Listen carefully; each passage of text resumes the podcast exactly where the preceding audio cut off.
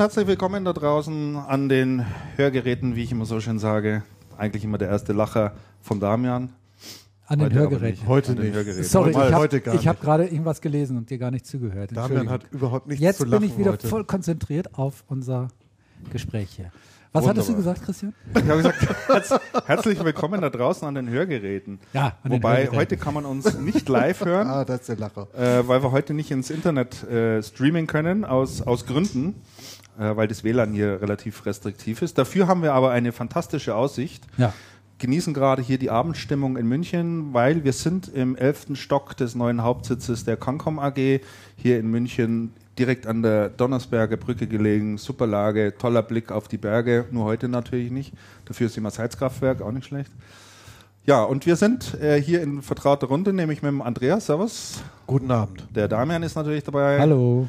Und man kann es fast schon erahnen, natürlich ist auch der Chef des Hauses, der Herr des Hauses heute bei uns zu Gast. Hallo, Herr Weinmann. Ja, hallo miteinander. Wunderbar. So, wir haben ähm, Post bekommen, auf die machen wir vielleicht ganz am Anfang. Ein Paket, der, wir hatten das, der Andreas hat es. es und der packt es mal aus. Ein Unsere Paket Zusendung. von der BCom aus Köln. Entweder Oh. ist es ein Faschingsartikel Ja, oder, ein- oder, oder ein Surface Es oder ist ein ein kleines, es ist ein kleines Oh, Fasching-Set, das- mit, dem wir- mit dem wir diesen Konferenzraum innerhalb von einer Sekunde Ja, zusätzlich, dass wir ihn zu einem Verschönern. Kabelverhau Haben Sie Staubsauger hier im ich Haus? hoffe, ich hoffe. Wir haben, wir haben, wir haben so ein Konfetti-Set hier. Das Genau. ist so eine fette Packung Konfetti. lassen wir mal zu. und Luftschlangen. Wir haben sowas mal in der Redaktion aufgemacht vor Ja. Jahren. Ja. Und es haben sich wirklich einzelne Konfettiteile noch Jahre später in irgendwelchen Ritzen gefunden. Das Es glaube war ich gerne. nicht mehr rauszukriegen. Also es sind Konfetti und Luftschlangen. Ähm, falsche Zähne, Damian. Wie Damian. Tischfeuerwerk, Herr Weinmann. Für jeden was dabei. Oh. Und Lachgummi nimmt zwei. Ah, das ist gut. Und hier so eine Brille. Wer mag die denn mal aufsetzen? Ich habe mal ein Foto mit. Ist der Zirkus noch so klein, einer muss der August sein. Genau Andreas. so ist das. Ich nehme das auf, Christian. Ich gebe Ja, dir die da Brille ein sofort. schönes Foto, Schau mal, ne? ob du hier aus dieser Plastikverpackung rauskriegst. Ja, ist doch ganz einfach. Das kriegen wir schon auf. So. Ich Ja. weiß diese Lachgummis Ich hier bin mal sicher, auf. dass dir die gut steht. Und, upsala, da fällt schon eins raus. Christian, setz mal auf, bitte. Ich? Ich habe den Foto hier. Ach, nur weil du ein Foto in der Hand hast. Tja, tja, Ich muss das ja über die Brille drüber machen. Okay. Natürlich, sonst siehst du ja nichts. So? Oh, sensationell. Zeig mal, guck mal, Das zu will mir. ich, das will ich auch aufsetzen. Gut, oder? kaum verändert. Danke. Gib's doch mal Damian. Ja, setz doch du auch mal auf, komm. Das ist doch, ein, das ist doch mal ein tolles Geschenk. Ich werde die Bilder. Oh, das ist ja echt der Hit. Herr Weimann, Ja. kommen Sie müssen auch ran. Ja, unglaublich. Das ist ja. Hoffentlich waren die Bilder nicht veröffentlicht. Nein, das, Komm nur aufs Blog. das kommt in den nächsten Geschäftsbericht. Hoffentlich, hoffentlich platzt nicht das Objektiv. Achso, mal ein Foto von dir Das ist ja machen, echt der Hit. Wahnsinn. Die trage ich jetzt nur noch. Was ist denn das für eine K Muss einfach, müsste passen. Das ist aber nicht scharf. Nicht? Nee, Ja, das liegt, nicht. am, Da das ein liegt aber nicht an der Kamera. Das siehst du nicht. Die ist auf meine Dioptrien eingestellt. Ach so. Es wäre merkwürdig. Oh Gott, schaut das albern aus. Das wären schöne Fotos. Super. Ich habe auch noch was. Du hast auch noch was? Ja, und zwar war das heute bei mir in der Post. Oh und Gott. zwar aus ähm, na, von, von der Firma Brother, von äh, Yoshi Schmidt. Ah, Und zwar, was ist das? Haribo süße Mäuse. Ich habe ihn gefragt, ob da irgendwie ein Hintergedanke dahinter steht. Und er sagte, nö, ausnahmsweise mal nicht. Nehmen wir mal so zur Kenntnis. Danke, Yoshi. Was er uns wo sonst geschickt hätte. Ja, es haben sich ja äh, schon mal ein paar Hörer beschwert, dass wir nebenher immer essen. Ja. Aber das war, wie gesagt, das war Weihnachtszeit, es war Lebkuchenzeit, da muss man uns das schon auch mal vergönnen. Ne? Und ich meine, Ja. so drei Stunden hier nur sitzen ohne alles, das geht einfach auch nicht. Aber süße Mäuse, die kann man schön ruhig Heimlich. lutschen. Ja, Heimlich, das kriegt genau. überhaupt niemand mit, das passt ganz wunderbar. Ja, also ganz herzlichen Dank für die Zusendungen. Wir freuen uns ja immer riesig. Ihr wisst ja auch, wir haben eine Wunschliste auch noch auf Amazon. Da sind äh, auch noch viele tolle Sachen drauf. Ich habe da letztes Mal wieder, glaube ich, 20 neue Dinge drauf. Das heißt, ihr seid da jetzt wieder gefordert. Ich muss da Ja. auch mal was draufstellen. Ja, muss da mal was draufstellen. Ja, und dann äh, möchte ich mich oder wollen wir uns nochmal ganz herzlich bedanken, auch bei Michael Schickram. Ja. Der war ja hier mal zu Gast äh, im Channelcast und hat, äh, hat mitgemacht. Und der Michael Schickram, äh, den haben wir damals äh, auch Zugang gegeben für unsere Themenliste, damit er sich da auch ein bisschen einlesen kann. Wir machen das Ganze hier mit Google Docs. Und äh, ja, ich habe den Account dann natürlich auch nicht mehr, äh, nicht mehr zugemacht, sondern habe dann gesehen, dass Michael dann ab und zu auch mal reingeschaut hat. Und ja, da ist er jetzt immer ganz fleißig dabei. Der trägt immer ganz toll die Themen ein, sortiert das alles, macht Anmerkungen dazu. Also lieber Michael, nochmal ganz herzlichen Dank für deine Unterstützung an dieser Stelle. Ähm, äh, du weißt, dass wir alle immer furchtbar im Stress sind. Und äh, du findest da aber offensichtlich noch Zeit und Gefallen, uns da ein bisschen zu unterstützen. Das findet man natürlich ganz toll. Herzlichen Dank dafür. So, dann können wir eigentlich anfangen, hätte ich gesagt, oder? Liegt sonst noch irgendwas an? Gibt noch so ein paar interne, aber die mache ich vielleicht dann irgendwie gegen Schluss. Dann kommen wir zu den Themen Aktuelles und Personalien. Das oberste lasse ich mal weg, das lese ich jetzt nicht selber vor, das kann dann, wenn jemand möchte, von euch übernehmen. Ähm, es gibt einmal die Meldung, dass der Chief Technical Officer von VMware, nämlich äh, der Herod, ähm, VMware verlässt. Das, glaube ich, war schon für einige eine große Überraschung, oder? Schweigen im Walde. Haben sich alle wieder super damit beschäftigt. Keiner? Machen wir das nächste Thema. Channel-relevante Meldung, finde ich. Nee, aber der war schon so, dass äh, mit, mit, mit eines der Aushängeschilder so in technischer Hinsicht bei der VMware hat und viel, viel eben ganz einfach gemacht und äh, ja, wenn man so einen Kopf verliert, der eigentlich dieses Produkt entwickelt hat oder diese ganze Virtualisierungsthematik ähm, auch gelebt hat und da die Technologie immer weiter vorangetrieben hat, dann ist das natürlich schon ähm, äh, was Besonderes. Äh, die zweite, denke ich auch, Personalmeldung, die wir auch relativ kurz halten können, ist die des Stefan Holländer. Der hat äh, Sony verlassen nach zehn Jahren. Der hat ja dort das das Marketing zehn gemacht. Jahre ne? gewesen. Zehn Jahre, das ist ja, ja. der Hammer. Der war zehn Jahre bei, bei, bei Sony, ist aber jetzt erst 40. Das heißt, er war da relativ in jungen Jahren. Mhm. Der hat ganz früher das äh, Marketing gemacht für die Vario-Produkte.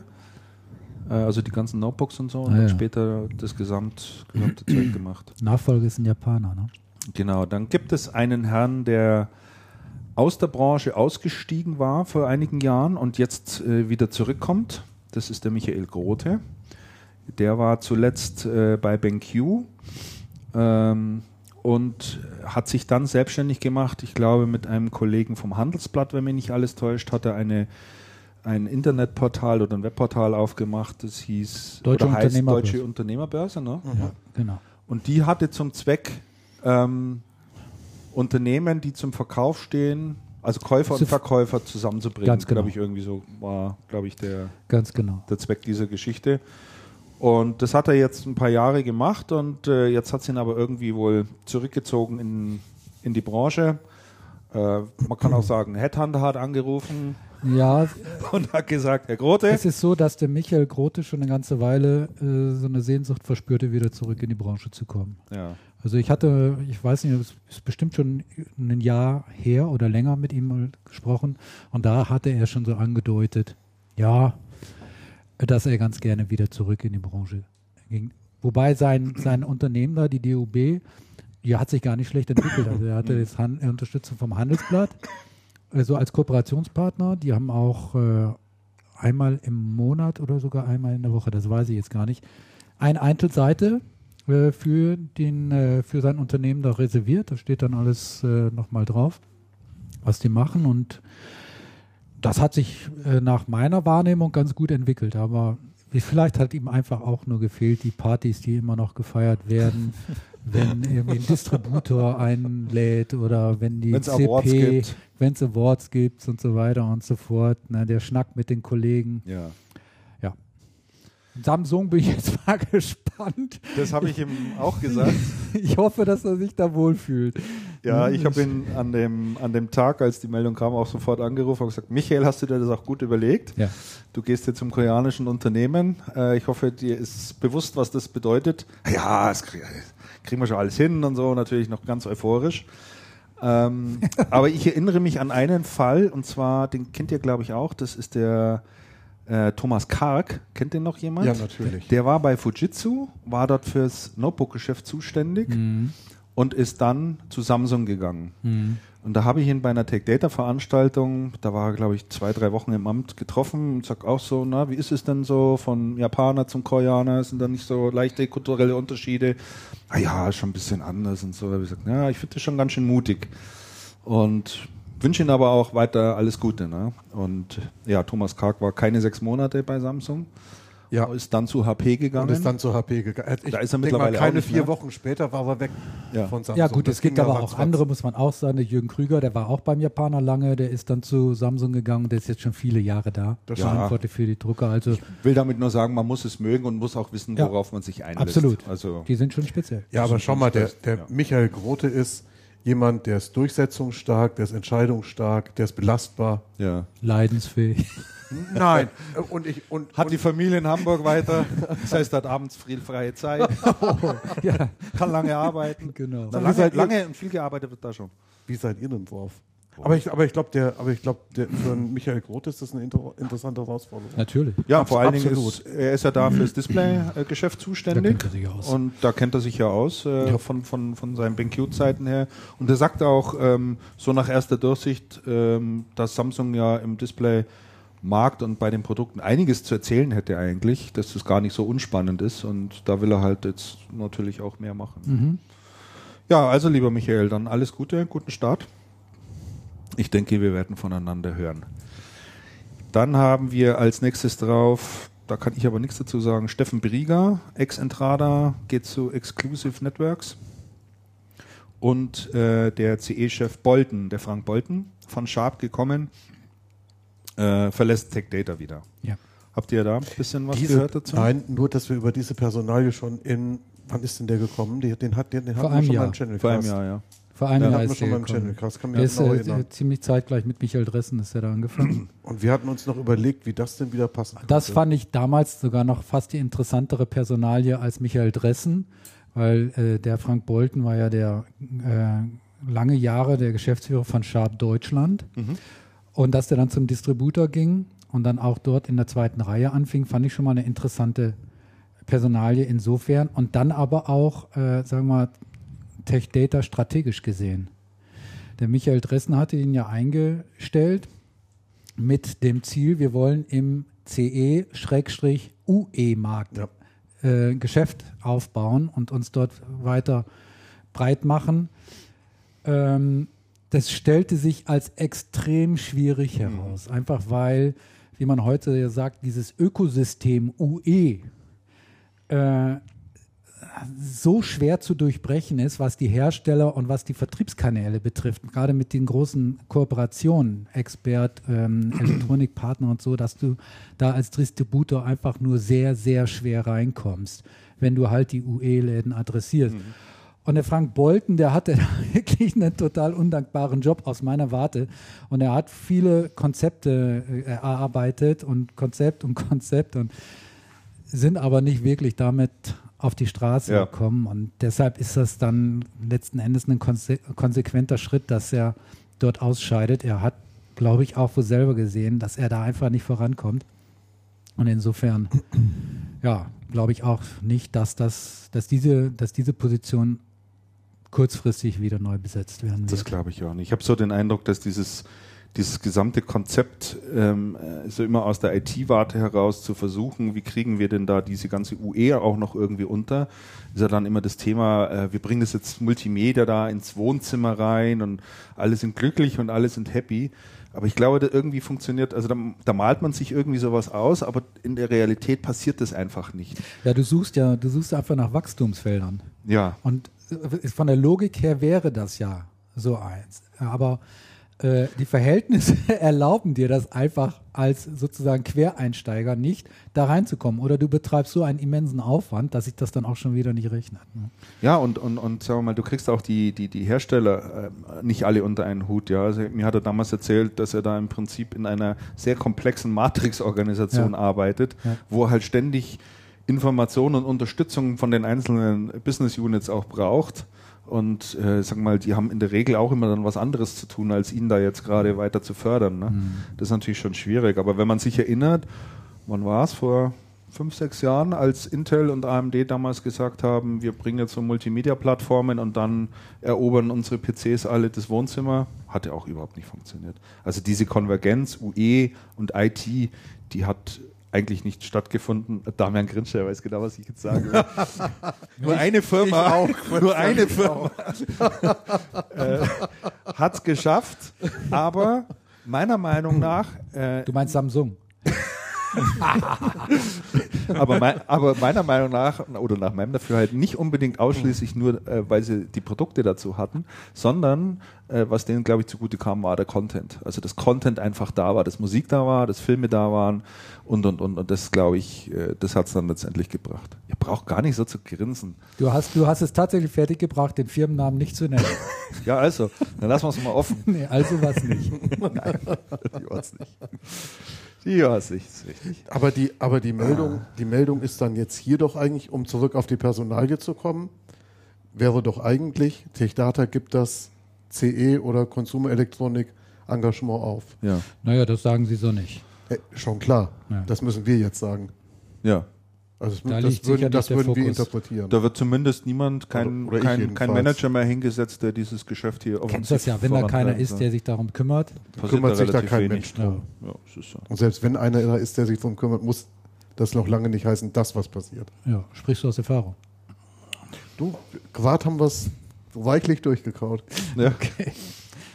So, die nächste Personalie, ähm, äh, die wir haben, kommt aus, aus Neckars-Ulm. Herr Weinmann, Sie, Ihr Counterpart in Neckars-Ulm sozusagen, der, den werden Sie aller Voraussicht nach noch eine Weile immer wieder mal, mal sehen. Ich weiß gar nicht, treffen Sie sich häufig? Häufiger? Laufen Sie sich ab und an mal über den Häufig nicht, aber man läuft sich ab und an Ab und an. Ja. Auf Veranstaltungen ja, oder genau. sowas. Ja. genau. Sie sind per Sie mit ihm, oder? Mhm. Ja, ja.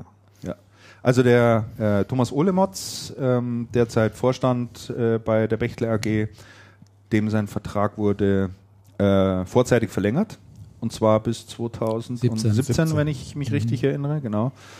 Und ja, es sind ja zurzeit auch gut unterwegs und da hat man sich dann wohl auch sehr schnell darüber geeinigt. So, dann haben wir noch aktuell, das kam heute rein, äh, Entlassungswelle rollt auf Fujitsu zu. Ähm, da habe ich heute nur kurz drüber gelesen, dass wohl die weltweiten Zahlen von Fujitsu ähm, nicht die besten seien und Nee, jetzt, pass auf. Okay. Ich habe hier mal, ähm, das da war tatsächlich äh, heute auch eine Meldung, die Fujitsu selber rausgegeben hat. Witzigerweise hatte ich gestern oder vorgestern auf Facebook mal gepostet, dass man von Fujitsu Technology Solutions, also der Lange europäischen Gesellschaft, gar hat. nichts mehr hört, ob es die überhaupt noch gibt. Und jetzt zwei Tage später kam dann eben diese Meldung. Ähm, tatsächlich streichen Stellen Fujitsu weltweit. Geht es nicht gut. Sie streichen jetzt 5000 Stellen weltweit. Deutschland ist auch davon betroffen. In welcher Höhe ähm, steht noch nicht fest oder hat auch der CEO von FTS äh, noch nicht sagen können. Ähm, ja, die Zahlen sind nicht gut, ich sagte es bereits, aber kann jeder nachlesen. Wir haben auch den Link hier bei uns auf der Seite. Die Ziele auch in Deutschland ähm, sind, sind, sind weit weg. 10% unter Plan liegen sie in den ersten drei Quartalen des äh, Geschäftsjahres. Was ich an dieser Meldung auch interessant fand, war, dass es nicht einfach nur eine Entlassung ist, um Kosten zu sparen, sondern auch eine Restrukturierung damit verbunden ist und so wie ich es verstanden habe, auch eine gewisserweise strategische Neupositionierung. Ja. Ich habe äh, bei, ich habe hier mal ähm, den Link betitelt, wir liebten Hardware. Und wenn ihr euch noch erinnert, vor zwei Jahren, der Jochen Schwirz hat ganz öffentlich äh, in der großen Kunden- und Partnerveranstaltung gesagt, wir lieben Hardware und hat dort ein sehr vehementes Bekenntnis zur Hardware ähm, abgegeben. Heute liest sich das schon ganz, ganz anders, äh, nämlich wir gehen wieder ein Stück weg von der Hardware und wollen das Servicegeschäft äh, deutlich weiter ausbauen, als wir es in den letzten Mhm. Jahren äh, getan haben, in den letzten zwei Jahren. Und könnt ihr euch noch erinnern, dass wir im letzten Jahr vor, ja, vor einem halben Jahr darüber gerätselt haben, warum ist der Schwirz weg? Bei Fujitsu, der war ja erst so kurz da. Zwei Ja, Jahre. Jetzt, jetzt gibt es Jahr. natürlich langsam so ein bisschen klareres Bild. Ne? Weißt du, die Probleme bei Fujitsu sind ja nicht seit gestern da, sondern die sind mit Sicherheit schon eine ganze Weile da. Und äh, ich weiß nicht, ich glaube, du, Christian, hattest das letztes Jahr äh, erzählt, dass der Schwirz mehr in Japan war als in Deutschland und dass ihn das tierisch gestunken hat, dass die Japaner ihn immer gedrängt haben, tu was, äh, du musst dort die Kosten, du musst äh, drücken, du musst Menschen entlassen und so weiter. Und da hatte der einfach überhaupt keinen Bock drauf. Und äh, naja, also jetzt vor dieser, vor dem Hintergrund dieser Entwicklung, ja, erklärt das vielleicht auch, warum er da gegangen ist nach der kurzen Zeit. Mhm. Könnte eine gute Erklärung sein, ja. Also es sind, es sind zwei, ich glaube, es sind zwei Dinge ganz interessant. Das eine, der CEO, der neue CEO von, von Fujitsu, ähm, der ja aus Australien kommt, ist ein Servicemann, der das australische Geschäft erheblich Richtung Service getrimmt haben muss und das sehr erfolgreich. Das ist so die eine Geschichte. Und die andere Geschichte, diese, diese Sache, es ist so ruhig, man hört von Fujitsu irgendwie so gar nichts im Markt im Moment. Ja. Das hatten wir uns auch gedacht und haben dann letzte Woche so ein paar Recherchen mal angestellt und das Ergebnis der Recherchen war ganz interessant. Das Ergebnis der Recherche war nämlich, naja, man hört wirklich wenig, weil im Moment ein bisschen Stillstand herrscht, weil der neue CEO mit einem ähm, Team Berater dabei ist, alles zu analysieren und man wartet jetzt drauf auf das Ergebnis der Analyse und auf die Maßnahmen, die folgen. Und ähm, wann die dann kommen, das muss, also die Aussage war, das muss dann jetzt demnächst kommen. Und das war aber überhaupt nicht klar. Das wusste auch in Deutschland das Top-Management nicht, ähm, wann, wann da jetzt genau was passiert. Man war bloß sehr gespannt. Also jeder wusste, es wird was passieren, aber wie genau, keine Ahnung. Also Jörg Brünig ist jedenfalls noch da. Ja. Ich denke, die Divisu war auch. Herr Weimann, wie ist es? Machen, macht Cancom eigentlich was mit, mit Fujitsu oder gar nicht? Fujitsu ist einer unserer größeren Partner. Ah ja. Und äh, wenn man jetzt die Ergebnisse anschaut, muss man sich ja nicht so arg wundern, wenn man vorher die HP-Ergebnisse gesehen hat. Letztendlich ist Hardware momentan unter Druck. Ähm, es ist auch die Ex-EDS bei HP, also das Dienstleistungsgeschäft, unter Druck. Ähm, von daher verwundert mich eigentlich nicht die Gesamtaussage, sondern eher die Aussage, dass man mehr in Richtung Service gehen möchte. Mhm.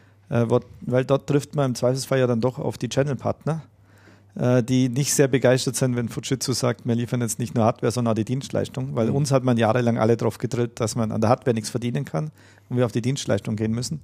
Von daher wird spannend sein, was Fujitsu als nächstes macht dann. ja. Guter Punkt, ja. Also in einem äh, Interview mit der DPA hat ja der, ähm, der äh, neuseeländische Chef, wie heißt er jetzt nochmal? Ja, ja. For, for, Fordry. Fordry? Ja, Fordry, glaube ich, ja. so wie er sich Ja. ausspricht. Also quasi nicht. der, der, der Nachfolger von, von, von Rolf Schwirz, dessen Stelle im Übrigen nicht mehr nachbesetzt Ja, ja. wird.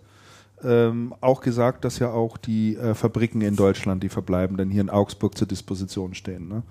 Und das ist ja eigentlich auch nochmal ein klarer Hinweis darauf, dass er wohl offensichtlich von dem Thema Hardware Also das, das, das nicht allzu viel hält. dies, diese Aussage, wo hast du die her? Die habe ich nämlich ganz im Gegenteil so gelesen, muss ich sagen. Nee, es gibt äh, ein Interview, was er äh, gegeben hat in einem australischen Blatt gegenüber. Und das hat die DPA aufgegriffen. Ich kann es nachher aber nochmal Weil in der raussuchen. Pressemitteilung, die Fujitsu heute rausgeschickt hat, die ich jetzt Da gerade stand nicht nichts dazu. Im Gegenteil. Richtig, da stand nichts dazu. Ich denke, das wird auch ein Thema sein, um das äh, gerade man hier in Deutschland sehr kämpfen wird, weil das ja immer auch so etwas gewesen ist, wo man gesagt hat, wir haben hier noch Hardware made in Germany, da war man ja auch ganz besonders stolz drauf und hat ja da auch viel getan, um das alles erhalten zu können. Man hat ja teilweise noch Kapazitäten aufgebaut in Augsburg, hat noch eine Serverlinie eingezogen und und und. Ne? Die weltweite Verantwortung für Server liegt in Augsburg. Sie, ja, Ja. Und da hat der CEO jetzt gerade in der offiziellen Pressemitteilung nochmal betont, dass äh, Augsburg auch in strategischer Hinsicht ein wichtiger Punkt ist, weil er die Flexibilität halt ähm, deutlich erhöht im Vergleich zum Wettbewerber und dadurch auch ein Wettbewerbsvorteil darin liegt. Das ist aber, hatten doch das sogar davon gesprochen, noch, Hardware. noch, Pro, ja, noch, noch, noch Ja, Produktionskapazitäten ist ja nicht so, weiter dass sie nach keine Deutschland Computer mehr bauen wollen. Das Ja, blöd, das werden sie nicht machen. Wo aber aber wo nicht. liegt der Fokus? Ne, das ist Ja, eben ja, ja, sicher. Na sicher. Das ist, die, das ist die total interessante Frage, weil von einer, von einer erfolgreichen, also von einer, von einer wild erfolgreichen Service Company in Deutschland sind die relativ weit weg. Ja, ist richtig. Punkt. Ja, klar. Gut, und man hat die, man hat die und Herr Weinmann, da haben Sie recht, man hat die Partner immer Richtung Service getrimmt. Und zwar nicht nur die großen Partner, sondern auch kleine. Da gibt es ja diverse Servicekonzepte. Die, die Servicekonzepte sind ja so elaboriert wie bei wenig, bei wenig anderen Hardwareherstellern. Ja, man hat ja, man hat ja auch die, die Systemhauskooperation ja auch noch gegründet, F-Next, Richtig. wo man noch Systemhäuser zusammengeholt hat, damit sie bundesweit eben auch als Servicepartner auftreten können gegenüber. Und wie Kunden, schwierig ne? das ja ist, so eine Firma dann zu drehen, so einen Koloss zu drehen in Richtung Service. Das sieht man ja auch bei einem Unternehmen, wo wir nachher nochmal etwas ausführlicher drüber sprechen wollen, nämlich bei der Firma Dell. Die haben ja, Ja. richtig viel Geld investiert in Zukäufe und so weiter, in, Mhm. in, gerade in dem Bereich. Und da sind auch nicht alle Blütenträume aufgegangen. Da kommen wir aber nachher noch Da ein kommen wir bisschen, nachher noch zu. bisschen ausführlicher dazu zu Dell. Ja gut, wir werden es mal weiter beobachten und äh, ich denke, das Thema wird uns noch eine Zeit lang hier auch weiter verfolgen. Dann hast du noch eingetragen, äh, Andreas, HP Deutschland hat einen neuen Finanzchef. HP Deutschland hat einen neuen Finanzchef. Ähm, ja, genau. Und zwar bis, bislang war in der Geschäftsleitung Rainer Stärk zuständig für Finanzen in der deutschen Geschäftsleitung. Der rutscht auf ähm, EMEA-Ebene, wird BU-Controller für die PPS EMEA, hat deswegen die deutsche Geschäftsführerfunktion aufgegeben. Ähm, Nachfolger Thomas Bessler ist auch nicht unbekannt in der deutschen Organisation, ähm, übernimmt als Geschäftsführer Finanzen und Verwaltung, kommt von HP Deutschland und zwar als Finance Director Enterprise Group ähm, Germany. Und ähm, das wird er in Doppelbesetzung weiterführen. Gut, wunderbar. News von heute. News von heute. Ja, das war es dann auch zum Bereich äh, Personalien und Aktuelles, was wir zusammengetragen haben. Wir haben jetzt noch ein paar kleinere Punkte zum Thema Distribution. Und zwar zum einen, äh, das fand ich sehr interessant, äh, lasst uns vielleicht mal ein bisschen über das Tech Data Forum sprechen. Oh, Äh, das war ja fand eine sehr interessante Sehr Geschichte. interessante ja. Geschichte. Das äh, hat ja dieses Jahr stattgefunden, zum zweiten Mal jetzt im MOC. Und 2012. 2012, genau, richtig. Und 2011 war es das erste Mal im MOC Mhm. und 2012 war im MOC. Und dieses Jahr, äh, nein, vergangenes Jahr, ich bin immer noch immer irgendwie in 2012. Also 2012 war ja dann auch noch das zusätzliche Kongressprogramm, äh, das inhaltlich du mit unter anderem äh, mitgestaltet hattest, ja. War ja mal so ein Versuchsballon, wie sowas funktioniert. Und dann ja auch die Feststellung, dass Kongress und Parallelausstellung nicht wirklich gut funktioniert. Also die Besucher gehen aus dem Kongress raus, gehen in die Ausstellung und kommen nie wieder. Die bleiben da irgendwo hängen bei den Leuten, die sie da treffen. Äh, das war das eine. Und äh, zum anderen ähm, war jetzt, sagen wir mal, die Zahl der Besucher auf der, auf der Hausmesse auch nicht äh, übermäßig groß. Also Ja. es war durchaus überschaubar, muss man einfach so zu sagen. Ich glaube, da hat man sich schon deutlich mehr erwartet gehabt. Ist aber auch nicht eingetreten. Äh, ich glaube, da tun sich auch alle großen Hausmessen so langsam ein bisschen schwer. Äh, ich habe jetzt die aktuelle ja Entwicklung nicht. bei der Ingram weiß ich nicht. Die läuft eigentlich, denke ich, ganz Ingram gut. war, ne? Bei Ingram war es sehr, wie gewohnt, sehr voll, Ja. würde ich mal sagen. Und bei, ähm, bei Actebis, nein, jetzt also, ist es ja auch immer voll. Mhm. Also da im vergangenen Jahr kein, kein Besucherproblem, garantiert nicht. Ich meine, vielleicht liegt es auch an der Geschichte, dass wir halt zwei Distributoren hier in München haben, die beide die Veranstaltung auch in München machen. Äh, also, beziehungsweise, ja, also hat es natürlich ein bisschen leichter oben, da oben in Südschweden, ja, da das Publikum dann zu bedienen. In Westfalen. Ja, sage ich doch, Südschweden. Und ähm, ja, aber jedenfalls wurden jetzt Konsequenzen wohl daraus gezogen, nicht wohl, sondern es wurden Konsequenzen daraus gezogen. Das Forum, die Hausmesse als solches wird es 2013 nicht mehr geben. Vielmehr möchte man, ich glaube, zwischen 20 und 40 kleinere Veranstaltungen machen. Man könnte auch Roadshow sagen, oder? Die tingeln durch Deutschland und Ja. machen dann irgendwie was. Machen kleinere Veranstaltungen mit Herstellern zusammen. Ist das das bessere, bessere Konzept gegenüber einer großen Veranstaltung? Weiß ich nicht. Ah, also, die, also, also diese ganze Ankündigung, diese ganze Ankündigung hatte ja leicht bizarre Züge. Okay. Erstens, es gab ein Interview, ich glaube auf Heise ist es gelaufen, Michael Dressen mit Wolfgang Kühn. Ja, richtig. Bizarrer Interviewverlauf. Interviewverlauf war wie folgt. Das Forum ist ja großartig gewesen. Das letzte Jahr war ein super Erfolg, alles ganz toll, aber wir schaffen das Forum ab. okay, wa warum? Weil sich alles geändert hat. Die Erwartungshaltung der Hersteller hat sich geändert, die Erwartungshaltung der, der Besucher hat sich geändert. Das passt irgendwie alles nicht mehr zusammen. Was machen wir stattdessen? Wir tingeln übers platte Land und machen Winzveranstaltungen und machen noch irgendwie ein, zwei VIP-Veranstaltungen. Mhm. Also dieses Interview ist wirklich lesenswert, weil sehr, sehr merkwürdig. Ähm, die Argumente gegen die Hausmesse kennen wir seit ungefähr, wie lange sind wir in der Branche? Knapp 20 Jahre. Seit 20 Jahren werden diese Argumente gewälzt, wenn es unter anderem darum geht, sollen wir noch auf die Cebit gehen oder machen wir nicht lieber eine große Hausmesse, weil das ist doch eigentlich viel besser. Die Hersteller machen doch keine Produkte mehr auf große Veranstaltungen, bla bla bla bla. Mhm. So. Also das, das fand ich schon äußerst bizarr und eigentlich sehr und eigentlich sehr aussagelos. Du bist ja eigentlich ein Messefan, ne? Du bist ich ja bin absoluter du bist ja ich bin, Fan von ich solchen bin Veranstaltungen. Ein Messefan, ich bin Cebit-Fan, ich finde Hausmessen toll, finde ich großartig. Gehe ich hin, bin ich vom Nutzen absolut überzeugt. Auch wenn es da vielleicht aber keine du, aber du machst es doch, gibt. ja, aber du machst es doch eher eigentlich aus Networking-Gründen vorwiegend, oder? Also Weil du halt ich, Leute triffst, ne? Ich mache es aus Networking-Gründen in erster Linie. Ich hatte früher, wo ich noch sehr viel technischer als Redakteur unterwegs war, ähm, ist mir auch darauf angekommen, mir Produkte anzuschauen. Das habe ich dann in der Zwischenzeit, wo es dann mehr um Channel-Themen ging, weitgehend aufgegeben. Also das, das ist richtig. Ähm, ich finde es aus der Produktsicht aber auch gar nicht schlecht. Ähm, möchte erinnern an die letzte, an die letzte Sendung, den ähm, Messebericht von Sinowski, ex-Microsoft, über den wir gesprochen haben, der wirklich sehr wegweisend war, der wirklich sich Produkte angeschaut hat, Trends identifiziert hat und gesagt hat, Leute, geht da hin, schaut euch das an, ist, es ist es wert. Mhm. So. Ähm, und dann muss man ja bei TechData auch nochmal sagen, die anderen haben diese Probleme mit den Hausmessen nicht. Die laufen eigentlich, soweit mir bekannt ist, recht gut, zumindest bis letztes Jahr. Mhm. TechData hat das Problem schon länger. Die hatten das zuerst in diese ganz kleine Zenithalle gequetscht, die Veranstaltung. Ähm, dann war das irgendwie unübersichtlich, dann mussten sie umziehen, was, was der Veranstaltung meines Erachtens ganz gut getan hat. Sie haben die Veranstaltung genau aus dem Grund, es sind zwei Veranstaltungen parallel im Frühjahr in München Hm. auf den Herbst gelegt, was ich eigentlich auch eine gute Maßnahme finde. Und meine These hierzu ist, sie haben es nicht hingekriegt.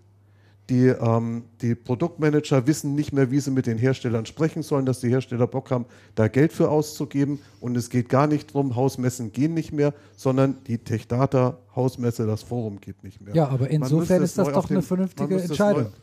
Ich Ja, dass Ja. man halt, dass man erkannt hat, wir, mit, Sie greifen auch zu. wir, wir, wir kommen mit äh, dem Konzept einfach nicht voran. Also ändern wir das Konzept und wenn die Händler nicht zu uns kommen, gehen wir zu den Händlern. Das ist doch eigentlich Das ist- eine ganz vernünftige Das, Entscheidung, das, oder? Das ist, schon, das ist schon sehr legitim. Ja. Das, ist, das ist eine völlig legitime Entscheidung, das ist schon okay. Man hätte die auch anders begründen können. Man hätte sie auch schlüssiger begründen können. Ja, Ähm, gut, die Begründung, äh, es war erfolgreich und deshalb machen wir es jetzt Wegen, nicht mehr, wegen zu viel Erfolg ist vielleicht ein eingestellt. bisschen Und, komisch. Ne? Da nein, und, die, und, die, und die andere, meine Religionslehrerin hat, hat immer früher gesagt, ja, haben es die anderen denn nicht gewusst und man muss doch eigentlich mal unter. Aber die anderen kriegen es doch auch hin. Ja, Was warten ist wir mal, denn- wie es dies Was ist ist. denn los? Und es ist, und es ist kein gutes Zeichen, meines Erachtens, in den Markt, wenn ein großer Distributor sagt, oh, Hausmesse kriegen wir nicht mehr hin, lassen wir lieber. Mhm. Und nicht sagt, Mist haben wir nicht hingekriegt, das gibt's doch nicht. Wir müssen uns zusammenreißen und das hinkriegen. Und das Standing der Techdata im Markt ist nicht der Gestalt zurzeit, dass die als stärkster Broadliner dastehen. Und das ist schon seit wie vielen Jahren so? 10? 15? naja, die Argumentation kann ich aber auch nicht verstehen. Ja, doch, die- Andreas, warum jetzt mit Hauruck irgendetwas installieren, was der Markt halt offensichtlich nicht haben will? Dann sollte man es doch nach anderen äh, Lösungen suchen. Das- und, das an- ist die- Aber den Gegenbeweis wird doch die Ingram antreten. Das weiß Wenn die, ich. ja. Ja. Ja, bleibt abzuwarten, wie die Hausmesse der Ingram läuft. Natürlich Wenn die richtig gut funktioniert, äh, ähm, heißt es eigentlich, dass das Konzept Hausmesse ja, lebt. das, richtig. Ganz klar. Es hat Und was jetzt- bei dem einen funktioniert, muss ja auch nicht bei dem anderen deshalb auch funktionieren. Ist. Also wenn er jetzt gesagt hätte, ich fand die Formulierung auch unglücklich, die da getroffen worden ist.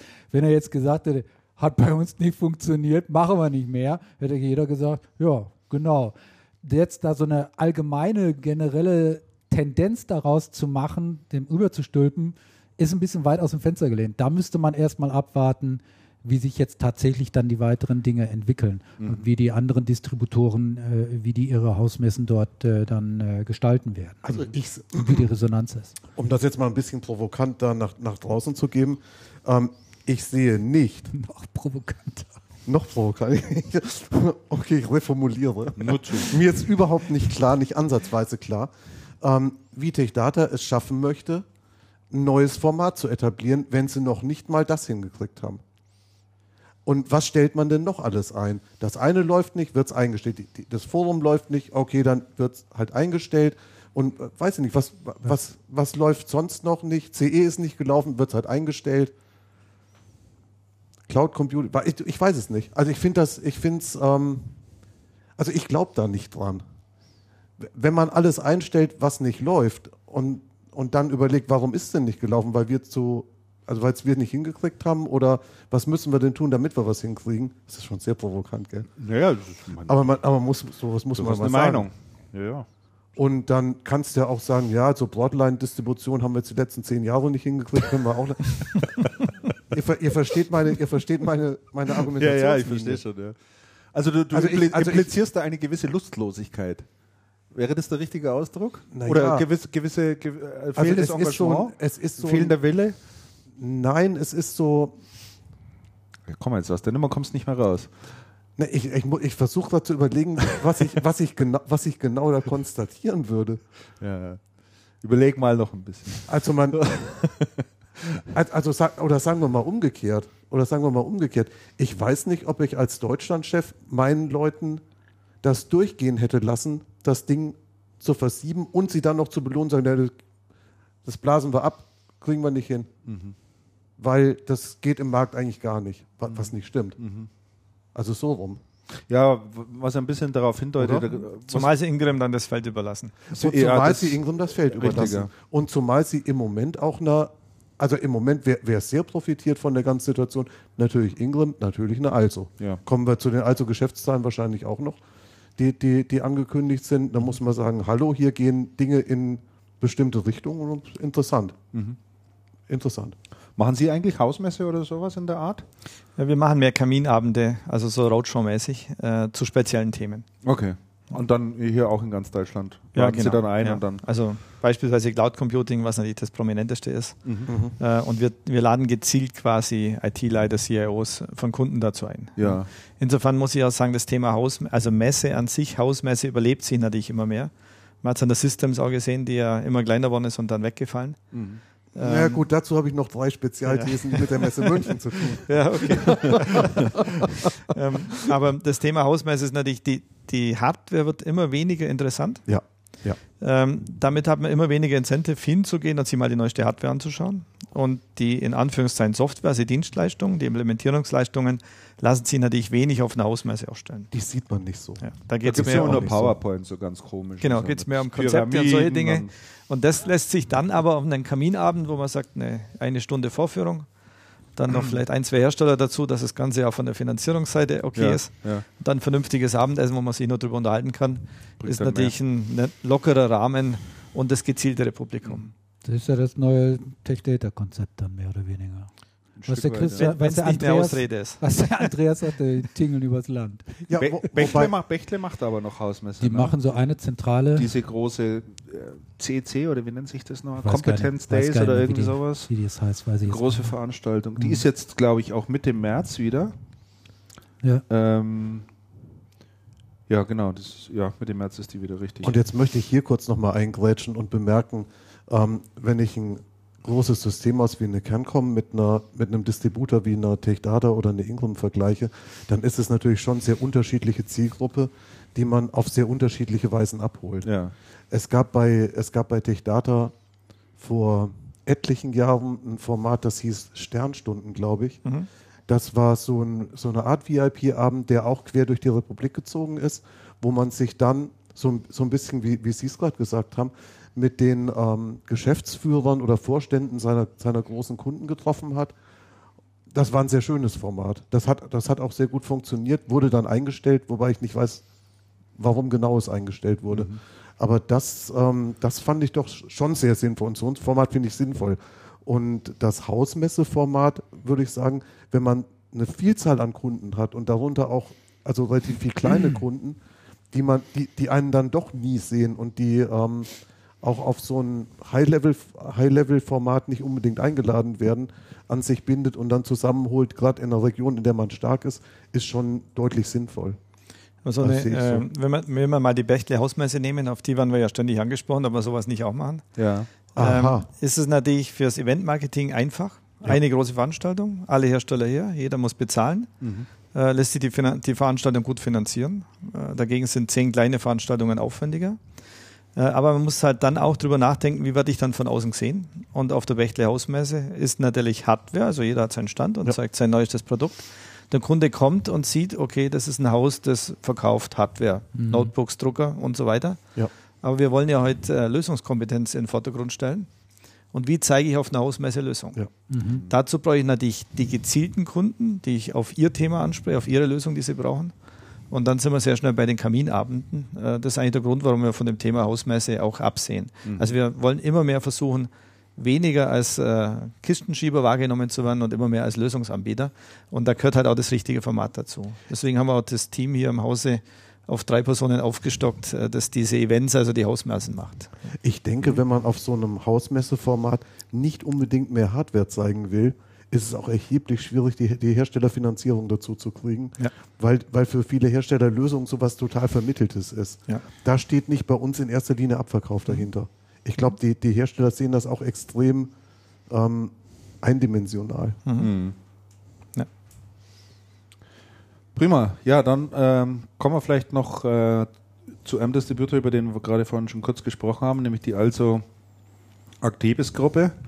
Ähm, die hat jetzt äh, vor wenigen Tagen, ich glaube Ende Januar war es, äh, in Aussicht gestellt, dass ihr Net Profit äh, höher ausfallen wird als zunächst äh, prognostiziert. Und zwar sollen es statt 43 Millionen 46 Millionen werden für 2012. Ich glaube, in den kommenden, Jahr, kommenden Tagen ist auch die mhm. äh, Bilanzpressekonferenz jetzt in Warte mal, die ist äh, Zürich, am, ne? 11. am 11. Am 11. ja, also nächste Woche. Nächste Woche. Genau. Der Umsatz ist zurückgegangen, ne? Umsatz ist leicht zurückgegangen, ja. Mhm. Umsatz mit 6,3 Milliarden. Ja. Ja. Steht in dem Dings drin und ähm, Ergebnis statt 35 bis 40, 43 bis 46 Millionen. Ja. Schon stark. Gutes Ergebnis. Ja, ja absolut. Viel absolut. Kosten rausgenommen. Also, also, was vor allen Dingen interessant ist, ist, dass das, was äh, Gustavo Möller-Hergt hier angekündigt hat, äh, hat er auch umgesetzt. Ne? Also zumindest von den Zahlen kann man sagen, ja. Also von ist ein bisschen schwach, distributionsmäßig. Ja. Ähm, aber Gustavo hat seinen Kritikern gezeigt, dass er es hingebracht ja. hat. Ja? Auch ja. wenn er außerhalb sich äh, da dort mal nicht allzu viel Freunde gemacht hat. Gut, man muss gucken, wie nachhaltig ist sowas. Ich meine, Kosten senken durch Personalabbau ist relativ schnell leicht gemacht. Äh, das muss man dann auch weiterhin dann bestätigen und da bin ich mal gespannt. Also er hat ja doch eine Menge Personal rausgenommen aus der Organisation und äh, ja. Mhm. Äh, Wobei aus, aus, unserer Sicht der Kunden muss natürlich das Ziel der Distribution sein, eine Operational Excellence zu haben. Mhm. Also möglichst günstig das Produkt von A nach B zu, zu transferieren. Äh, das Thema Mehrwert, die Distribution stellen es immer in den Vordergrund. Mhm. Wir witzeln dann immer. Ja, mein Kollege hat den übelsten Witz, weiß nicht, ob ich den hier wiedergeben darf. Ja, tun ja. ja, also äh, Rudi sagt dann immer, äh, die sind in der Lage, eine Preisliste vernünftig zu lesen und bezeichnen das dann als Mehrwert. ähm, Den hat Gustavo schon ein paar Mal hören müssen. Ja. Und ich, ich glaube, er hat intern das Thema hinterfragt, was an Mehrwert äh, hier gemacht wird. Ähm, also für uns ist wichtig, dass die günstig sind, dass wir einen guten Einkaufspreis haben und damit natürlich sich unsere Masche etwas erhöht, die wir Richtung ja. Kunden haben. Ja, und das Problem klar. der Distribution allgemein ist natürlich gleicher Einkaufspreis für alle. Mhm. Ja. gleicher Verkaufspreis, zumindest bei Kunden wie uns, weil unsere Systeme automatisch matchen und da kaufen, wo günstiger einkauft wird, beziehungsweise spielt natürlich auch die Lieferverfügbarkeit eine Rolle. Ja. Ähm, und in dem Moment, äh, wo das Internet hier die Preise platt macht, ist ein bisschen wie im Internethandel insgesamt, äh, dann muss man die Operation so in den Griff kriegen, dass man günstiger wie die anderen produzieren kann. Mhm. Mit welchem Distributor arbeiten Sie am stärksten zusammen? Äh, eigentlich mit allen drei. Ah ja. Es ist auch, äh, ich hätte fast gesagt, wechselhaft. Äh, mal ist der eine besser, mal der andere. Mhm. Mal fährt der eine die Policy zu versuchen, die Preise hochzuziehen, dann shiften die Umsätze plötzlich in die andere Richtung. Mhm. Ähm, also wir sind bemüht, uns mit allen gut zu verstehen und äh, für uns ist optimal im Einkauf rauszuholen. Ist das Thema Frachtkosten eigentlich noch ein Thema? Weil ich weiß, dass vor ein paar Jahren hatten Sie sich da auch äh, ein bisschen angelegt. So Ja, genau. Da gab es mal auch so eine ähnliche Diskussion wie hier, nur ohne Aufzeichnung. Ja. Ja, da habe ich den Dischtis prophezeit, dass ja in fünf Jahren die Frachtkosten immer noch nicht umlegen können auf die großen Kunden. Und wie also sieht es jetzt ich aus? habe nicht gesehen, dass sie das geändert hat. Ah, ja. Okay. Aha. Okay, das habe ich vermutet. ja, aber versuchen wollte man es natürlich mal. Ne? Mhm. Das ist vollkommen klar. Ähm, wir haben zu Tech Data noch einen Punkt, glaube ich, vergessen, den sollten wir zumindest kurz ansprechen, dass sie ähm, im, im, im Volume-Geschäft ähm, noch etwas tun, was aber irgendwie doch auch alt vertraut ist, wenn man weiß, wer es tut. Äh, sie machen nämlich Business Units auch für ein paar große Hersteller, nämlich für Apple, HP und Samsung werden jetzt eigenständige Business Units gegründet. Ähm, das kennen wir eigentlich von der Also Ja. in Straubing Ja. und da kommt der Herr Dressen ja nun mal auch her. Von der alten also, ne? Von der alten Also, da kennt man das, Und der Herr Kasper das ja Thema auch. eigentlich. Ja. Ja. Und der Herr Kasper auch. Also insofern äh, haben die das Thema hier so ein Stück weit mit rübergenommen. Ne? Mhm. Gut, ja, dann lass uns mal äh, ein bisschen auf den Bereich E-Commerce und Retail, auf, äh, äh, auf dieses Geschäft oder auf diesen Markt zu sprechen kommen. So ein Dauerbrenner bei uns ist ja das Thema Red Coon. Boah. Also für mich echt so ein, echt so ein Aufreger. Ähm, Die Raccoon-Werbung. Ich Ich habe hab gestern jetzt- die Reklame wieder ich- gesehen. Das ist ich ja auch. ätzend. das, das ist so grauenhaft, Furchtbar. das gibt's überhaupt Also was ich ja, was ich ja sackstark fand, war, dass bei den, dass bei den jungen Frauen der Schuhbeck plötzlich mittendrin steht. Das ist eben das. Das ist doch echt der Hammer. Jetzt lässt sich auch noch ein Schuhbeck dazu herab Habe ich nicht gesehen. Ich und musste- macht da mit bei der so Werbung lachen. und stellt sich dann noch vorne hin. Er ist ja das volle Kontrastprogramm. Ja. Also er hat dann hier seine Kochmontur an und sowas und hinten sind die, die halbnackten Mädels, ne? die dann da rumturnen am Pool und so und dann tritt er vor und erzählt dann da auch noch irgendwie einen und das passt so einfach, das ist so absurd irgendwie, diese, diese ganze Situation. ne? Und wenn das, also, aber irgendwie haben wir dann gedacht, das ist, das ist aber auch Schubeck. Der Schubeck ist ein so eitler Fatzke, ja, der ist, wenn der nur irgendwo sein Gesicht in die Kamera halten kann, dann ist der sofort da. Ja, Ja. Der lässt, der lässt ja keine Kochsendung, nichts, wo der sich nicht irgendwie andienen kann. Der hat ja irgendwie so einen, äh, ich glaube, aus seiner, aus seiner Vergangenheit ganz einfach so einen echten, ich, ich nenne es jetzt mal bösartig Geltungsdrang. Vielleicht kriegt er auch ein paar Euro dafür. Natürlich kriegt er, aber ich glaube, das Geld ist es nicht bei ihm nicht mehr Kann unbedingt. sein. Die Wir haben gehört in München mittlerweile das halbe Platzl. Echt? Ja. Ja. Also, geht da fast, Der hat also mindestens alles. Orlando-Haus hat er. Wirtschaften da. Dieses Gewürzding, dann hat er Eiscafés jetzt aufgemacht, dem, dem gehört alles. Ja, bis aufs Hofbräuhaus. Bis aufs Hofbräuhaus. ja. Und wir haben, wir haben an der Ecke, äh, das ist das Haus von unserer Studentenverbindung, da klopft er auch regelmäßig an, das gehört uns. Ja, da hat er jetzt unten, hat er nämlich seinen Weinkeller und wir nutzen den Keller nicht zu 100 Prozent, hat er auch schon ausgebaut, also zu uns in den Keller rein. Ja, da macht er jetzt auch schon was, da macht er auch noch Geschäft. Er ist schon, Aber in Also- der deutschen Öffentlichkeit ist doch Schubeck Inflation, oder? Das ist doch inflationär. so langsam schon. Ja. Überall, wo du hinschaust. Ja. Herr Weimann, kennen Sie die Reklame von, von Red Coon? Ich habe sie noch nicht gesehen, aber ich kann mir es vorstellen, weil es ähnelt dem Konzept der Hand der Toilette, wenn man bei Ihnen im, im Restaurant ist. Also, ja. Stimmt, ja, richtig. stimmt. Das stimmt, ja.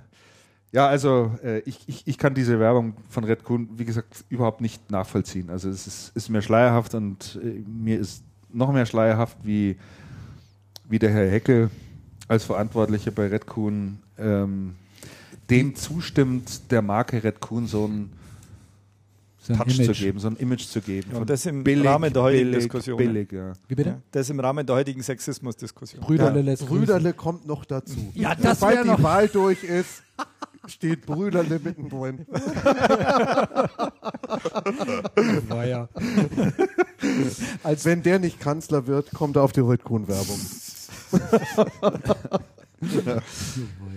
Ja, dann gab es äh, beim Mediamarkt, äh, da reden wir auch gerne drüber, Mediamarkt, diesmal Österreich, äh, gab es ein bisschen Stress, da gab es nämlich äh, Razzien.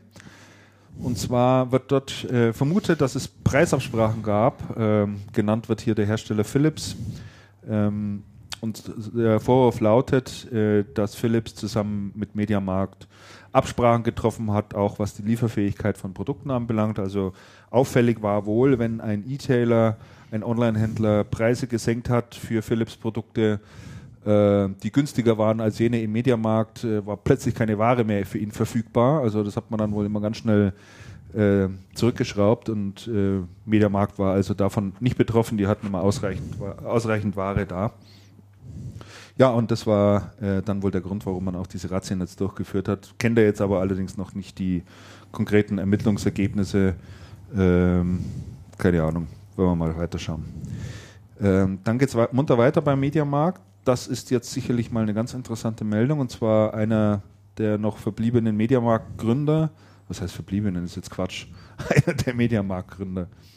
Muss man einfach mal der, so sagen. Der als Gesellschafter verbliebenen. Genau, nämlich der Leopold Stiefel. Ähm, der hat sich jetzt auszahlen lassen und äh, sich, zieht sich sozusagen auf seinen alten Teil zurück, wie man so schön sagt. Ja. Das finde ich schon mal eine ganz interessante Meldung. Ja. Ähm, Und was sagt der Herr Kellerhals dazu? und was sagt der Herr Kellerhals dazu? Also jetzt kann man ja mal ein bisschen drüber spekulieren, was wohl den Herrn Stiefel geritten hat, in Anführungszeichen, sich auszahlen zu lassen. Ähm, Ist doch ganz einfach. ist ganz einfach. Ja, natürlich. Der Stiefel ist ein intelligenter Mensch. Er sagt, heute kriege ich noch 300 Millionen oder so für meine 3%. Ja, in fünf Jahren kriege ich vielleicht nur noch die Hälfte. Also nehme ich die 300. Schnell weg. Also rein, rein Könnte du ich meinst, mir er, hatte, vorstellen. du meinst, Ja, er hat eine ich rein wirtschaftliche vorstellen. Betrachtungsweise gemacht? In erster Linie schon. Am einem gewissen Alter muss man sich überlegen, wie viel Ärger man sich noch antut. Ja, Das wollte ich frage ich- frag mich, warum Keller heißt nicht schon lange Ja. gesagt hat, mir reicht's doch sowieso, was soll das Ganze? Ja, ganz genau. Er scheint Ich glaube, aber der hat vom, nichts zu tun sonst. ich glaube auch, der scheint das wär vom, wahrscheinlich vom, vom Typus und vom Da kommt Charakter her. dann ne? irgendwann der Punkt, wo man's Ego unbedingt ausleben muss. Ja, Ja. glaube auch. Also ich glaube, die, die Anzahl derjenigen, die ein großes Verständnis für den Erich Kellerhals aufbringen hier bei uns in der Republik, die hält sich auch in engen Grenzen. Das kann ich mir nicht anders vorstellen. Ja, ich glaube schon, dass so Mediamarkt Hardcore Hardliner auch gibt, die sagen, ja, also was der Kellerhals, der macht das alles richtig, der hat diesen gegründet und das Konzept, das muss einfach aufrechterhalten Er hatte werden. in der Ingolstädter ähm, Zentrale immer noch eine Menge Leute, die hinter ihm, hinter ihm standen. Horst Norberg auch lange. Ja. Aber diese enge Beziehung, also der Geschäftsführer von, von MSH Deutschland, MSH, ähm, diese enge Beziehung zwischen Norberg und Kellerhals ist, existiert in der Form auch nicht mehr. Ne, Kellerhals hatte ja sich öffentlich, mehr oder weniger öffentlich mal kritisch auch zu Norberg geäußert, ob er der richtige Mann wäre dort an der, an der Spitze und äh, dieses Gebaren vom Kellerhals, ähm, das wird dort äh, in Ingolstadt auch zunehmend kritisch gesehen. Also Das Thema ist, es bringt ja wahnsinnig Ineffizienzen, Ja. diese altersbedingten Nachfolgethemen. Ja. Wenn die ältere Generation nicht weicht, sage ich mal, ja, äh, führt ja immer dazu, dass ein paar mit der neuen Generation sprechen, ein paar mit der alten. Jeder versucht sich zu positionieren. Am Ende des Tages Sand im Getriebe. Äh, sie kriegen das Unternehmen nicht in, an neue Trends angepasst. Ähm, damit haben Familienunternehmen sich schon ruiniert. Ja. Ja. Gut, die Metro-Gruppe hält ja ein bisschen was aus in Summe, aber es geht eigentlich schon zu lang jetzt. Ja. Aber es, äh, die, so insgesamt dieses ganze Konstrukt, so wie es jetzt im Moment etabliert ist, ist doch schon auch wahnsinnig schwierig, das voranzubringen. Also wie sind das so Ihrer Meinung nach überhaupt lösbar? Also einerseits wissen Sie natürlich, dass Sie Probleme haben im stationären Retail. Ähm, es läuft einfach nicht mehr so wie früher. Sie wissen, Sie müssen äh, im Online wesentlich besser werden. Die Versuche, die Sie bisher machen, nach meinem Dafürhalten viel zu zaghaft und, und viel zu vorsichtig und ähm, halbherzig. Ähm, auf der anderen Seite hat man eben lauter Gesellschafter, die alle mitsprechen wollen und jeder hat da so seine eigene Vorstellung davon, wie sowas funktioniert. Also wie kriegt man sowas eigentlich überhaupt hin? Also im Prinzip muss eine klare Führung her. Aus meiner Sicht sollte Kellerhals einfach verkaufen. Mhm. Dann kann man sich wieder aufs Geschäft konzentrieren und nicht auf die Boulevardpresse, die, die alles zerreißt. Mhm. Und äh, dann muss man einfach klar schauen, mehr, also ist sicherlich ein, ein Flächenthema, vielleicht Flächen bereinigen, vielleicht an Kostenstrukturen gehen, mehr ins Internet kommen. Letztendlich ebnet das Internet ja die Kostenstrukturen ein. Hm. Also der Kunde kann günstiger kaufen, dann muss ich mithalten, da muss ich selbst günstiger werden, dazu muss ich meinen Flächenumsatz erhöhen, muss die Produktpalette überdenken. Mhm. Ähm, aber wir sollten auf was anderes noch schauen in dem Umfeld. Mhm. Äh, die Familie Haniel, die hat Metro-Aktien gekauft, um da groß einzusteigen. Mit dem ganzen Drama jetzt, die MSA ist ja wesentlich schuld am Aktienrückgang. Äh, die haben jetzt äh, diese Woche für 300 Millionen Not verkauft, Aktien, die sie für 60 gekauft haben, für 22. Ja. Die haben richtig drauf bezahlt mit dem ganzen Mist. Ja. Ja. Die haben verkauft, weil sie das Geld brauchten, um Ja, Schulden genau. abzubauen. ja, weil sie kreditfinanziert äh, Metro-Aktien gekauft haben, die sie im Kurs gedrittelt haben. Ah, das war ein super Geschäft. Ja, das kann man sagen. Die, die, die können sich sehr bedanken in Ingolstadt. Aber der Kurs ist dann wieder gestiegen, ne? Der Ja, aber der Druck weg war natürlich des Verkaufs. Ja, Man klar. hatte ja Sorge, dass sie noch mehr verkaufen wollen und es kam gestern die Meldung, dass sie, ich glaube, äh, so. sind knapp über 30 jetzt. Sie wollen sich drüber halten. Ja. Was Sinn macht, weil wenn sie drunter gehen, müssen sie, wenn sie wieder drüber gehen, Übernahmeangebot machen. Ach so. Also werden sie sicherlich jetzt nichts mehr verkaufen und Abgabedruck weg heißt immer sofort, äh, Kurs geht wieder ein bisschen hoch. Ah ja. Aha. Ja, ähm, um das nochmal ein bisschen zu unterstreichen, hat ja die Metro jetzt auch einen Vorstand für Media Saturn etabliert. Aha. Ist ja, denke ich, auch nochmal ein klares Zeichen nach außen hin zumindest. Es gibt jetzt jemanden, der hier hauptamtlich dafür zuständig ist, äh, um das Thema noch voranzutreiben. Ne? Hat mich eigentlich direkt überrascht, dass bislang für die MSH dort kein, kein eigener, äh, keine eigene, eigene, kein eigener Vorstand dort äh, vertreten war, muss ich sagen. Ich meine, vor dem Hintergrund der Bedeutung, die MSH für die Metro hat, wundert mich das schon. Mhm. Also der das jetzt macht, ist, wie heißt der nochmal, Peter Haas oder so ähnlich, ne? Ich kannte den. Der ist sozusagen am Horst Norberg vorbeigezogen. Ne? Also der war, wofür war der zuständig? Für, für nicht. Holland, Deutschland? glaube ich. Holland. Ne? Holland. Ich glaube Holland. Mhm. Fürs Hollandsgeschäft war der, glaube ich, zuständig, ja. Ich denke, dass Norberg nicht da in Frage kam, war wahrscheinlich eine Altersfrage. Ne? Hm. Herr, Weimann, was meinen Ich Sie? denke auch, ja. Ja, den Posten übernimmt Peter Haas, derzeit Mitglied der Geschäftsführung der Media Saturn Holding in Ingolstadt. Mhm. Also unterm Norberg. Ja. Bislang. Bislang. Ich sage ja, das Genau. zieht jetzt am Ja, Norberg ja. vorbei. Haas, Aber Norberg ja. war ja damals, als er halt den Job übernahm, wurde er ja schon als äh, Übergangskandidat gehandelt. Und jetzt hat er nochmal eine Vertragsverlängerung bekommen, aber der ist ja, wie alt ist der? 65 oder sowas? Oder 60? Ich weiß es nicht. Also ist schon, schon älter. Und es macht natürlich Sinn, dann einen jüngeren äh, Manager dann in den Vorstand zu rufen, dass der halt noch ein paar Jahre dann da Ja. seine Wirken kann, ja. Genau. Mhm. Sag mal, an dieser Stelle, Ja. an, an exakt dieser Stelle müssten wir doch eigentlich den Exkurs von Damian zu Amazon einflechten, oder? Das stimmt, ich habe den jetzt auch gar nicht eingetragen, aber. äh, Der müsste doch, der müsste doch genau an dieser Stelle passen, Also Das ist wie so ein Exkurs von mir. weil du ihn eben referieren Ach wolltest. so, Deine weil ich, Ankündigung. weil, ich den, weil, Ich ich den, zitiere weil ich diesen Artikel aus dem Handelsblatt mitgebracht habe. Also mache ich gerne natürlich. Und ähm, ähm, anschließend möchte ich aber auch gerne noch auf Herrn Weimann eingehen. Mhm.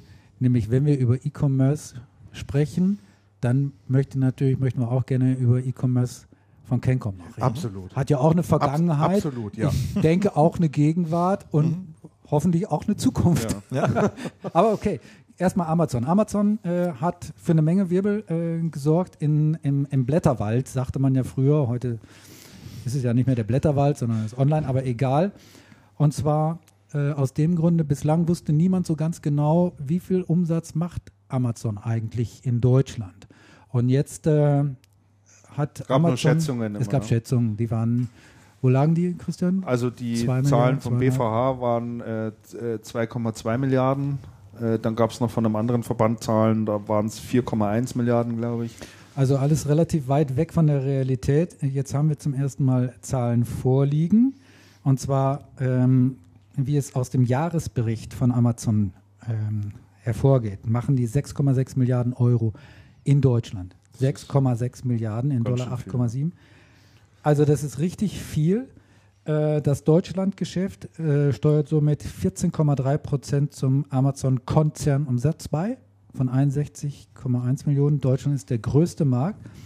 So, und jetzt, das fand ich hier dann auch sehr, sehr Der interessant. größte Markt außerhalb der der USA. gesamte, ja, klar. Der gesamte deutsche Onlinehandel kam im vorigen Jahr Schätzungen zufolge auf 29,5 Milliarden Euro. Zur Erinnerung, ne? Amazon 6,6. Das heißt, auf Amazon entfallen also gemessen am Deutschland Gesamtumsatz 22 Prozent des Onlinehandels. Das, Das ist ist, das sensationell. ist der Hammer, oder? Hohe Zahl, also Wahnsinn. Und, Und kein Ende in Sicht irgendwie. ich, ne? ich denke mal, Es das, hieß ja, der Onlinehandel in Deutschland hat 8%, glaube ich, am Gesamthandel. Richtig? Ja, so ungefähr. Was ja. bedeutet, der hat rund 400 Milliarden. Von daher ist noch richtig Luft nach oben. Ja. Der Herr Weimann, der kennt sich aus, ohne den Artikel zu lesen Zahlen, zu haben. Das stimmt, das stimmt, Herr Weinmann. Äh, der Jahresumsatz des Einzelhandels in Deutschland beläuft sich auf 422 Milliarden Euro, ganz genau. Und daran hat dann äh, Amazon 1,5 Prozent. Mhm. Da ist noch Luft. Für einen einzigen Anbieter ist das schon ganz schön viel. Und das noch, äh, bevor sie Same-Day-Delivery eingeführt haben. Ja. Richtig. Glauben Sie, dass das jemals kommt? Das Ich ist denke ja. Thema. Wir hatten es vor über zehn Jahren schon in Paris. Same Day? Same day? In Paris äh, war es vor zehn Jahren schon Standard, haben sie sonst kein Geschäft gemacht. Sie haben äh, morgens Bestellungen bekommen, dann haben sie das bei Ingram Tech Data, wo immer selbst bestellt als Partner, haben die Ware bis um 11 im Haus gehabt und äh, dann gibt es da Fahrer, die die Ware ausfahren und am gleichen Tag noch zum Kunde bringen.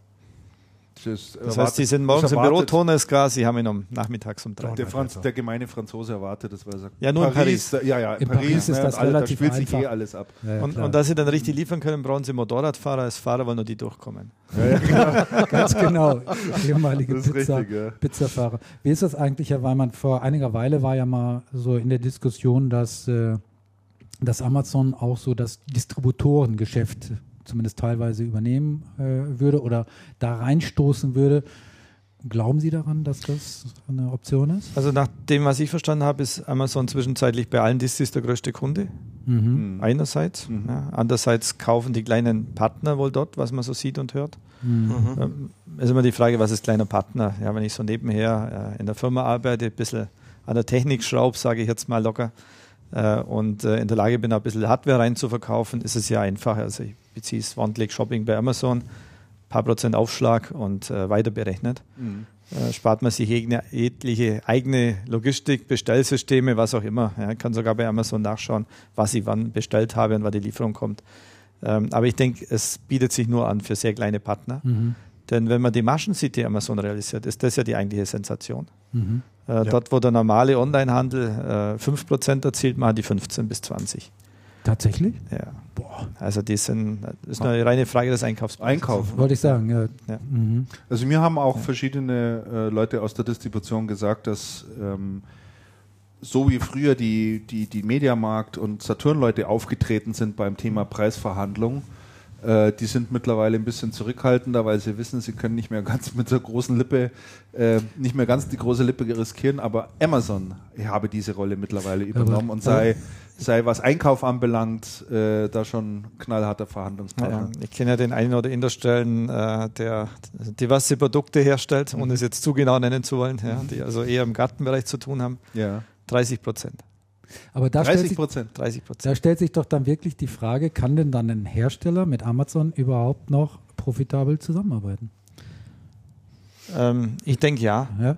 Also ein echter Hersteller ja, weil er eine andere Masche hat. Mhm. Für den Handel ist schwierig. Also wenn Sie heute Produkte reinstellen bei Amazon, dann zahlen Sie 8% Provision, wenn die was verkaufen. Mhm. Äh, die Kunden kaufen ja trotzdem, das ist ja das Faszinierende, obwohl es viel teurer ist, wie sie es im eigenen Webshop anbieten. Mhm. Ähm, also Sie haben 5% Masche. Das Produkt kostet 108% bei Amazon statt 100% bei Ihnen. Kunde kauft trotzdem bei Amazon. Amazon kassiert 70% der Masche, die über Amazon laufen, äh, in die eigene Tasche, ohne irgendwas dafür tun zu müssen, außer Marketplace zur Verfügung zu stellen. Und das treibt natürlich die Rendite. Und die wird in anderen Produktkategorien wieder investiert. Mhm. Wenn man wo rein möchte, wo der Hersteller nicht so richtig mitspielt, verkauft Ja. man das Produkt so lange zum Einkaufspreis, äh, beschafft über Graumarkt oder sonst wo, bis man so einen Marktanteil hat, dass der Hersteller mitspielen muss. Brutal. Äh, Ein schönes, geübtes Muster in unserer Branche generell. Ja, ja, natürlich. Aber so, so funktioniert Aber so das halt funktioniert es, ne? Wahnsinn. Also interessant finde ich ja auch, dass Amazon ähm, einfach Dinge auch immer wieder ausprobiert, in verschiedene Märkte auch reinzugehen. Ich habe übrigens gelesen, dass er äh, in den Vereinigten Staaten sehr stark äh, beim Thema Lebensmittel mittlerweile voranschreiten. Fleisch Fleischhandel, also was man sich da eigentlich erstmal gar nicht so richtig vorstellen kann. Aber ähm, das scheint auch richtig gut zu laufen oder gut anzulaufen zumindest. Ähm, mir hat mal einer erzählt, dass sie immer warten, bis so eine gewisse Sättigung eintritt irgendwo bei ihnen und dann fangen die sofort das neue, das nächste an. Also die tragen zumindest erheblich zu dieser ganzen Disruption der Märkte bei. Ne? Mhm. Also was, was die anpacken und mal kräftig schütteln, da bleibt dann anschließend nicht mehr viel übrig. Und äh, ich denke, der Einfluss von Amazon äh, Gerade auch äh, was das Thema stationärer Handel hier in Deutschland anbelangt, ist schon der Impact ist schon enorm. Mhm. Also das kriegt, glaube ich, alle zu spüren. Ja. Und interessant sind ja jetzt die ganzen Konzepte, die teilweise oder die gerade jetzt auch mal probiert werden, wie für eine Syntaxon äh, das äh, 101-Konzept mhm. äh, in Hamburg mal experimentiert wird. Äh, dann gibt es ja Cyberport arbeitet, glaube ich, jetzt mit irgendjemand zusammen und versuchen da auch ein bisschen Dienstleistungen, ja. so ein Servicegeschäft aufzuziehen. Dann gibt es Elektronikpartner, mhm. die mit Versuchen mit, äh, wie heißt es, Anschluss Plus oder so ähnlich? Oder, oder Sofortanschluss? Sofortanschluss Plus oder irgendwie sowas in der ja. Richtung. Ähm, äh, sowas auch noch mit aufzusetzen. Mhm. Ne? Aber so nach, nach Ihrer Einschätzung, Herr Weinmann, Thema stationärer Handel, ähm, wo sehen Sie da so die Reise hingehen im Großen und Ganzen? Also ich beschäftige mich persönlich ja stark mit dem Thema äh, ja, E-Commerce, Internet, was gibt es alles, was machen die Amerikaner, was setzen sie in unseren Märkten durch. Ja. Also ich halte die Konzepte, die Sie gerade beschrieben haben, alles für brotlose Kunst. Mhm. Letztendlich ebnet das Internet die Märkte ein. Äh, es wird sich immer der billigste Anbieter, der zu Grenzkosten dann anbietet, durchsetzen. Das führt dazu, dass die anderen also eher Minus sind, wie dass sie was verdienen. Den die Luft ausgeht dann auch. Genau, genau. Es versucht jeder der Größte zu werden. The winner takes it all. Es kann nur einer der Größte sein. Das ist heute schon Amazon. Das heißt, Amazon wird weiter die anderen verdrängen. Und wenn man jetzt mal so eine Marktentwicklung anschaut, wir haben ja damals mit, mit HOH auch versucht, ein bisschen mitzumischen mhm. und, und unsere Erfahrungen gemacht. Ja. Mhm. Ähm, das Brot- und Butterprodukt, nehmen wir mal ein Notebook, ein iPad, was auch immer, das geht zu minimalster Masche über den Tisch. Sagen wir 3%. Mhm. Äh, wenn Sie beste Einkaufspreis haben. Mhm. Weil wer beste Einkaufspreis hat, schlägt 3% drauf. Das führt dazu, wer normaler Partner ist und vielleicht 6% schlechter einkauft, zieht 3% Minus. Wundert sich, wie es gehen kann. ähm, also Sie können immer davon ausgehen, dass den Preis, den Sie im Internet sehen, dass der, derjenige 3% drunter einkaufen kann. Es subventioniert niemand wirklich. Aber 3% ist nicht auskömmlich bei Produkten, die 400 Euro kosten, sind 12 Euro, können Sie das Ding gerade mal versenden. Mhm. Ähm, dann hat man Add-on-Sales gemacht. Nehmen wir ein iPhone 5, Kabel 2990. Schauen Sie bei Amazon. Bei uns gibt es noch nicht so arg im, im äh, Amazon.com USA 3,60 Dollar. Ich habe einen Style, kann ich Ihnen zeigen, es funktioniert. Ist nicht wesentlich schlechter wie das von Apple. Und weiß. Inklusive Frachtkosten am nächsten Tag im Briefkosten. Ähm, das heißt, Add-on-Size können Sie vergessen. Ja, also 3,60 Dollar äh, können Sie. Amazon holt die wahrscheinlich in, im Container aus China. Aus China. Da haben Sie wahrscheinlich nur 1,50 Dollar Marge drauf und wenn der ganze Container verkauft ist, war es in Summe auch ein bisschen was. Mhm. Äh, die rechnen rein über die, über die Masse. Jetzt kommt das Thema, dass die äh, Elektronikpartner dieser Welt, äh, was so alles gibt, also und deren Wettbewerber und so weiter, anfangen, über Service leben zu wollen. Mhm. Jetzt kaufen Sie bei Amazon die Waschmaschine 30 Prozent billiger, wie Sie es im normalen Angebot von Elektronikpartner kriegen. Kriegen Sie am nächsten Tag und äh, EP-Kundendienst kommt zum Installieren für 40 Euro. Mhm. Wenn Sie den direkt beauftragen, zahlen Sie 100, wenn Sie Pech haben. Das heißt, äh, der Service ist jetzt auch eingeebnet, weil für 40 Euro die Waschmaschine hinfahren, Keller tragen, aufstellen, hinschrauben, alte mitnehmen, entsorgen, werden Sie nicht mehr reich an der Masche, die Sie damit machen nee. können. Ja? Das nächste Thema ist, dass jetzt alle anfangen, Retail-Stores zu machen. Mhm. Der Retail-Store hat die unangenehme Eigenart. Das, ich habe damals, damals den von HOH zumachen lassen, äh, was 20% Umsatzanteil war und habe gesagt, wir versuchen die Leute übers Netz kaufen zu lassen, wovon wir die Hälfte verloren haben von den 20. Mhm. Die anderen 10 haben wir aber dann übers Web gekauft und jetzt kommt die Pointe, sie machen mit Frachtkosten 6% Masche. Weil diese 7 Euro, die sie dem Kunden in Rechnung stellen, können sie mit 3,50 Euro abdecken. Mhm. Das heißt, sie verlieren, wenn der Kunde die Ware abholt, die halbe Masche mhm. und brauchen nur die Räume und das Personal, das ihn bedient. Mhm. Und das mit der gleichen Masche, also mit diesen 3%, die der andere übers Internet macht. Äh, und das können sie nicht rentabel darstellen. Nicht. Und die ganzen Retail- und sonstigen Mischkonzepte, die das alles versuchen, halte ich für nicht, äh, für nicht richtig überlebensfähig. Ja. Mhm. Also es kann ein großer wie der MSH kann sich durchsetzen, weil sie im Einkauf das gleiche Spiel spielen kann wie Amazon. Mhm. Und der Hersteller einen Platz braucht, wo der Kunde noch hingehen kann und sich das Ganze anschauen. Mhm. Und da ist natürlich ein großer Partner, der deutschlandweit richtig kräftig mit tollen großen Märkten vertreten ist, wo der Kunde Erlebnis-Shopping am Samstag sagt, gehen wir mal wieder Elektronik anschauen, was gibt es Neues. Ja. Da muss ich präsent sein, weil da verkaufe ich per Add-on mein Nintendo-Spiel, was Kind mit dabei ist und was weiß ich, ein neues Display, was gerade so toll ist. Man sieht, das LED 27 Zoll ist viel besser und mhm. 220 Euro können wir uns noch leisten. Mhm. Diese Add-ons heißt für die Hersteller ist dort gegeben. Das ist die Werthaltigkeit dieser großen Märkte. Äh, ansonsten ist die Werthaltigkeit des Internets die niedrige Masche, also den günstigen Preis für den Consumer. Und die ganzen Mischformen haben es schwer. Ich möchte nicht sagen, dass nicht ein paar da durchkommen. Es gibt immer noch das Haus um die Ecke, wo man dann halt einfacher hingehen kann. Ja. Äh, aber er wird sicherlich nicht den Umsatz in Zukunft machen wie in der Vergangenheit. Das ist ja im Wesentlichen B2C-Szenario, was Sie ja. jetzt geschildert haben. Äh, mhm. Wie sieht es denn im B2B-Geschäft aus, in dem ja auch Cancom äh, halt tätig ist? Wie gehen Sie mit dem Thema E-Commerce um? Also wir haben den Vorteil, dass äh, natürlich unsere Kunden in der Regel eine Lösung suchen. Die, die noch Notebooks suchen, sind schon lange weg. Mhm. Und der, der eine Lösung sucht, der braucht natürlich in gewisser Weise eine Beratung, er braucht mehr wie ein Notebook, er braucht irgendwas drumherum, er braucht vielleicht eine Installationsdienstleistung. Und wir können und wollen uns nur auf die konzentrieren. Mhm.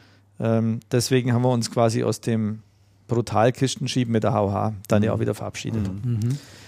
Ähm, und diese Komplexität wird das Internet nicht so schnell abdecken können. Wobei es uns natürlich theoretisch egal ist, wenn wir eine gute Dienstleistung machen zu guten Preisen, wo der Kunde die Notebooks kauft. Aber für den Kunde ist es attraktiver, sie bei uns mitzukaufen ähm, und uns ein bisschen Masche drauf zu lassen, weil er am Ende des Tages alles aus einer Hand hat. Mhm. Und wenn dann Lieferung mit Technikerankunft nicht übereinstimmt, dann können wir nichts in Rechnung stellen, also was selber schuld. Mhm. Ja. Äh, das heißt, das B2B-Geschäft sehen wir nach wie vor, dass es eine hohe Berechtigung hat. Und da geht es letztendlich auch um Kostensenkungen. Die Kosten können wir ideal senken, wenn wir ja, Transaktionskosten senken und zwar die beim Kunden genauso wie unsere eigenen. Und da sind wir bei der E-Supply Chain, an dem Thema arbeiten wir ja intensiv. Es geht leider alles immer viel langsamer, wie man sich vorstellt. Ist ja immer alles komplexer und teurer. Mhm. Aber weil es so hochkomplex ist, können es ja nicht allzu viele. Also wenn man den Markt genau anschaut, äh, spielt im Wesentlichen Bechtle und wir mit. Äh, Bechtle also deutlich größer, muss man an der Stelle ganz klar anerkennen. Äh, dafür haben wir den Vorteil, ein Kunde, der ausschreibt, hat immer gern mindestens zwei, die anbieten können und mhm. äh, so kommen wir dann, dann doch irgendwie doch ins Spiel. Spiel ja. Ja. Ähm, und äh, nachdem wir da ein paar sehr große Kunden auch drauf haben äh, und das für den Kunden sowie für uns eigentlich gutes Geschäft ist, sehen wir da einen Großteil der Zukunft des Handels drin. Mhm. Also auf so einer so eine, so eine Organisationseinheit wie Bechtle direkt, dann nur dann eben bei Cancom, wollen Sie gar nicht. Ja, wir haben ja diese Direkteinheit bei uns in Jettingen-Schepper. Da sind mhm. ja immerhin auch 60 Leute im Callcenter. Ah, ja. Äh, wir haben in Jettingen 280 Mitarbeiter, Logistik, Buchhaltung, RMA, Einkauf, äh, mhm. Marketing. Da ist ja einiges, was dazugehört. Genau das ist natürlich das Thema, warum man es nicht so einfach nachbauen kann. Äh, da ist sehr viel Größe notwendig, Einkaufsvolumen, um guten Preis zu haben, Prozess-Know-how. Ähm, und dann können Sie auf Preise kommen von pro Paket im Versand 4 Euro variable Kosten, Grenzkosten. Und äh, wer das nicht abbilden kann, wird es in Zukunft schwer tun, Produkte zu schippen rentabel. Mhm. Ja. Mhm. Und wenn man die anderen großen Systemhäuser anschaut, Computer Center hatte das mal, die haben ja schon lange ihre Logistik, also schon vor zehn Jahren circa in Carpen die Logistik ja. weitestgehend diesbezüglich eingestellt. Ähm, letztendlich hat es Bechtle und wir. Mhm. Und das ist alles noch von der Jahrtausendwende. Wir hatten es damals schon, Bechtle auch. Mhm. Ähm, nennt sich heute halt E-Commerce, ist gewachsen aus einem Kataloggeschäft raus, wenn man ehrlich ja, ist. Ja. Ja, mhm.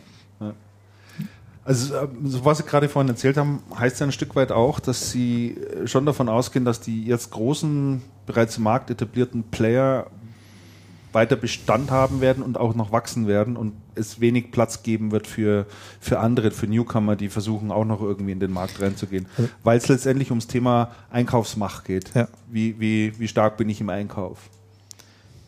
Ja, das, Sie müssen das Gesamtsystem rundkriegen. Mhm. Sie müssen das Einkaufsvolumen haben. Mhm. Da brauchen Sie die Kunden dafür, sonst können Sie es nur einkaufen, nicht verkaufen, hilft auch nichts. Auch schlecht, ja. Den Kunden haben Sie nur, wenn Sie den Einkaufspreis haben. Mhm und dann beißt sich die Katze in den Schwanz. Mit was fangen sie an? Ja.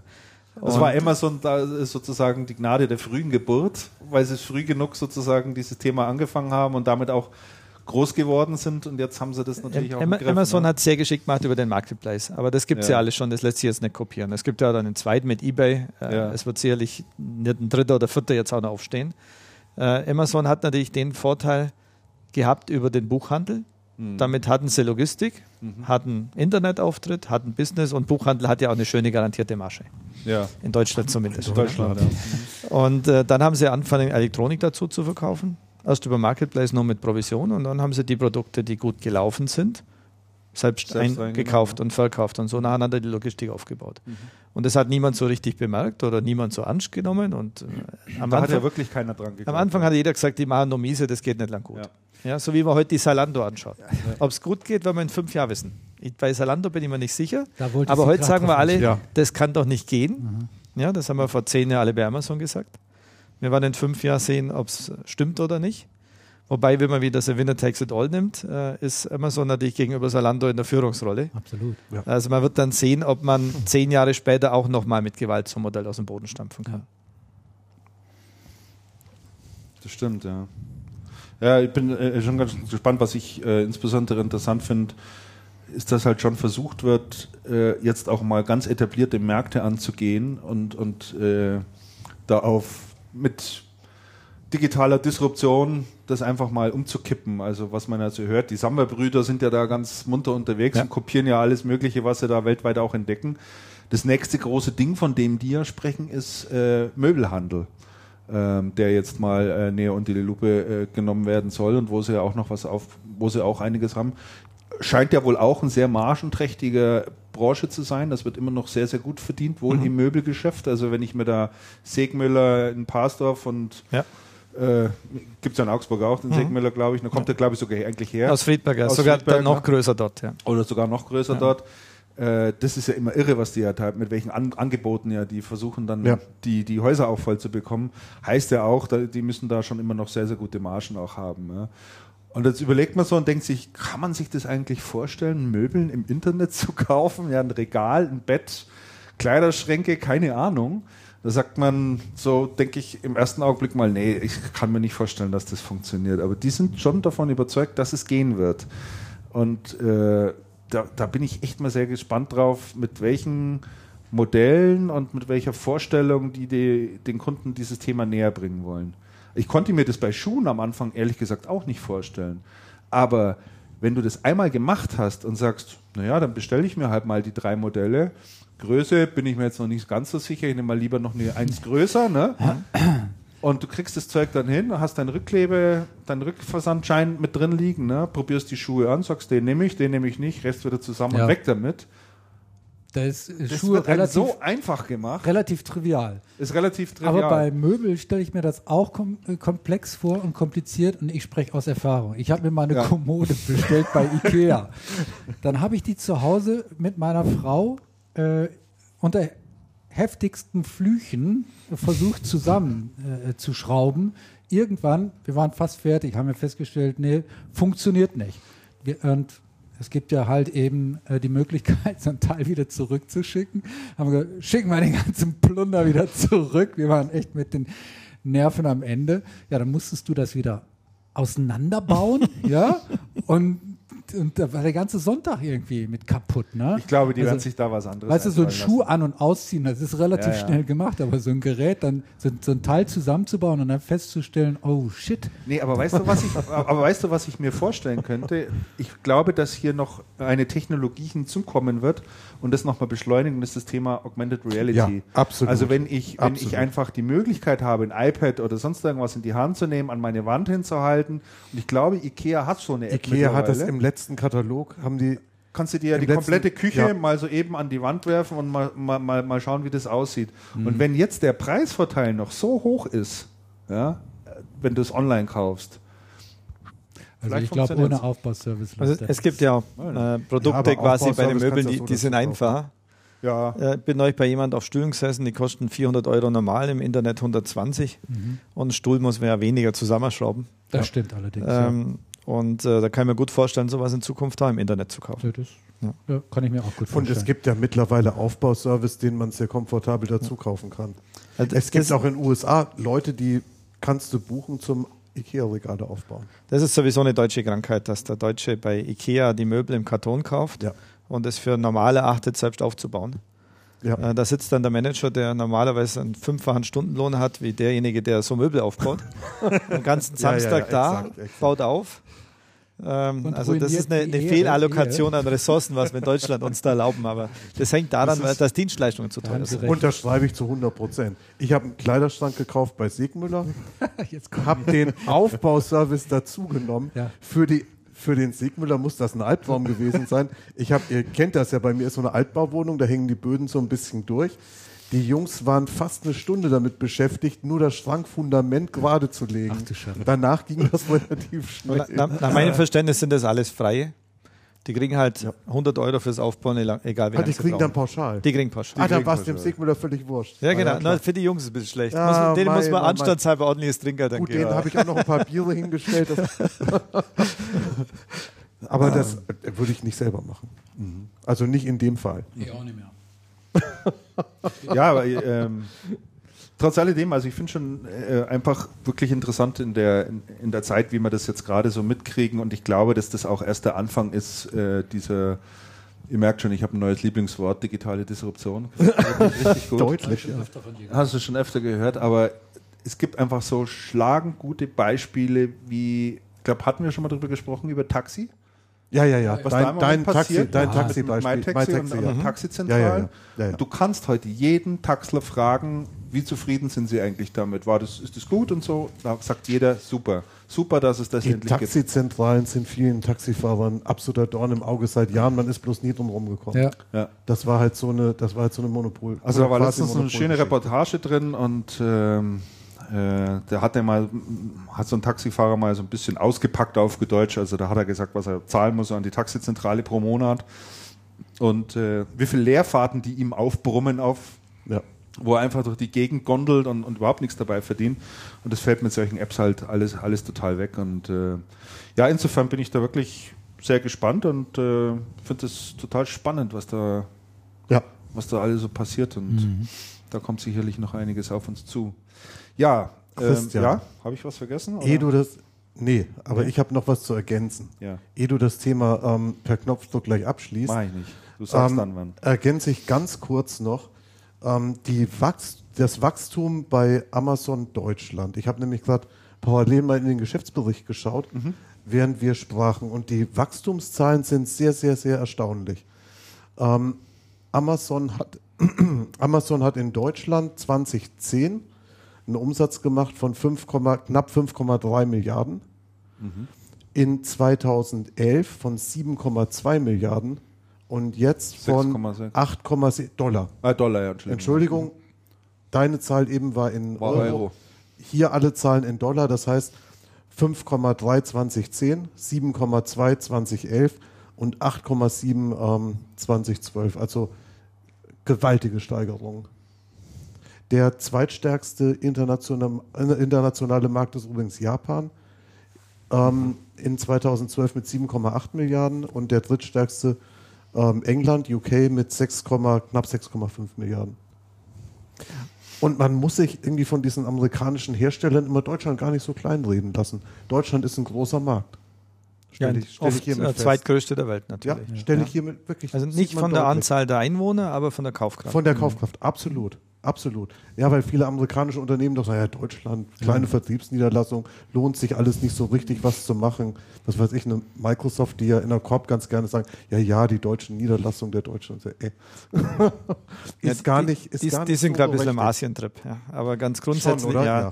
die sehen Ja. natürlich, dass ihre, ihre Software in China verwendet wird, aber niemand bezahlt Ja, Und äh, das ist natürlich ein in Anführungszeichen einfaches Wachstum, wenn man den Leuten beibringt, dass sie bezahlen müssen, was sie verwenden.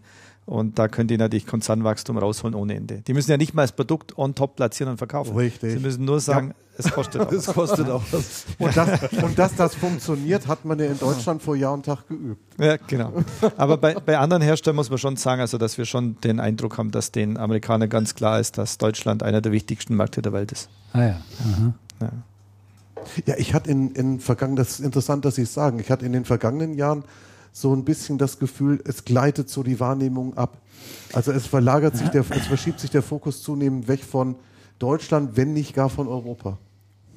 Ja, Europa ist gerade nicht sehr beliebt, äh, das weil es in den Zahlen natürlich Spuren hinterlässt, der Konzern, und deswegen ist das Image gerade nicht so gut, aber die Umsätze sind natürlich nach wie vor gut. Ja. Ja, und die, ein Großteil der Amerikaner glaubt auch, dass in Europa gerade so der Bürgerkrieg tobt.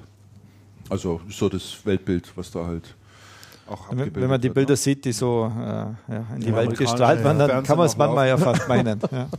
Ja, Ja, das stimmt wohl. Ja, prima. Dann denke ich, verlassen wir mal den Bereich äh, E-Commerce und Retail und äh, werfen noch einen kurzen Blick nach Japan. Da schauen wir auch immer ganz gerne mal rüber. Wir haben ja die, das letzte, letzte Jahr und letzte halbe Jahr vor allen Dingen äh, viele Schreckensmeldungen gelesen aus Japan von den großen Konzernen. Panasonic, Philips, to äh, nicht Philips, äh, Sony, äh, Toshiba, Sharp, äh, war ja keine eine Schreckensbotschaft nach der anderen. Jetzt, so wie es scheint, ähm, gibt es zumindest ein paar Teilerfolge. Ja. Also Sony scheint sich wieder ein Stück weit zu rappeln, ne? Ja, Sony, Sharp, Panasonic, da scheint so ein bisschen die Talsohle äh, durchschritten zu sein. Äh, die schreiben zwar alle noch natürlich noch mächtig äh, rote Zahlen, das Gesamtjahr gesehen, aber es gibt da erste ähm, äh, Sonnenstrahlen wieder operativ, weil Sony auch im letzten Quartal, Ja. also im dritten Quartal des Geschäftsjahres, haben sie wieder schwarze Zahlen geschrieben. Ähm, für Panasonic und für Sharp gilt Ähnliches, aber auch außerhalb der Branche, wenn wir Toyota uns ansehen, zum Beispiel, Die, die ja. haben sich wieder sehr, sehr gut entwickelt. Und äh, ich meine, ein Großteil der japanischen Probleme hatte ja einfach auch mit dieser Katastrophe äh, in einem Atomkraftwerk äh, zu tun. Fukushima. Und, Fukushima, genau. Und, ähm, und, und, und da scheint jetzt also mittlerweile wieder ein bisschen die, äh, die schlimmste, die schlimmste, auch die wirtschaftlichen Folgen scheinen jetzt wieder abgebremst zu sein. Und was Sony betrifft, die scheinen jetzt auch in äh, Bezug auf die Produktpalette wieder ein paar sehr, sehr interessante Eisen im Feuer zu haben. Nicht nur im, äh, äh, in dem Bereich, was Smartphone betrifft, aber auch da. Heißt es, ja. Aber Sony ist ja abwarten. ein gigantischer Konzern. Also jetzt die Headline hier bei, ähm, wo hatte ich es gerade noch mal gelesen? Lass mal eben schon. Ich wollte nur noch mal auf äh, das Thema zurückkommen, was du vorhin angesprochen hast, Damian. Ich denke, dass, äh, Skyfall, genau sowas. dass die, äh, dass es bei den japanischen Konzernen teilweise, dass die Zahlen einfach wieder ein Stück weit besser aussehen, liegt daran, dass massiv, aber ganz massiv restrukturiert wurde. S- Massiv Personal abgebaut wurde, Fabriken verkauft wurden, Firmen verkauft wurden und so weiter und so fort. Da hat man ja extrem viel getan. Ja. Es bleibt da jetzt aber wirklich abzuwarten, ob das nachhaltig sein Sicher. wird, weil ich sehe da nichts nachkommen äh, von, von denen. Ja. Äh, da passiert nichts. Jetzt gibt es diese neue Technologie 4K, Ultra HD, also vierfache Auflösung von, von, von, von den Fernsehern. Das ist jetzt auch nochmal so. Aber ehrlich gesagt, das Fernsehgeschäft ist auch ziemlich durch. Ja, also da passiert auch nicht mehr allzu viel. Aber diese ganzen Innovationen, die wir von früher kennen aus den Häusern Sony und Konsorten, gibt's nicht mehr. Gibt's einfach nicht mehr. Und ich glaube, selbst im Smartphone-Markt mag sein, dass Sony da jetzt wieder ein paar gute Produkte äh, hat. Ähm, ist auch nichts, was Sony retten könnte. Vielleicht, muss, vielleicht muss man das Thema mal etwas philosophischer noch anschauen. Die eigentliche Krankheit Japans ist doch die Überalterung der Bevölkerung. Äh, Das Erschreckende ist, dass sie da ja unser Vorbild sind. In zehn Jahren ist bei uns soweit. Ja. Äh, Und diese Überalterung der Bevölkerung führt zu einer verschlechterten Wirtschaftsleistung, zu weniger jungen Leuten, die innovativ sind, neue Ideen haben, neue Produkte bringen. Es schlägt durch auf die Innovationskraft. Und dann kommt bei den Japanern natürlich dazu, dass sie eine sehr geschlossene Gesellschaft, eine sehr geschlossene Kultur haben. Äh, Das heißt, wir müssen eigentlich daraus lernen, dass wir eine offene Gesellschaft und Kultur brauchen, wie es jetzt letztes Jahr erstmalig der Fall war, dass wir mehr Zuzug wie Wegzug haben, sodass äh, unsere Gesellschaft sich durch Zuzug verjüngen kann, weil eigene Kinder haben wir. Nur noch 1,1 pro Frau im Schnitt. Nicht mehr viel, ja. Ja, und äh, es ist eigentlich sehr stark ein kulturelles Problem. Und es hat auch geschiftet, wie es- wie man es von der alten, in Japan, wie man es von der veralteten äh, Gesellschaftsstruktur erwartet. Sie haben jetzt plötzlich mehr Import wie Export. Der ehemalige Exportweltmeister hat letztes Jahr erstmalig mehr importiert wie exportiert. Und das kommt natürlich auch durch die ganzen Probleme, Innovationsfähigkeit, durch zurückgehende Zahl junger Menschen. Und jetzt schauen wir hin, wo es läuft. Samsung Korea, Südkorea hat eine der jüngsten Bevölkerungen der Welt. Ja. Ähm, jetzt kommt natürlich in Japan auch noch mit dazu, dass äh, China von der, äh, als, als billige Werkbank sehr viel Produktion übernommen hat und jetzt Eigenentwicklungen macht. Das drückt natürlich zusätzlich auf den japanischen Markt. Ähm, aber das Erschreckende ist für mich eher zu sehen, wie sich eine Gesellschaft entwickeln kann binnen 20 Jahren. Und äh, die große Sorge muss eigentlich sein, wo wir uns als Deutschland hin entwickeln. Mhm. Das ist aber weit weg vom IT-Markt. die. Übrigens äh, Südkorea, aber dann äh, denke ich auch auf dem falschen Weg. Niedrigste Geburtenrate weltweit. Südkorea. Ja? Ja. Oh. ja. Also bei Ja? denen ist. Das ja, ich noch nicht die mitgekriegt. haben, die haben ja, ne, die haben keine Zeit mehr für nichts. Die müssen arbeiten. Vor lauter Smartphones produzieren. Die sind nur am, die sind nur am Arbeiten. Ne? Also ich habe sie hier in der Runde schon mal, äh, schon mal erzählt. der Noch mal. Kneipe. Ja, ist ja so. Ja. Also die in, in Seoul kann keiner wohnen, da in diesem, in, in, in diesem ganzen, die haben bis zu zwei Stunden An- und Abfahrt. Äh, man geht erst nach Hause, wenn der Chef geht. Ja, das ist dann schon mal irgendwie 21, 22, 23 Uhr. Das Dann, ist doch mal Arbeitsmoral. ja, dann sind sie, um, ja, sind sie um 1 Uhr zu Hause, wissen aber, dass sie um 5 aufstellen wollen. Da haben sie ehrlich gesagt auch nicht mehr viele andere Dinge Lust. Ne? äh, ja. Ist so, ist so. Erfolgsdruck enorm. Ja. Also die, äh, was einhergehend ist ja die Selbstmordrate von Kindern und Jugendlichen in Südkorea extrem hoch.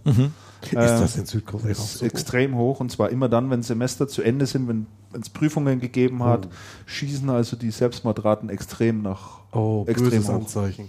Da wird ein ziemlicher Deckel drüber gehalten, das will man alles so nicht, nicht wahrhaben, ist auch gesellschaftlich natürlich alles nicht so akzeptiert. Ähm, aber die erkaufen sich den Erfolg, den sie im Moment haben, ähm, den erkaufen die sich schon auch mit, mit einigen Dingen, die sie irgendwann heimholen wird. also sie tun nicht wirklich etwas für ihre Gesellschaft. Deswegen finde ich das mal einen interessanten Aspekt. Das haben wir noch gar nie so gesehen. Wir denken halt immer nur an die Produkte und warum kommt da nichts und so weiter, warum passiert da nichts, Innovation. Dass das gesellschaftlich, äh, sagen wir mal, auch äh, zu begründen ist, weil man es versäumt, mehr offen zu sein, die Jungen zu fördern. Ja, das finde ich schon mal einen echt interessanten Ansatzpunkt. Das kommt in solchen Diskussionen oft, oft auch viel zu kurz. Ne? Auch in Deutschland. Mhm. Und, und, und jeder glaubt immer, es geht einfach so munter weiter. Ne? Oder es wird ins Negative gekippt, ja, wie Zuzug und so. Ne? Fremde Fachkräfte kann ja wohl überhaupt nicht sein, wir haben doch selber genug, bla bla bla. Man kennt ja diese ganzen Diskussionen. Ne? Ja, wir haben genug, nur leider für die Technik von vor 20 Jahren. Ja. ja, genau. Löten. Genau. Ist irgendwie out zurzeit. ich habe es ja noch gelernt. Kinder betet, Christian lötet. Man kann es halt wieder brauchen, weil die, die, die Speicher sind seit neuestem Jahr fest verlötet, also man kann jetzt wieder löten. Die haben jetzt so viele Füße, dass es wirklich schwer geworden ist. Das ist richtig. Das sehe ich aber so schlecht. Ja, ja, gut. Ich weiß noch, wo beim C64 die Speicher ausgelötet Ja, und ge- gesockelt hat, dass man sie besser austauschen Besser konnte. Das ist richtig. Allerdings. So, dann kommen wir doch äh, auf ein schönes Thema, äh, nämlich Smartphone und Tablet-Markt. Schauen wir da noch mal ein bisschen rein. Da ist ja jetzt in den letzten vier Wochen auch einiges passiert. Und ich denke, wir fangen vielleicht mal mit dem, äh, mit dem großen Thema an. Ähm, wir haben schon häufiger darüber gesprochen, ähm, dass das Thema BlackBerry beziehungsweise RIM kann man jetzt nicht mehr sagen. Das Unternehmen hat entschlossen, äh, jetzt nur noch BlackBerry zu heißen. Und sie haben jetzt am 31. Januar, glaube ich, war es, äh, ihre ersten beiden neuen Smart Mode, Smartphone-Modelle vorgestellt, Z10 und Q10. Ja, und seitdem rauscht es rauf und runter und die einen sagen, wird der Knaller, die anderen sagen, wird nichts. Wie sind, wie sind denn so die Einschätzungen im Raum hier? Im Raum, nicht beim Raum, im Raum. Also die Einschätzung vom Raum gibt es im Moment noch nicht. Ich habe es noch nicht gesehen. Also ich habe es mir auf der Website zwar mal angeschaut, aber ich habe nicht wirklich eine Meinung dazu bis jetzt. Ja. Ich, ich glaube aber persönlich nicht ans Comeback. Wobei zum Gerät kann ich noch nichts sagen. Ja. Ja, ich kann zum Gerät auch nicht sagen. Äh, Ich kenne es jetzt auch nur von den Spezifikationen her und alles, was es zu bieten hat und stelle fest, es ist ein Gerät, was nichts besser kann als andere es auch können. Es ist ein MeToo-Produkt. Es hat keine Besonderheit in irgendeiner Form. Das ist aber ein hartes ja. Urteil. BlackBerry versucht zwar immer wieder herauszustellen, dass es so ein paar Punkte gibt, die dieses Gerät besonders auszeichnen. Da wird immer gerne genannt das Thema Sicherheit, also dass BlackBerry besonders sicher sein soll Mir ist so aus der Historie immer nur bekannt, dass die Dinger ständig abgehört werden von den ganzen Servern, wo die Nachrichten drüber laufen. Hat man ja dieses, diese Indien-Debatte und, und sonst irgendwas. Also ob es wirklich so sicher ist, weiß ich nicht. Äh, der Kunde muss auch dafür bezahlen. Er muss ja ähm, die Software BlackBerry Server dann auch installieren bei sich und da werden ja auch monatliche Kosten fällig, äh, um das Ganze zu betreiben. Ist, denke ich, auch einer der Gründe oder eins der Themen, die, wo Firmen vielleicht ein bisschen vorsichtiger sind. Und ich denke auch insgesamt, dass das Thema Sicherheit von Telefonen in Unternehmen da auch äh, aber da wissen Sie vielleicht ein bisschen mehr, weil man ein bisschen überschätzt wird sozusagen. Also dass man, dass wenn man sagt, ja, alles, was man da so reinschleppt in die Firma, das ist ja alles so wahnsinnig unsicher. Ist das wirklich so ein großes Thema bei Unternehmenskunden? Also wenn Sie jetzt mit unseren Security-Leuten sprechen Ja, ähm, und die sagen deren Kunden, die sagen ja. Ähm, meine persönliche Meinung ist äh, nein, wenn wir mal 10, 20 Jahre in die Zukunft schauen, äh, dann wird uns das nicht mehr sehr arg berühren, ob heute die Telefone sicher waren oder nicht. Ja, E-Mail-Verkehr kann man durch Verschlüsselungstechniken sicher machen. Ja. Ich glaube, da brauche ich kein BlackBerry dazu. Äh, durch Mobile Device Management kann ich mein mobiles Gerät löschen, wenn es geklaut ist oder was auch immer. Ja. Ähm, also ich sehe dann nicht, dass für BlackBerry da noch allzu viel Luft ist. Man, wir haben eine Apple mit einer geschickten Cloud-Lösung mit äh, Tabletts und allem drum und dran. Äh, wir haben äh, Android, das netterweise nichts kostet. Über Werbung finanziert ist ganz anderes Vermarktungsmodell, wo man nicht dafür zahlen muss wie bei BlackBerry. Und wir haben Windows 8, das äh, hoffentlich bald äh, auf Notebooks, Tablets und Telefonen funktionieren wird und damit eine, eine Durchgängigkeit erreicht. Wenn ich mir die vier Modelle anschaue, äh, ist äh, BlackBerry aus meiner Sicht auf Platz 4. Und wenn wir dann wieder sagen, der Winner takes it all, oder zumindest ein oder zwei, dann sieht es immer schlecht aus für den vierten. ja. Also was mich in dieser ganzen Diskussion mit BlackBerry äh, wirklich überrascht hat, muss ich sagen, war dann doch die Emotionalität, mit der darüber gesprochen und diskutiert worden wurde, auch, wurde, auch in den, auch in den Netzwerken wie Facebook und so. Also äh, ich hatte immer den Eindruck, ja, ähm, BlackBerry, das ist so ein Arbeitsgerät, ja, wie jetzt hier meinetwegen mein, mein PC, der ist jetzt zufälligerweise von Lenovo. Ja, Lenovo, habe ich da eine emotionale Beziehung dazu? Nein, habe ich nicht. Und ich habe jetzt hier festgestellt, oh, da gibt es aber doch eine ganze Menge äh, von Leuten da draußen, die sich, ich sag mal, fast persönlich angegriffen fühlen, wenn jemand schlecht über die neuen Blackberries äh, spricht. So war es ja dann auf Facebook. Da wurden ja zum Teil sehr amüsante Wortgefechte geführt, die dann irgendwann auch gar nicht mehr so amüsant wurden, waren, sondern fast ein bisschen biestig. Das fand ich sehr interessant. Äh, Und äh, ich habe gelernt, es gibt eine Apple-Fangemeinde, aber offensichtlich gibt es auch eine BlackBerry-Fangemeinde.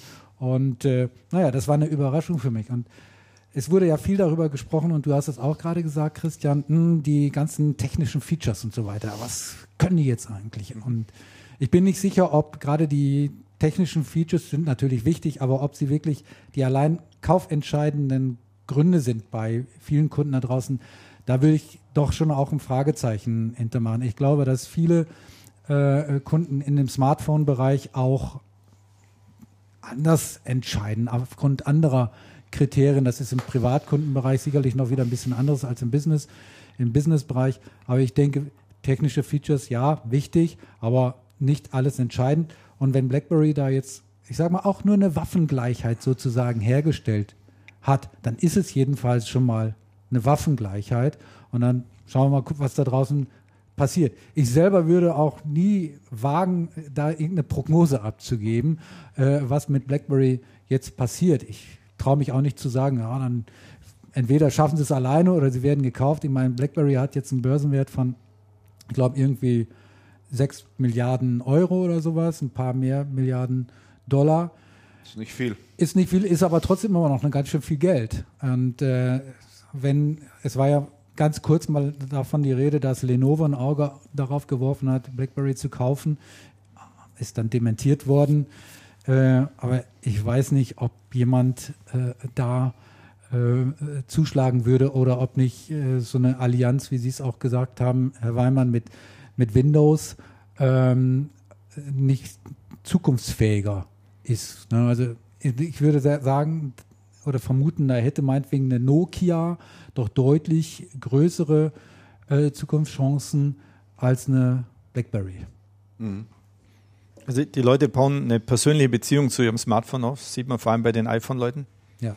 Äh, entsprechend ist auch faszinierend wirklich zu sehen, dass die BlackBerry-Leute ihr BlackBerry lieben. Ja. Äh, wobei ich kann mich erinnern, wir hatten alle vor zehn Jahren die Palms und irgendwie verwenden wir sie heute nicht mehr. Äh, und der, der neue BlackBerry ist sicherlich kein besonderes Incentive für Neukunden da drauf zu gehen. Das heißt, sie bremsen ein bisschen den Rückgang. Ähm, aber ich habe gewisse Incentives, natürlich, wenn ich sage, ich schaffe mit Windows 8 ein durchgängiges System bis zum Smartphone, dann habe ich Incentive zu sagen, okay, am Rechner läuft es eh schon, Tablett, Zukunft vielleicht auch und dann nehme ich mal die Telefon noch dazu. Äh, und ich habe natürlich die gewisse Effekte, die die Leute beim Apple lieben. Ähm, oder auch das, das äh, Samsung Galaxy. Äh, aber ich sehe nicht, dass äh, BlackBerry Kunden dazu gewinnen kann und damit sind sie eigentlich, jetzt hätte ich fast gesagt, zum Sterben verurteilt. Ja. Wenn Ich Ihnen das nicht gelingt, so, ja, auf jeden Fall. ich auch so. Ich glaube, dass ein großer, großer Teil Altkunden sind, die sich jetzt darauf freuen, dass neue Geräte kommen und die werden die auch verwenden. Aber Wer wer es in der Firma nehmen muss, weil man BlackBerry als Standard hat, der kriegt jetzt wenigstens mal ein Gerät, das ein bisschen den anderen ähnlich Richtig, wird. ja. Ja. Sind, wo wenigstens mal so ein Facebook-Knopf Genau. drauf ist. Ne? Ich weiß nicht, ob das das große Verkaufsargument ist. Ja. Glaube ich, glaube ich auch nicht. Also, ich habe auch eigentlich nur ein Bauchgefühl so ein Stück weit und, und, und, und so, was mir im Kopf vorgeht, aber ich, ich gebe dem auch keine große Chance, ehrlich gesagt. Ich glaube es einfach nicht. Äh, ja, aber versuche da auch so emotionslos wie möglich zu sein. So schwer es Wenn es auch nicht immer ganz einfach ist, ehrlich gesagt, aber ähm, das ist ja so ganz typisch in, in, in Facebook und auf, auf, auf anderen sozialen Netzen, die Trollerei, die da natürlich auch schnell stattfindet. Ja. Da werden natürlich schnell irgendwelche Trigger angesprochen und äh, man denkt dann, boah, nee, das kann ja wohl echt nicht sein. Ne? Das, da werden so diese ganzen typischen Argumente dann auch, äh, auch ausgetauscht. Und äh, am Anfang geht man vielleicht noch darauf ein und versucht es ein bisschen zu entkräften, aber es wird dann oft auch ziemlich absurde Diskussionen, wo sich jemand denkt, kauf dir doch, was du willst, das ist doch mir eigentlich, das ist mir eigentlich wurscht. Ach, sowieso. ja, sowieso. Also, Soll doch jeder Äh, seiner Fassung aber, sein. aber es, es stimmt tatsächlich, also man hat wohl zu, zu, zu Smartphones baut man wohl offensichtlich eine andere emotionale Bindung auf. es ja. ist der Es persönlichste. ist ein persönlicher Begleiter. Personal ne? Computer. eben auch, auch weil man sie eben so, in, so stark individualisieren kann durch die Apps. Ja, und, und was, was, was mache ich da drauf und, und, und, und wie verwende ich die? Ähm, äh, denke, da kommt einfach nochmal eine, eine andere Beziehung da dazu. Ne? du sprichst ja sogar mit ihm. Mit sozusagen. Siri, die mich nie versteht. was haben Sie eigentlich für Apps auf Ihrem iPhone drauf, Herr, Herr Weinmann? Ja, relativ auf, viel, Auf dem, auf ja. sagen Sie doch mal. Ich habe es jetzt gerade nicht da, sonst Ah, kann ich es okay. nicht zeigen, aber von Social Media bis zu E-Mail natürlich selbstverständlich, äh, Wetterbericht, alles, was man so braucht. Ähm, ich lese zwischenzeitlich auch äh, also meine Zeitschriften und Zeitungen auf dem iPad. Das heißt auch per App. Und äh, habe ganz ehrlich gesagt kaum noch Fernsehkonsum. Also ab und zu zieht man sich mal einen Film rein über Ja. iTunes, ja. Ja, ja. aber eigentlich nicht mehr das, was im normalen Programm kommt. Und äh, die Nachrichten äh, nimmt man heute per App oder Internet äh, quasi am Vorbeigehen mit. Ähm, und mir ist aufgefallen, wenn man anfängt, mehr mit Twitter zu machen, fängt man plötzlich an, die Nachrichten als Dauerberieselung zu haben. Äh, was allerdings nur am Wochenende funktioniert. Unter Okay. der Woche hat man da, glaube ich, wenig Zeit dafür in wenig Zeit, Meetings. ja. ja. Aber finde ich interessant. Also ich, ich stelle bei mir selbiges fest, dass ich immer mehr auf einen digitalen Workflow umsteige, also was die Informationen einfach Mhm. anbelangt. Ich mache fast alles über RSS-Feeds, die ich abonniert habe. Gibt es tolle Apps, wo man das einfach mal so schnell durchscrollen kann, die ich schnell markiere, die dann sofort getwittert werden oder eben bei uns in die Themenliste automatisch eingetragen werden. Das ist alles so schön durchgängig mittlerweile und macht es einem so einfach äh, dass man da richtig auch zum Konsum, also zum News-Junkie wird. Ne? Also das ist schon irre, was man dann da auch, Also auch, ich, auch ich lese zwischenzeitlich das Handelsblatt nachts um 10 oder 11. Mhm. Und wenn man am nächsten Morgen dann im Flieger so ein Handelsblatt kriegt, denkt man, das ist doch die Zeitung von gestern. Von gestern. Das ist wirklich, das ist wirklich das ist absolut erschütternd. Ja. Ja, das stimmt schon. Das ist schon, ist schon richtig. Was haben wir denn noch drin stehen? Ach ja, ähm, da sollten wir, denke ich, auch noch drüber sprechen. Ähm, über Surface können wir vielleicht noch ein bisschen sprechen. Es ist ja jetzt unsere Vermutung, wir haben ja damals auch nur ein bisschen so rumspekuliert, jetzt zumindest von einigen Marktforschern, das ist ein gutes Stichwort, Marktforscher, muss ich Sie nachher noch was dazu fragen, ähm, iSupply zumindest hat jetzt auch äh, ganz offiziell bescheinigt, dass der Surface Start, Start alles andere als gut war. Äh, extrem schwach, Geschäft läuft überhaupt nicht so richtig gut. Und ähm, ja, es ist eigentlich das auch eingetroffen, so wie wir es auch prognostiziert haben. Haben Sie sich denn groß, haben, hatten Sie von Anfang an große Hoffnungen beim Thema Surface? Na gut, wenn man die, die Distribution über Hotel One laufen lässt, äh, dann äh, muss man sich ja nicht wundern, dass das Produkt nicht im Fachhandel äh, landet. Ja. Ähm, ich habe aber das Verständnis, dass es nie das Ziel war, das Surface groß äh, im Markt äh, als Eigenprodukt von Microsoft zu verkaufen. Mhm. Äh, das haben sie eigentlich auch immer wieder betont in, in persönlichen Gesprächen. Das Thema war, glaube ich, eher mit dem Surface den großen Herstellern zu zeigen, dass ein Produkt machbar ist und quasi, wenn die Hersteller jetzt nicht machen, dass man dann wie Apple auch selbst machen kann. Mhm. Ähm, aber es war, glaube ich, nie das Ziel, das Ding in Riesenstückzahlen zu verkaufen. Mhm. Also nur die Absicht Microsofts mal den OEM-Partnern zu zeigen, wo der Hammer hängt. Ja. So muss es gehen und so muss es funktionieren. Und wenn ihr nicht aus dem Pushen kommt und das Thema mal voranbringt, dann machen wir es. Ja. Mhm. Reden wir nachher vielleicht auch noch ein bisschen. Äh, ich bin ja mal gespannt, aus, ob, ob Nokia da sowas bringt. Ein Tablet? Ja. Warum ist nicht? ja angekündigt und äh, ich meine, es gibt ja eine enge Beziehung zwischen Nokia und Microsoft. Mhm. Und äh, ich könnte mir vorstellen, dass äh, tatsächlich jetzt Nokia in den nächsten Wochen so ein, ein, ein Gerät auf dem Markt oder vorstellen wird. So. Ja, warum auch nicht? Also ja, ich würde, spricht ja eigentlich nichts dagegen. Überhaupt Im Gegenteil, ich erwarte das ja eigentlich von ja, Natürlich, müssen das, Sie. Oder, oder, siehst du dann Nokia eher als verlängerte Werkbank von, von Microsoft oder wie meinst du das? Nein, aber ich glaube, dass man spricht ja viel so von Ökosystem, ne? Mhm. Also ich glaube, dass das schon so ein Ökosystem ist. Wobei auch der Elop gesagt hat, er würde über Android nachdenken, kann er ja machen kann ja über alles Mögliche nachdenken. Solange er dann Windows-Produkte auf den Markt bringt, ist Microsoft das Siegerrecht. Also da ist eine, da ist eine Achse und da denke ich, dass, äh, dass Nokia, die ja, wie alle wissen, von Hardware-Produktion eine Menge verstehen, mhm. dass die dann ein Produkt bringen, davon gehe ich aus. Aber das ist vielleicht mal eine ganz äh, interessante äh, Überleitung. Da auch vielleicht nochmal Ihre Einschätzung, Herr Weinmann. Wir haben schon öfter in der Runde drüber gesprochen. Meine ich, ich habe die These und du hast unlängst auch noch mal über dieses Thema geblockt. Ähm, was passiert da draußen zurzeit im Markt mit Microsoft und Intel?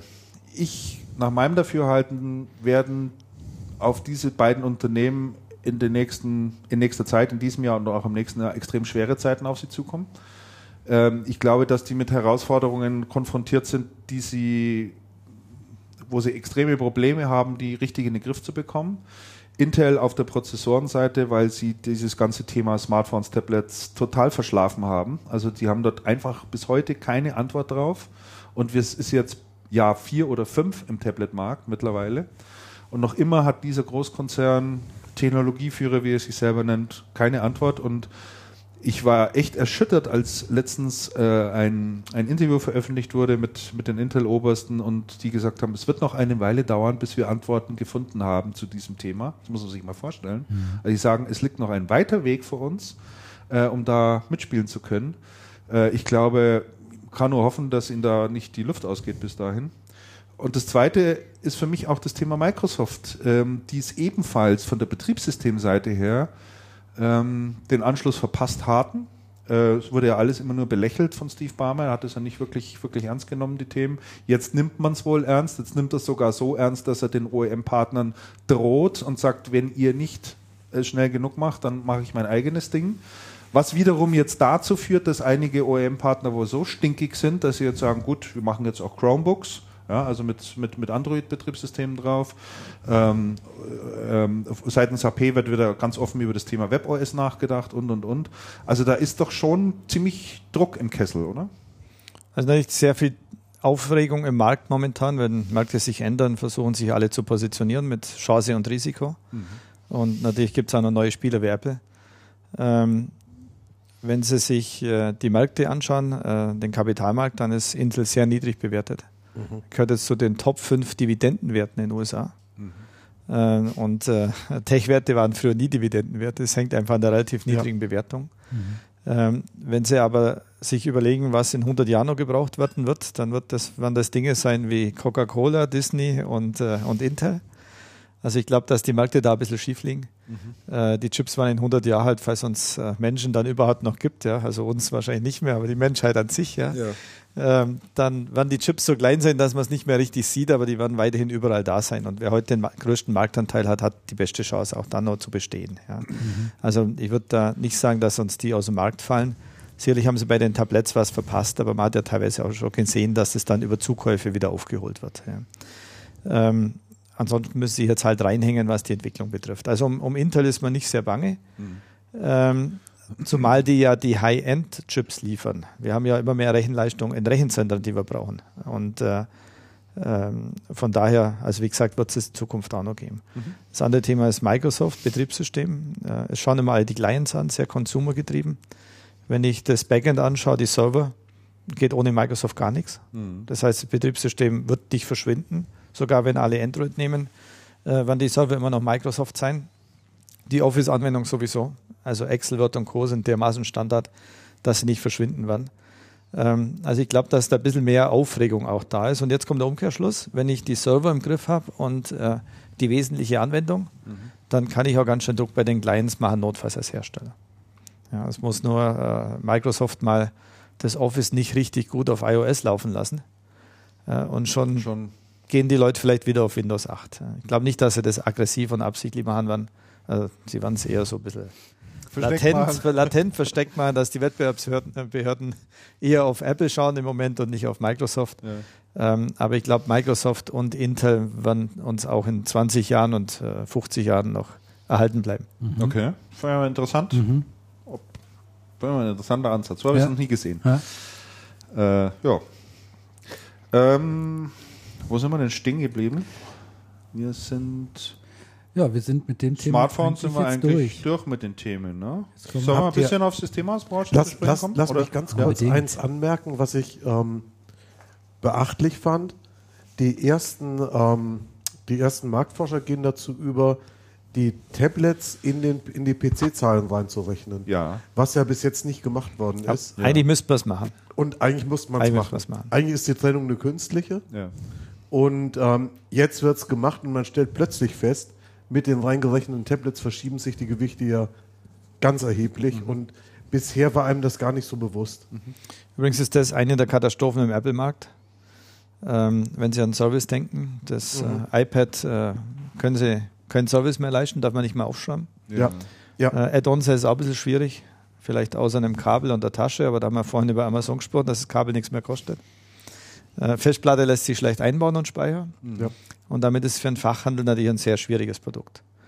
Äh, und wenn man jetzt die neuen MacBook Air und was so alles kommt anschaut, gibt es eigentlich gar kein Gerät mehr, das man aufschrauben kann am Schluss. Ja. Das heißt, eigentlich ist es andersrum. Aus, den, aus Sicht des Fachhandels werden aus den Tabletts plötzlich alle Geräte. Ich kann ja. nirgends mehr was dazu kaufen. Ja. Äh, ich kann nichts mehr dazu verkaufen. Ich kann nichts einbauen. Äh, ich kann keinen richtigen Service mehr machen und damit wird es ein Produkt, das nicht mehr so spannend ist, wie es vor Jahren war. Was ich sehr interessant fand, übrigens genau in dem Kontext, ist, dass HP mit den, mit den Tablets erstmals ein Servicekonzept hat für einen Fachhandel. Das heißt, man kann die aufschrauben. Es gibt so eine, so eine, so eine Art Station, da kann man die reinstellen, aufschrauben und tatsächlich Service selber machen. Gab es ja früher bei HP gar nicht. Mhm. War überhaupt nicht vorgesehen. Ist, glaube ich, nett, aber glaube ich, wird die Sache auch nicht, nicht retten auf Dauer. Ne? naja. Muss, ja, muss man schon sehen. Also ich, ich fand es ich fand's vom Konzept interessant und ich finde es ähm, des Weiteren interessant, um, um gerade beim Punkt zu bleiben.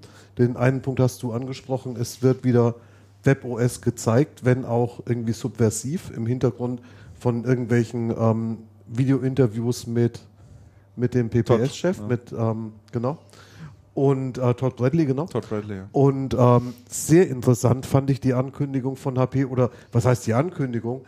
Das vollständige Datenblatt eines Chromebooks, was bei HP plötzlich zirkuliert, wo Microsoft mit keiner einzigen Silbe erwähnt wird.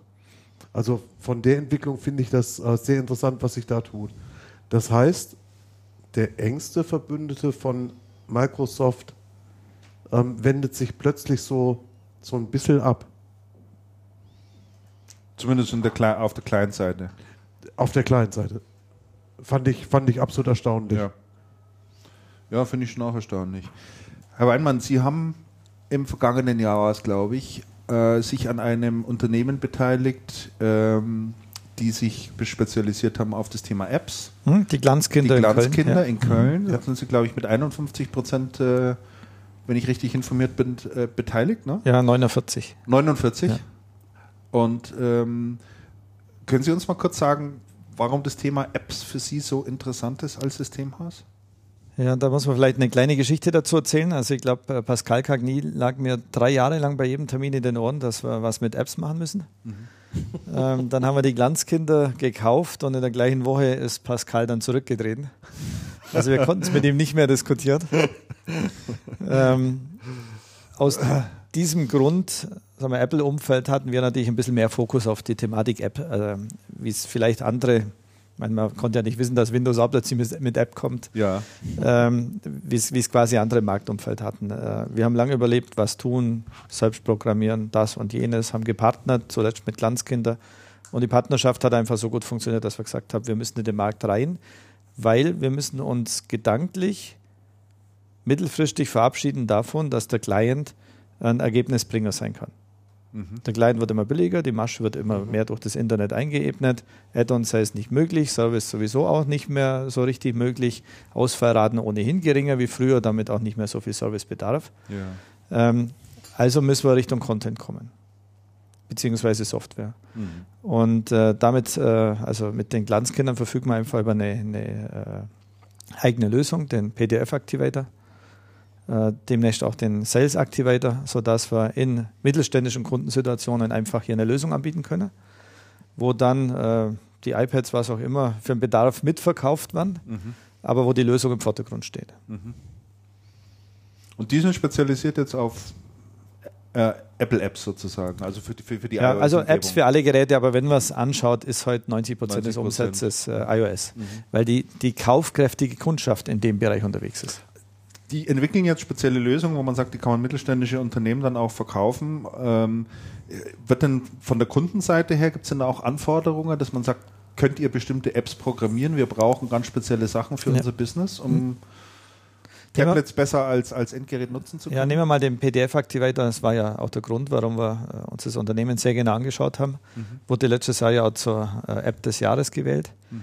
Und äh, der PDF-Activator ermöglicht Ihnen einfach quasi äh, als Mittelständler äh, über eine Datenbank jedermann PDFs äh, in eine App stellen zu können. Das ist aufgebaut wie der Zeitschriftenstand äh, von, von Apple. Mhm. Ähm, das heißt, Sie haben da in Ordnern oder einfach so äh, beliebig viele PDFs, PDFs mit liegen, drin. Ja. PDFs sind letztendlich Datenblätter. Mhm. Damit können Sie sagen, Sie versorgen jetzt Ihren Außendienst mit aktuellen Datenblättern der hat dann nur noch ein iPad. Und der Vorteil ist aktuell. Mhm. Also auch der Außendienstler, der drei Monate nicht mehr in der Firma mhm. war und nicht das Neueste mitgenommen ja. hat, hat die neueste Produktbeschreibung in dem Moment, wo er draufklickt. Mhm. Ähm, damit haben sie eine einheitliche Versorgung, qualitativ auch, äh, quasi mit, den, mit, dem Informationsmaterial. Und das können sie jetzt doppelt verwenden. Viele verwenden es nur intern, also für den eigenen Außendienst. Äh, viele öffnen es für die Kunden, können sie genauso machen. Also mhm. können sie ihr Unternehmens-App programmieren lassen und äh, jeder kann dann draufgehen und quasi die PDFs sich anschauen. Mhm. Äh, und das ist natürlich ein wesentlich effizienterer Weg wie, frü wie früher Datenblätter. Sie brauchen das ja. Ding nicht mehr drucken, nicht mehr verteilen. Äh, jeder hat es jederzeit im Zugriff und Sie können auch jederzeit jeden spannen, wenn Sie wollen. Mhm. Äh, und damit haben Sie natürlich einen viel besseren Distributionsweg. Mhm. Interessant. Ja. Und das nächste Thema, was wir gerade am entwickeln sind, der erste Mus Musterkunde ist schon drauf, ist letztendlich ein Katalog, den Sie nur als PDF hinterlegen müssen. Der kann beispielsweise 100 Seiten haben. Mhm. Und mit nicht zu großem Aufwand bringen Sie den komplett in den Webshop. Das ist also zwei Tage Arbeit circa, der auch wieder außentern vom Kunde gemacht werden kann. Und dann können Sie auf jedes einzelne Bild klicken mit dem Finger. Und dann haben Sie das Produkt quasi im Warenkorb. Dann können Sie noch sagen, drei Stück, vier Stück und am Schluss bestellen drücken. Und das wird dazu führen, dass quasi jeder Versandhändler, ob groß oder klein, weil Sie brauchen da nicht mehr hunderttausende Kunden, um einen Katalog zu drucken, äh, quasi, dass jeder Versandhändler und wir können es wieder von Außendienst nutzen oder quasi direkt für die Kunden äh, ganz simpel quasi seine Produkte über einen zusätzlichen Webshop verkaufen kann. Mhm, mhm, ja. Und Ziel für uns natürlich, an unsere breit angelegte Kundschaft ranzutreten äh, wenn Sie heute anrufen und sagen, bei uns gibt es neue Notebooks, sagt jeder, tolle Meldung, äh, interessiert mich nicht.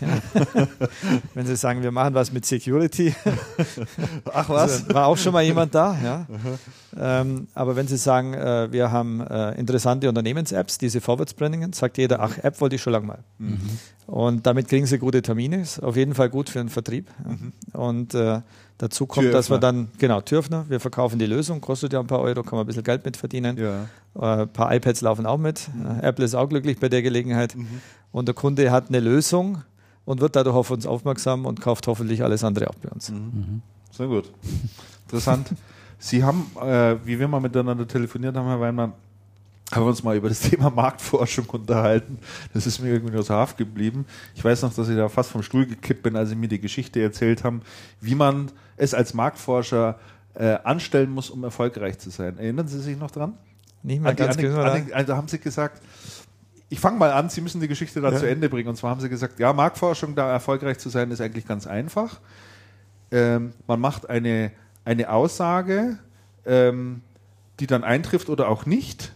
Und dann nimmt man diejenige Zielgruppe äh, her, wo man gesagt hat, Genau. erinnern Sie Ja, sich? Jetzt, Ja, das war, Sie, Sie meinen jetzt das Schneeballsystem. Das Das, ist- das ist noch krasser. genau. Ja. Sie nehmen eine Million Leute ja. und schreiben denen eine E-Mail. Der Hälfte, äh, diese Woche, diesen Monat geht die Börse hoch und der anderen Hälfte, diesen Monat geht die Börse runter.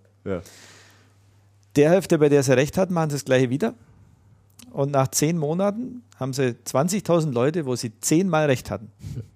Und denen schreiben sie dann eine E-Mail und sagen, also ich hatte jetzt zehnmal recht. Sie sehen, ich kann's, aber äh, ich kann keine weiteren Tipps rausgeben, würde aber ihr Geld verwalten. Ja, davon gibt ihnen dann jeder eine schöne Summe Geldes, weil sie ja so zuverlässig sind in der Prognose. Und das Geld zieht er dann nie wieder, weil sie sind dann weg auf den Bahamas. Das ist reine Statistik, was dahinter steckt natürlich. Ja. Ähm, Das ist das ein bisschen wie das Schema, weil wir da schon dabei sind, da habe ich was, was Neues in der Richtung. ähm, das ist wie wenn Sie zum Heilpraktiker gehen. Jetzt beleidigen natürlich wahrscheinlich wieder alle, die an ihre Heilpraktiker glauben. Klar. Äh, der behandelt Sie dann und sagt, äh, es wird jetzt erst ein bisschen schlimmer, bevor es besser wird. Der hat immer recht. Ja. Wird es besser, auch wenn es sofort besser wird, sagen Sie, er hat geholfen. Wird schlimmer, sagen Sie, ja, er hat ja gesagt, es wird erst schlimmer. und falls dann einfach von allein besser wird, hat er auch noch recht gehabt. Da muss es nur entsprechend anpassen. Sehr gut. ah, super. So, dann äh, lass uns doch mal ein bisschen in die Systemhausbranche noch reinschauen. Ich meine, heute haben wir wirklich mal die Gelegenheit, den Herrn Weinmann auch da zu haben. Ähm, fangen wir mal mit den, äh, mit den Zahlen der Cancom an. Rekordquartal wieder abgeliefert, geht steil voran. Und ähm, Aussichten sind auch sehr, sehr gut. Gab auch Rekordquartal bei Bechtle, die haben ebenfalls sehr gute Zahlen gemeldet. Ähm, kann, können wir davon ableiten, dass es der Systemhausbranche insgesamt sehr, sehr gut geht? Oder wie muss man sich das so vorstellen? Muss man erstmal die Zahlen Muss genau anschauen. Also Mhm. Bechtle Genau hat. Rekordquartal wie Rekordjahr, Richtig, ja. Äh, was ein kleiner Unterschied ist. ähm, was uns trotzdem im Q4 geärgert hat. ja. Wobei sie es ja, äh, die Bechtle, vorwiegend daraufhin zurückführt, dass sie so viel, extrem viel Personal eingestellt haben. Ich glaube, es sind ja von über, 100, über 600 Mitarbeitern, glaube ich, die Rede, äh, die sie im letzten Geschäftsjahr auch eingestellt haben. Ne? Ja, falls uns das dieses Jahr passiert, dass wir schlechter sind, fällt uns auch Ausrede ein. ja, ganz grundsätzlich muss man aber sagen, ähm, es werden ja immer die, also wir als die zwei Großen quasi, wo die Zahlen öffentlich sind, äh, gesehen und verglichen. Und das ist auch das Thema, wenn Bechtle Zahlen veröffentlicht oder wir, ist der jeweils andere unter Druck, innerhalb Stunden die eigenen Zahlen rauszugeben, weil sonst zu viel spekuliert wird. Äh, Von daher ist, das, äh, ist der Markt da ja durch den Kapitalmarkt an der Stelle sehr transparent. Äh, Ich denke, das Thema, das läuft, ist nach wie vor, dass die IT komplexer wird. Eben weil sie am Client auch nichts mehr verdienen können, geht alles Richtung Rechenzentrum. Es geht auch die Intelligenz ins Rechenzentrum. Und durch die steigende Komplexität gewinnen die größeren Anbieter, weil sie heute als äh, Mittelständler äh, ungern äh, äh, sich eine virtualisierte Umgebung von jemandem bauen lassen, der einen Citrix-Spezialist hat. Weil wenn der gegen Baum fährt, haben sie ein Problem. Also wenn sie tendenziell sich nach einem größeren Anbieter umschauen, der mehrere Spezialisten hat, der vielleicht auch schon ein bisschen mehr Erfahrung in anderen Projekten hat. Und das führt natürlich dazu, dass ein gewisser Dealflow von kleineren zu größeren Systemhäusern da ist. Äh, Das lässt die größeren überproportional wachsen. Jetzt ist natürlich die Frage, was ist Wachstum? Wenn Sie schauen, wie wenig die großen wachsen, wenn überhaupt. Ja. Ähm, Und ich würde trotzdem behaupten, wir haben Kundenzugewinne, also wir wachsen in der Anzahl Kunden. Ja. Ähm, Dann sieht man auch, dass im letzten Jahr eigentlich die Umsätze, also die Handelsumsätze zurückgegangen sind. Wie kann man in der Situation trotzdem die Gewinne steigern? Das ist ganz einfach die Verschiebung Richtung Dienstleistung. Ähm, ist aber beim Kunde ganz angenehm, wenn er ein Projekt kauft. Also letztendlich eine ein Rechenzentrum kostet halt plötzlich die Hälfte. Dafür ist es komplizierter. Sie müssen mehr Dienstleistung erbringen. Dann kostet es halt für den Kunde nicht die Hälfte, sondern nur 40 Prozent weniger. Aber das, was Sie dann an mehr Dienstleistung reinverkaufen, äh, ist natürlich ist viel rentablere wie die Handelsware. Äh, und deswegen waren wir in der Lage, äh, trotz äh, quasi pro Kunde rückläufigen oder leicht rückläufigen Umsätzen, wenn man das genauer anschaut, trotzdem den Gewinn zu steigern, weil wir pro Kunde mehr verdienen konnten, weil wir einfach mehr höherwertige Dienstleistungen verkauft haben. Verstehe, ja. Mhm. Und den Trend haben wir natürlich in der Systemhausbranche insgesamt. Ähm, das lässt die Großen wachsen. Und es lässt verrückterweise die Großen Geld verdienen, wohingegen die Kleinen sich schwerer tun, mhm. weil sie natürlich ihre großen Kunden wieder an die Großen verlieren. Mhm. Und an den kleinen Kunden, die weniger komplex sind, können sie mit den Produkten, an denen sie weniger Marge haben, weil es halt nur klein sind, immer weniger verdienen. Mhm. mhm. Also insgesamt sehen wir eigentlich, wenn wir die Systemhausbranche 11 zu 12 vergleichen, äh, wir sprechen ja mit vielen anderen äh, quasi zwangsweise kleineren, weil mit den größeren kann ich nur sprechen, wenn ich mit, mit Bechter oder Computercenter spreche. Ja. Ähm, dann sehen wir schon, dass sie das Geschäft tendenziell von 11 nach 12 verschlechtert hat. Mhm. Also man kann sich natürlich auch nicht komplett äh, den Entwicklungen bei HP, Dell, Fujitsu, wo auch immer entziehen. Entziehen, ja. Der Markt in Summe kann sich mhm. nicht entziehen. Mhm. mhm. Ich bin gerade gestolpert über Ihre Formulierung von 11 nach 12 verschlechtert. Was Habt ihr das verstanden? Ich verstehe das. Also von 2011 nach 2012. Ah, so, ja, ja, jetzt, ja. War, war, genau. Jetzt habe ich verstanden. Ja, also da haben wir etliche gesehen, die in der Zeit auch geschrumpft sind. Ah, okay. Mhm. Ich habe so ein bisschen den Eindruck, ähm, äh, dass es neben den großen etablierten Systemhäusern, die so nach meinem Dafürhalten immer professioneller werden in ihrem ganzen Auftritt in ihrem ganzen, was das Management anbelangt, was die Prozesse anbelangt und, und, und, ein sehr hoher Professionalisierungsgrad ist gegenüber fünf, sechs, sieben, acht Jahren. Hat sich viel getan in meinen Augen. Und ich sehe auch ähm, kleinere Systemhäuser, jüngere Systemhäuser an den Markt kommen. Ähm, und die finde ich ganz interessant, weil die oft nicht diesen Ballast mitbringen, die die großen alten tradierten Systemhäuser sozusagen haben, sondern die frisch und munter ans Werk gehen und sagen, wir lassen mal diese ganze Hardware und alles, was da noch ist, lassen wir jetzt mal so hinter uns. Wir gehen mal mit ganz neuen Ideen an den, an den Markt heran. Sehen Sie da auch so, so eine Entwicklung äh, stattfinden, dass, so, dass es so junge Häuser gibt, die da sagen, wir machen jetzt einfach mal was? Ich kann mich ja immer in jede Lage reinfühlen, was das betrifft, weil vor 21 Jahren haben wir selbst zu zweit angefangen. Selbst so angefangen, ja. Ähm, man ist da schon relativ jung und naiv und macht viele Dinge, wo man sich gar nicht bewusst ist. Wir hatten im ersten Jahr damals mal einen Ausfall über 40.000 D-Mark, der hat uns sehr geschmerzt. Das war ja mhm. unser persönliches Geld als Studenten, ja. weil uns bis dahin gar nicht so bewusst war, dass man auch schauen muss, ob am Schluss der Kunde quasi Kreditwürdigkeit hat oder nicht. Da war ja normal, dass man eigentlich, was man kriegt, bezahlen muss. Ja, auch. Ja. Dass man einer ordentlich nicht bezahlt, das muss man schmerzhaft lernen. Ähm, von daher ist natürlich ein Unterschied zwischen kleinen und großen Systemhaus, was Prozesse, Qualitäten und so Themen betrifft. Aber bei den kleinen ist natürlich auch mehr Dynamik drin. Mhm. Man muss sich sehr genau anschauen, was da passiert, was die tun. Ähm, der Markt ist aber wesentlich reifer geworden wie vor 20 Jahren. Aus meiner Sicht können Sie heute so Strukturen, wie wir in diesen 20 Jahren geschaffen haben, nicht mehr hochziehen von null weg. Äh, die, also außer Sie, außer Sie entdecken einen ganz neuen Markt für sich der sich im Moment neu auftut. Aber ich sehe keine neuen Märkte, sonst wird man auch versuchen, die zu besetzen. Mhm. Und wenn ein neuer Markt sich auftut und etwas größer wird, kommen sofort die Großen und besetzen ihn. Deswegen ist es auch schwierig, einen, einen neu aufkommenden Markt zu verteidigen gegenüber den größeren. Ähm, weil wir müssen ja alle schauen, dass wir äh, weiterhin innovativ bleiben und äh, Marktentwicklung mitnehmen. Ja. Und die Märkte sind so reif, dass sie inzwischen zeitlich so hohe Anforderungen haben. Nehmen wir mal das Thema äh, Cisco Gold-Partnerschaft, die sie brauchen, wenn sie in gewissem Umfeld mitspielen wollen. Ähm, da müssen sie eher eine Million wie eine halbe investieren, um das zu kriegen mhm. äh, und entsprechende Umsätze nachweisen können. Das kann ein kleiner nicht schaffen. Ja. Äh, und wie gesagt, diese neuen Märkte, da sind wir wieder bei der mangelnden Innovation, die wir vorhin besprochen haben, sehen wir leider nicht, weil hätten wir die, würde der Gesamtmarkt wachsen und nicht schrumpfen. Mhm. Da müsste noch mehr getan werden, um, um, das, um dieses Klima einfach zu fördern. Ja, wir bräuchten eigentlich halt neue Produkte, neue Ideen, ja, äh, wie die ganze Internetbranche. Und das sehe ich jetzt momentan in, quasi in der Hardware- und Softwarebranche nicht in nicht. dem Maße. Software ja, aber äh, natürlich eher spezialisierte Themen. Mhm.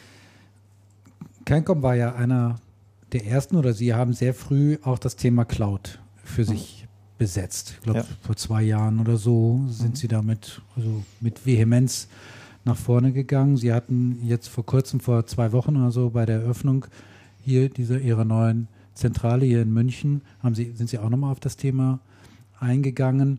Können Sie das nochmal ein bisschen erläutern, äh, Herr Weinmann, was genau Sie dort äh, am Markt äh, anbieten, den Kunden anbieten und womit Sie da Ihr Geld verdienen?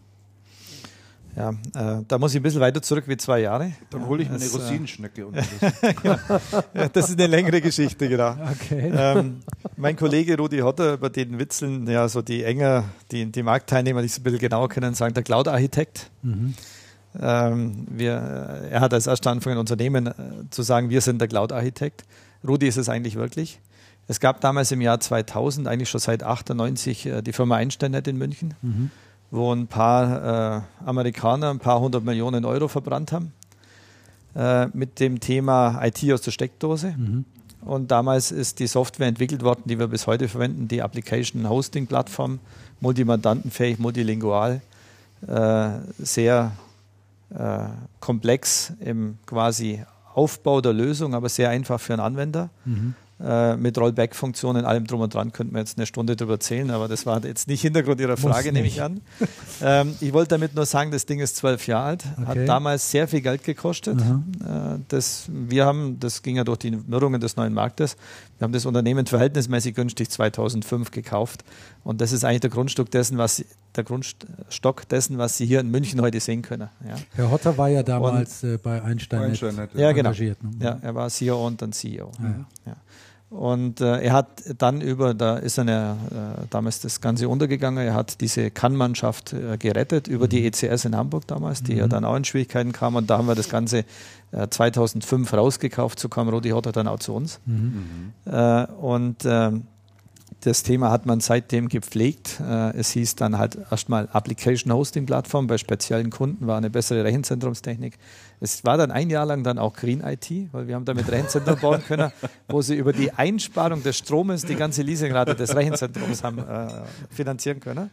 Sie Und dann kam der Begriff Cloud auf. Ja, dann kam der Begriff Cloud auf. Das heißt, das ist, das können Sie auch sagen, äh, alter Wein in neuen Schläuchen. Es äh, ist ein paar Mal umlackiert worden von der Begrifflichkeit. Ähm, was man einfach tun musste, war halt spricht jeder von Cloud und das ist einfach ein kurzer Begriff, prägnant, passt ja auch dazu.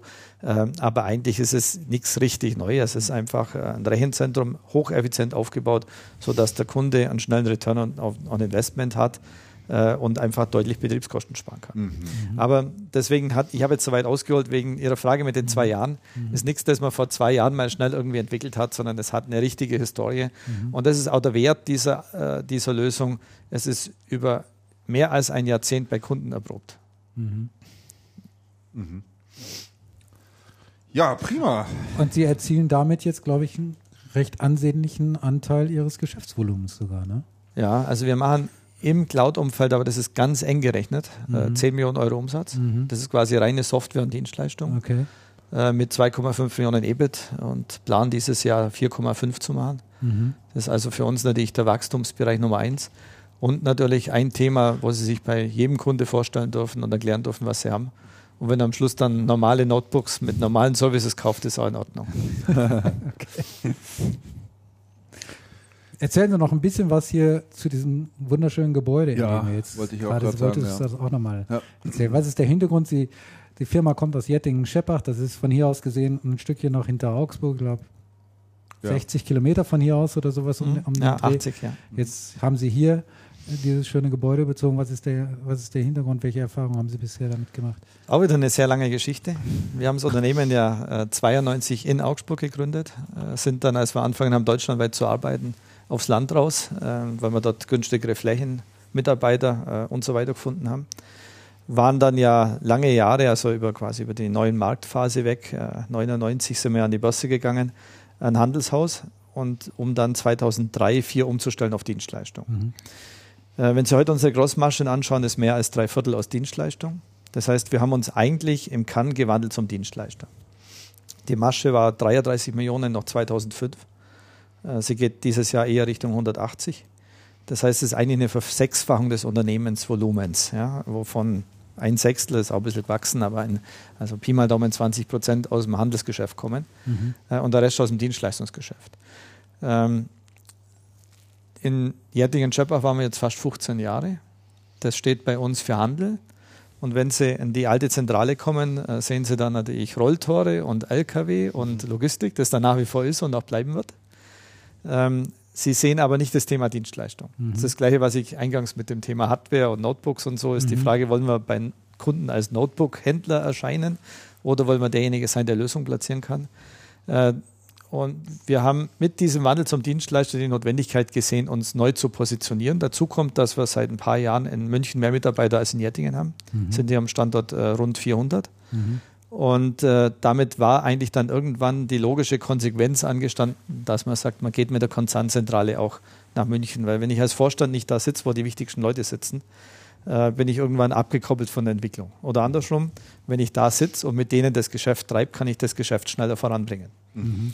Ähm, und äh, so haben wir im Zuge quasi dessen, dass wir uns ja als Cloud-Software-Anbieter sogar und, und Dienstleister uns zügig weiterentwickeln wollen, gesagt, gehen wir nach München und haben in den sauren Apfel gebissen der höheren Gewerbesteuer und äh, der deutlich teureren Mieten, äh, teilweise auch Mitarbeiterkosten, mit dem Vorteil allerdings hier zügig schnell die Mitarbeiter zu kriegen, die wir brauchen. War das so, ja? Ja, also wir äh, sehen hier deutliche Effekte, wenn Sie Spezialisten suchen. Äh, die kriegen Sie in München natürlich besser wie am flachen Land. Mhm. Äh, es ist natürlich auch die Gehaltsstruktur deutlich höher hier. Wie schwierig war die Suche der Immobilie hier in München? Äh, wir haben zwei Jahre dazu braucht. Zwei Jahre. Aber deswegen, weil wir einmal quasi abschlussreif waren und dann doch noch was geändert haben. Mhm. Unser alter Vermieter hat uns so ein gutes Angebot gemacht, dass wir gesagt haben, da müssen wir bleiben. Er wollte dann alles umbauen, hat aber dann, äh, als wir geblieben sind, äh, irgendwie doch festgestellt, dass es nicht in der, obwohl es schriftlich niedergelegt war auf einem zweiseitigen kurzen Memorandum und das auch unterschrieben war, ähm, aber es, die, die kurzen Vereinbarungen sind natürlich immer schwierig, weil es gibt dann immer tausend Ausreden, was man doch anders verstanden hat. Und ja. nach ein paar Monaten Diskussion haben wir gesagt, hat so keinen Wert. Wir wollen in ein äh, quasi auch herzeigbares Gebäude ähm, und äh, sind dann erneut auf die Suche gegangen. Deswegen zwei Jahre, weil sie brauchen dann drei Monate, bis sie was haben und fünf Monate, bis, es, bis Einbauten drin sind, mhm. äh, äh weil die, die äh, Gebäude ja quasi als Skelette heute gebaut waren. Richtig, ja. Und von daher haben sie einfach eine gewisse Zeit, bis das Ganze ins Laufen kommt. Also jetzt äh, wunderbare Lage hier an der Donnersberger Brücke. Wir haben es vorhin schon gesagt, jede S-Bahn, die hier reinfährt, fährt am Krankom-Gebäude vorbei. Jeder äh, Die, die 100.000 Autos, die hier in München unterwegs sind über die Donnersberger Brücke, jeder ICE, ganz genau. Seit heute hängt das Schild oben. Weiß Seit heute hängt das Schild. Wir haben ja. das Foto vorhin noch gesehen, in, äh, heute Nachmittag in, in, Facebook, das jetzt aufgehängt wurde, endlich. Mhm. Ähm, also von daher kann man echt nur, echt nur gratulieren. Also finde es ganz toll. Ja, danke. Finde auch das ganze Ambiente übrigens hier im Haus. Wir waren vor 14 Tagen zu Gast ja. bei der äh, offiziellen Eröffnung hier. Das ganze Ambiente und die Stimmung und äh, ja, wie soll man so sagen, die Atmosphäre hier im Haus finde ich super angenehm. Jetzt mal als Gast sage ich, ich weiß ja nicht, wie es ist, wenn ich hier arbeite und tagsüber hier der helle Wahnsinn tobt, aber äh, kann man sich auf alle Fälle äh, schon sehr wohlfühlen. Ja. Ich habe mir, äh, wenn man wenn man das mal sehen möchte, wie das früher ausgeschaut hat hier, äh, der mö möge sich mal äh, in Google auf Google Street Map gehen oder Street View halt so heißt es mhm. ja, als als der alte Kamerawagen hier noch durchfuhr. Dann sieht man mal, wie das hier früher so, ausgeschaut hat. Ja? Und ja, es war keine mhm. besonders schöne Gegend. Nee, nee, das also, war also hier, hier, hier war, war früher direkt, also direkt hier war früher das Backstage. Genau. Das erste. Nein, das Backstage, das gibt's ja noch. Ja, das, erste, das erste, das erste, das ah, erste okay. Backstage, das war hier in so einer alten Kraftwerkshalle oder ja, sowas. Das war eine war ein total finstere, finstere Punk-Disco. Ja. Ich habe hier mal um die Ecke am Burgkreuzplatz gewohnt. So. Ich bin hier oft entlang gekommen und noch früher, was auch ganz interessant war, die Donnersberger Brücke auf der anderen Seite der Brücke, also auf der Westendseite. Mhm. Das war bis vor, ich glaube vor 150 oder 120 Jahren, also nicht ganz lang her, war hier gegenüber, wo das große Zollgebäude steht, die, ähm, das Dorf Friedenheim oder die, die, ähm, die Siedlung Friedenheim, das waren sechs Höfe mit 30 Einwohnern. Mhm. Das ist keine 150 Jahre her. Ja, das ist verrückt. Es ist wirklich irre. Ja, das ist verrückt. Also ich äh, wohne ja im Osten von München, Waldrudering und äh, die Nachbarin gegenüber geht jetzt stramm auf die 80, die ist, war etwas über 80 und die hat mir unlängst mal Bilder gezeigt, die ist 1920 sind die dort rausgezogen, also ist jetzt auch 80, 90, ja, 90 Jahre her.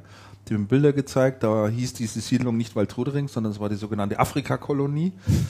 äh, weil die ganzen Straßen Weil die nach, Straßen nach so afrikanischen Ja. Kolonien benannt waren. Und da ging ein Feldweg von da draußen nach München rein. Ja.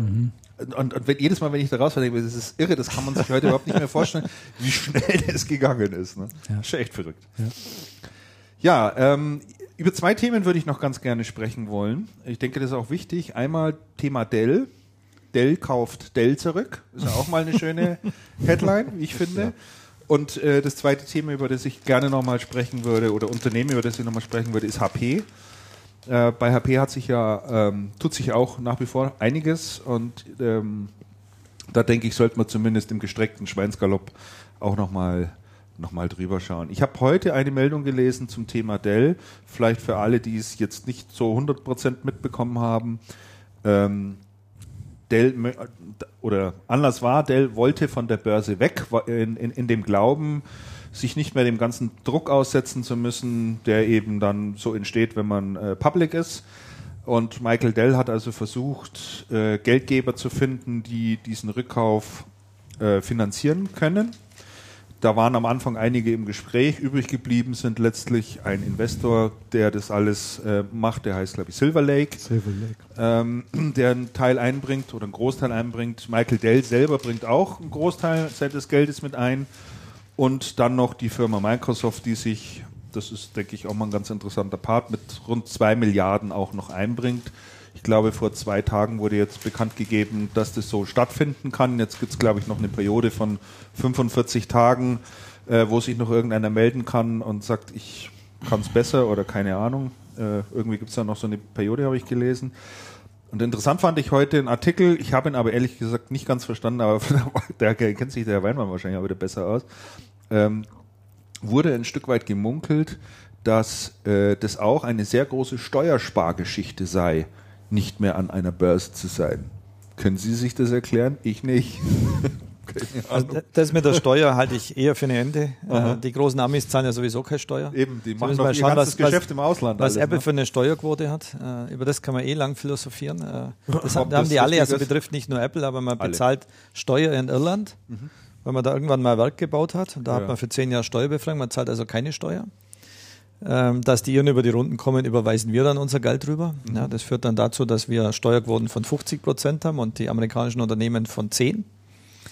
Ähm, aber das scheint in der EU auch nicht äh, abstellbar zu sein. Das äh, äh, lassen wir an der Stelle, glaub mal. Also, Politische also Steuer, genau, Ja, Steuer. Steuer glaube ich nie. Aber wenn man, das, wenn man das Ganze anschaut, ist es ja eigentlich super spannend, auch die ganzen Geschichten, die jetzt drumherum gehen. Letztendlich wollte Dell sein Unternehmen zurück. Bei der niedrigen Unternehmensbewertung war es machbar. Mhm. Äh, er hat es dann wieder die 51 Prozent.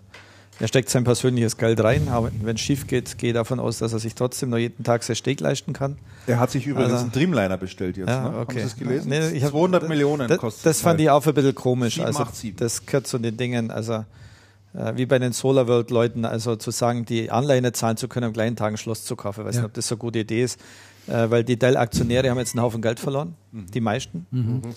Gut, ist so am Kapitalmarkt, kann passieren. Ja, äh, jeder muss wissen, wann er was kauft und sein Risiko eingeht. Aber da sollte man dann ein bisschen leise sein drumherum. Ja.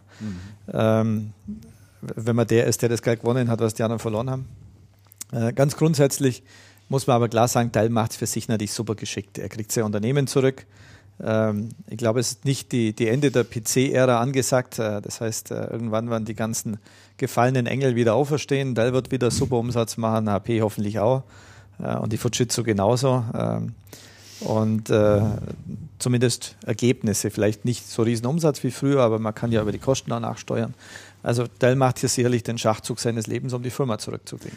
Können Sie sich vorstellen, Herr Weinmann, und ich komme dazu aufgrund eines Kommentars, den ich heute im Handelsblatt gelesen habe, dazu, dass Michael Dell oder Michael Dell bewusst und absichtlich in den letzten Jahren den Unternehmenswert der Firma, soll ich sagen, ich sag's mal so, nicht gepflegt hat, nicht gepflegt. äh, mit dem Ziel, das Unternehmen möglichst günstig wieder zu Warum kaufen. Also ich glaube, als, als Einzelperson können Sie das, nach, das nicht machen. Ja. Ähm, also man kann schauen, ob man ein bisschen mehr oder weniger Roadshows macht oder was auch immer, aber am Ende des Tages hängt der Unternehmenswert äh, an der Wachstumsaussicht und an den Ergebnissen. Und äh, er wird nicht mit Absicht äh, die Ergebnisse so schlecht gemacht haben. Letztendlich ist er mit 16 Prozent noch drin. Mhm. Und der Unternehmenswert hat sich gedrittelt, da hat sich auch sein Wert gedrittelt. Ja. Ähm, er macht jetzt halt äh, äh quasi keinen kein Schaden ohne Nutzen, wie man bei uns sagt. Mhm. Ähm, er nutzt jetzt das, was aus dem Schaden entstanden ist. Mhm. Ähm, aber ich glaube, äh, wenn er sich zurückversetzen könnte in die Lage, wo die Aktie das dreifache Wert war, da waren ja 16 Prozent so viel wert wie 51 Prozent. Ja. Mhm.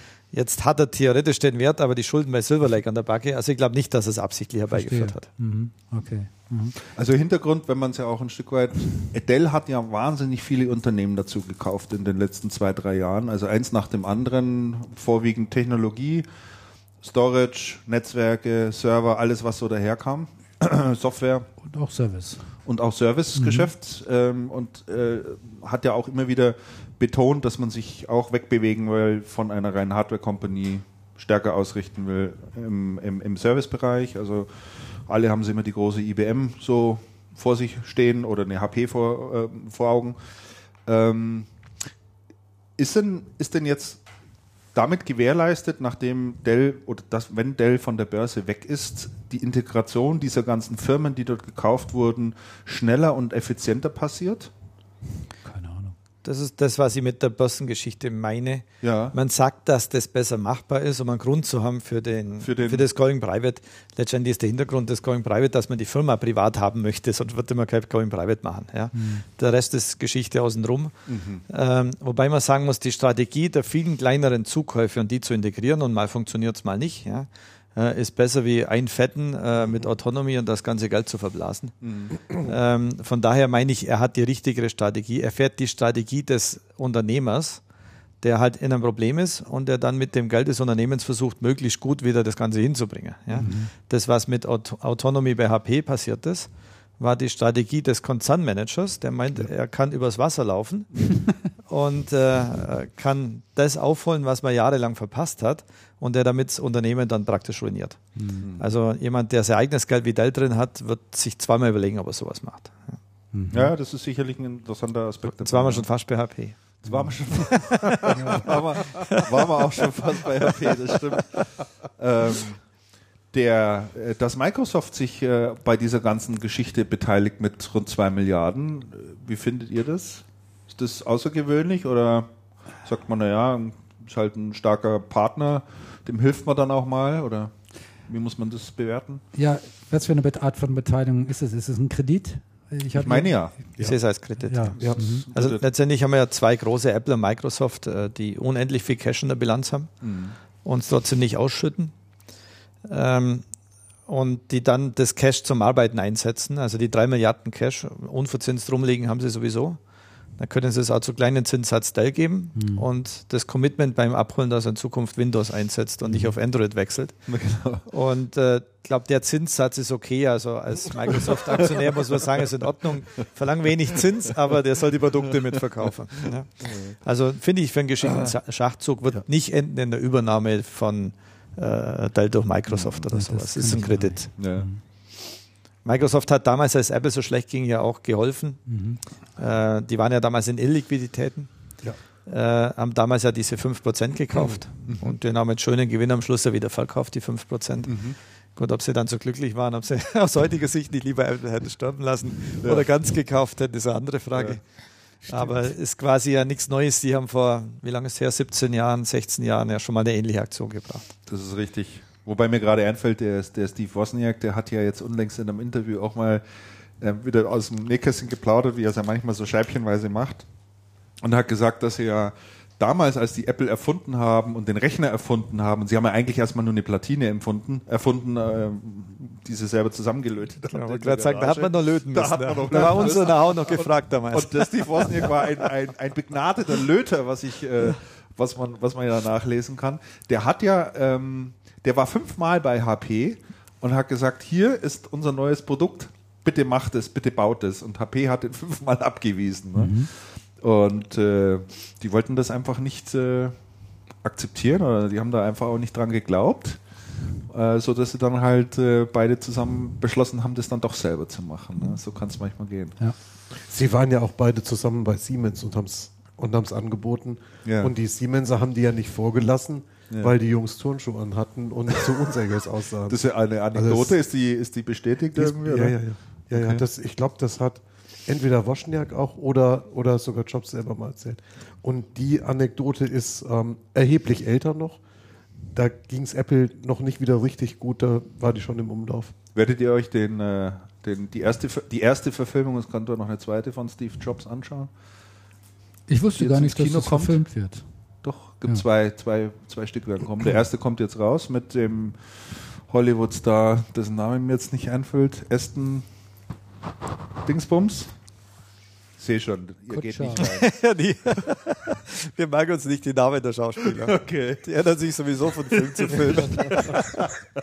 das stimmt irgendwie. Marlon Brando. Nein, nicht Marlon Brando. Morgan Das war der Pate. Das war Morgan, der Pate. Morgan Fabian. Freeman. Ja, oder Nein, so. auch nicht Freeman. Passt auch super. Ist ja auch egal. Ich habe eh nichts eh Gutes gehört über den Film und äh, man ist Ach, wohl gibt's nicht den schon?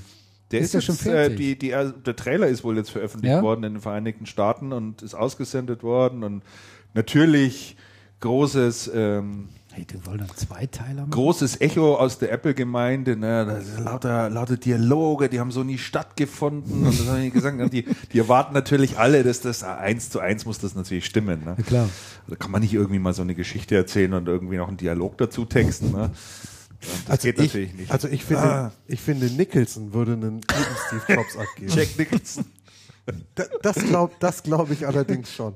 Ja, also das von, wird dem von, Ganzen so eine von der charismatischen Ausstrahlung Absolut. vielleicht schon, aber ähm, Gut, die Ähnlichkeit, von der muss man jetzt halt abstrahieren. aber, hat du abstrahierst Nerdige, ja auch das, von das den. Nerdige fehlt ihm irgendwie. Dem Na, ich glaube, das kann er sich locker drauf, drauf schaffen. Und du abstrahierst ja jetzt schon von den echten Dialogen, die stattgefunden haben. Ja, ja, genau.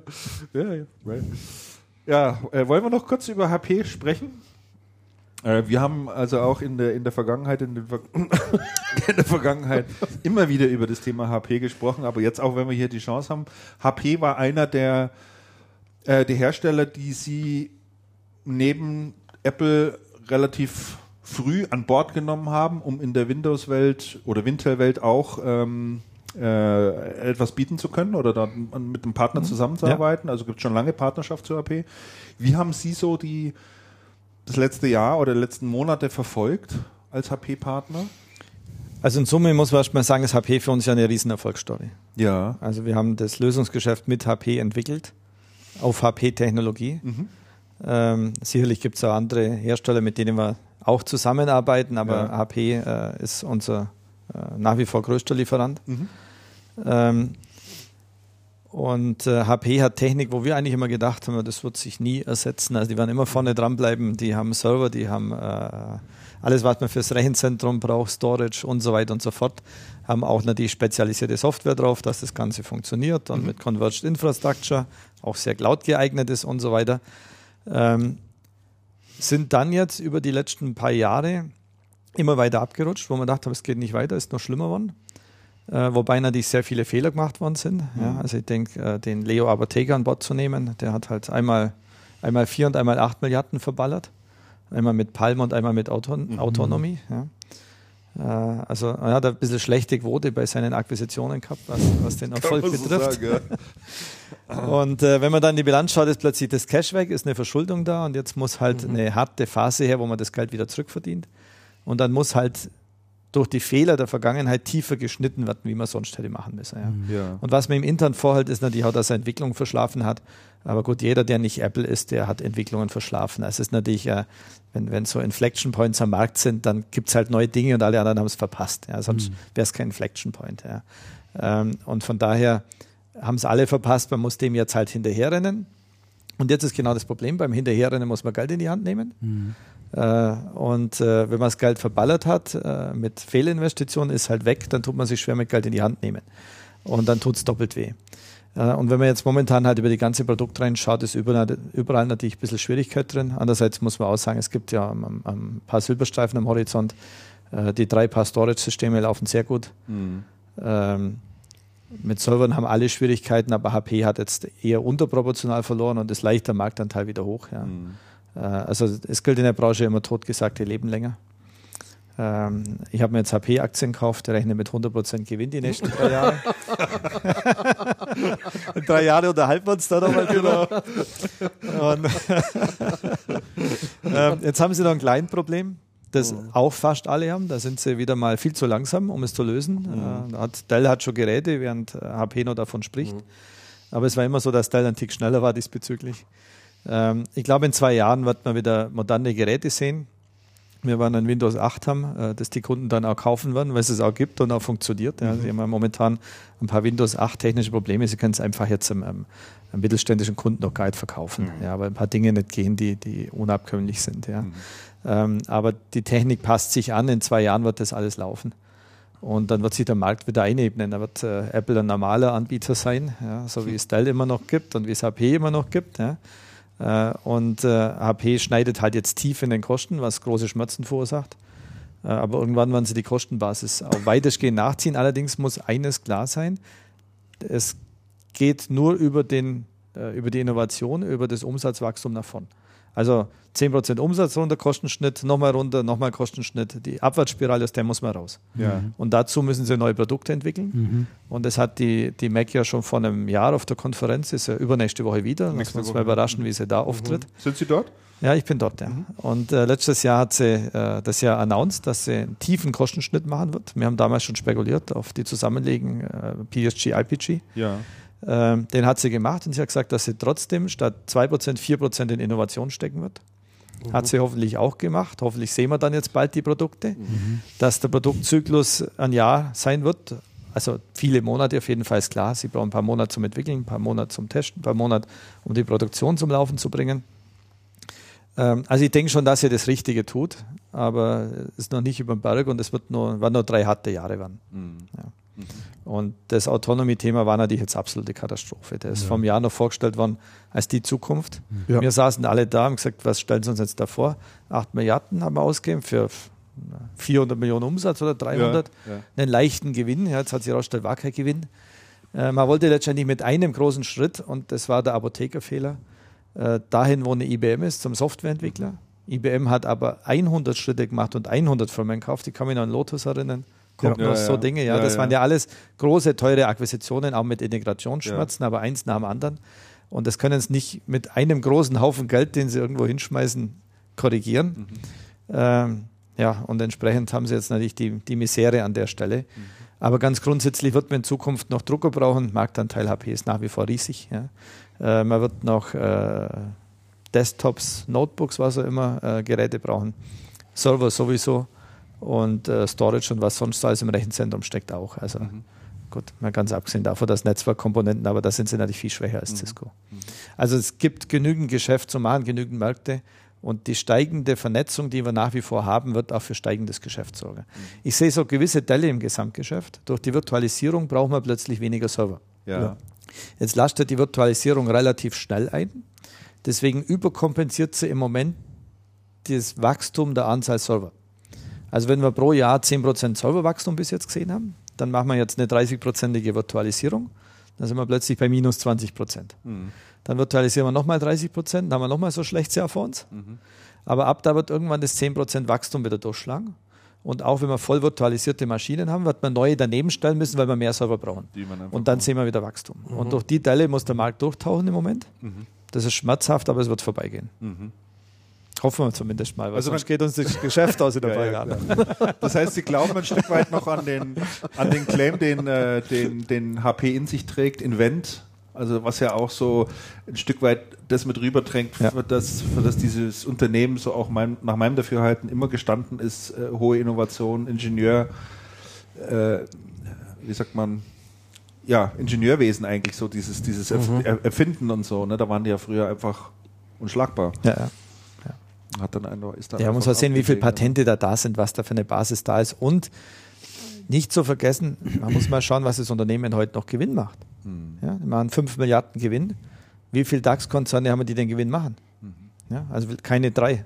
Ich glaube, Daimler war jetzt drüber, weil sie ein sehr gutes Jahr hatten. VW ist drüber. Äh, wobei ich mich an lange Jahre erinnern kann, wo VW Katastrophe ohne Gewinn war. Ja. Äh, Also wir haben vielleicht fünf DAX-Konzerne, die mehr Gewinn machen und sagen, HP ist eine Katastrophe, die gehen unter. Also nach der Betrachtungsweise wird sehr viel Wird sehr untergehen. viel untergehen, ja, das ist richtig. Ähm, jetzt wird ja äh, auch der harte Schnitt gemacht äh, von HP hier auch in Deutschland. Ähm, war jetzt die Nachricht, glaube ich, wann war es denn diese Woche, ne? Das in Rüsselsheim? dass in Rüsselsheim ähm, der Standort geschlossen wird. Äh, da geht es wohl sehr stark um das Thema ähm, ja, das ehemals EDS, äh, die da im Prinzip dahinter steckt. Interessant fand ich auch die Meldung ähm, aus den USA, dass wohl offensichtlich bei GE der Großteil des Outsourcungsgeschäfts zurückgeht, zu GE wieder rein. du meinst GM. GE war das, glaube ich, oder? War es GM? Also General, General Motors? General EDS, Motors General hat EDS Motors, gehörte ja. zu General Motors. General General Motors, Motors ja, hat ja richtig. letztes Jahr schon Richtig. hat ja letztes Jahr schon angekündigt, dass man wieder insourcen wird. Insofern hat mich diese Rüsselsheim-Geschichte auch nicht gewundert, weil das war ja quasi letztes Jahr mit Ansage. Hm. Ja. Ja. Wir hatten auch Gut, aber so viele sind da nicht wieder zu Opel gegangen, ne? sondern 250, glaube ich, oder sollen zu Opel sollen da hingehen, ja. Naja, die interessante Frage ist halt, was, ähm, was macht ein Opel in Deutschland dann noch selber von IT? Muss man ja nicht unbedingt tun. Also man, man kann es ja mittlerweile sehr, sehr anders organisieren. Also in Zeiten des Cloud Computing äh, äh, wird natürlich äh, sehr stark äh, die IT auf den Hauptstandort oder auf einen Hauptstandort zentralisiert. Was natürlich dazu führen wird, mein gut, Opel ist in Deutschland so groß, dass sie eine eigene IT leicht führen können, ja. Aber es führt natürlich dazu, dass alle ausländischen Standorte IT-Anteile verlieren. Das ist unser großer Standortvorteil in Deutschland. Wir haben die ganzen Richtig, Mittelständler. Mhm. Wir bauen heute die Private Clouds. Äh, Die Private Cloud rechnet sich, obwohl der Standort Deutschland teurer wird, weil sie ja mehr IT haben und mehr Kosten haben. Die rechnet sich, weil man die Standorte im Ausland totschlägt. Äh, Und äh, es tut, da tun sich die Deutschen auch leichter, weil im Ausland können es die Leute auch leichter entlasten wie in Deutschland. Mhm. Ja. Weil am Ende des Tages reden wir über Betriebskosteneinsparung und das ist natürlich weniger Leute, die man braucht, um den Betrieb zu gewährleisten. Ja. Ja.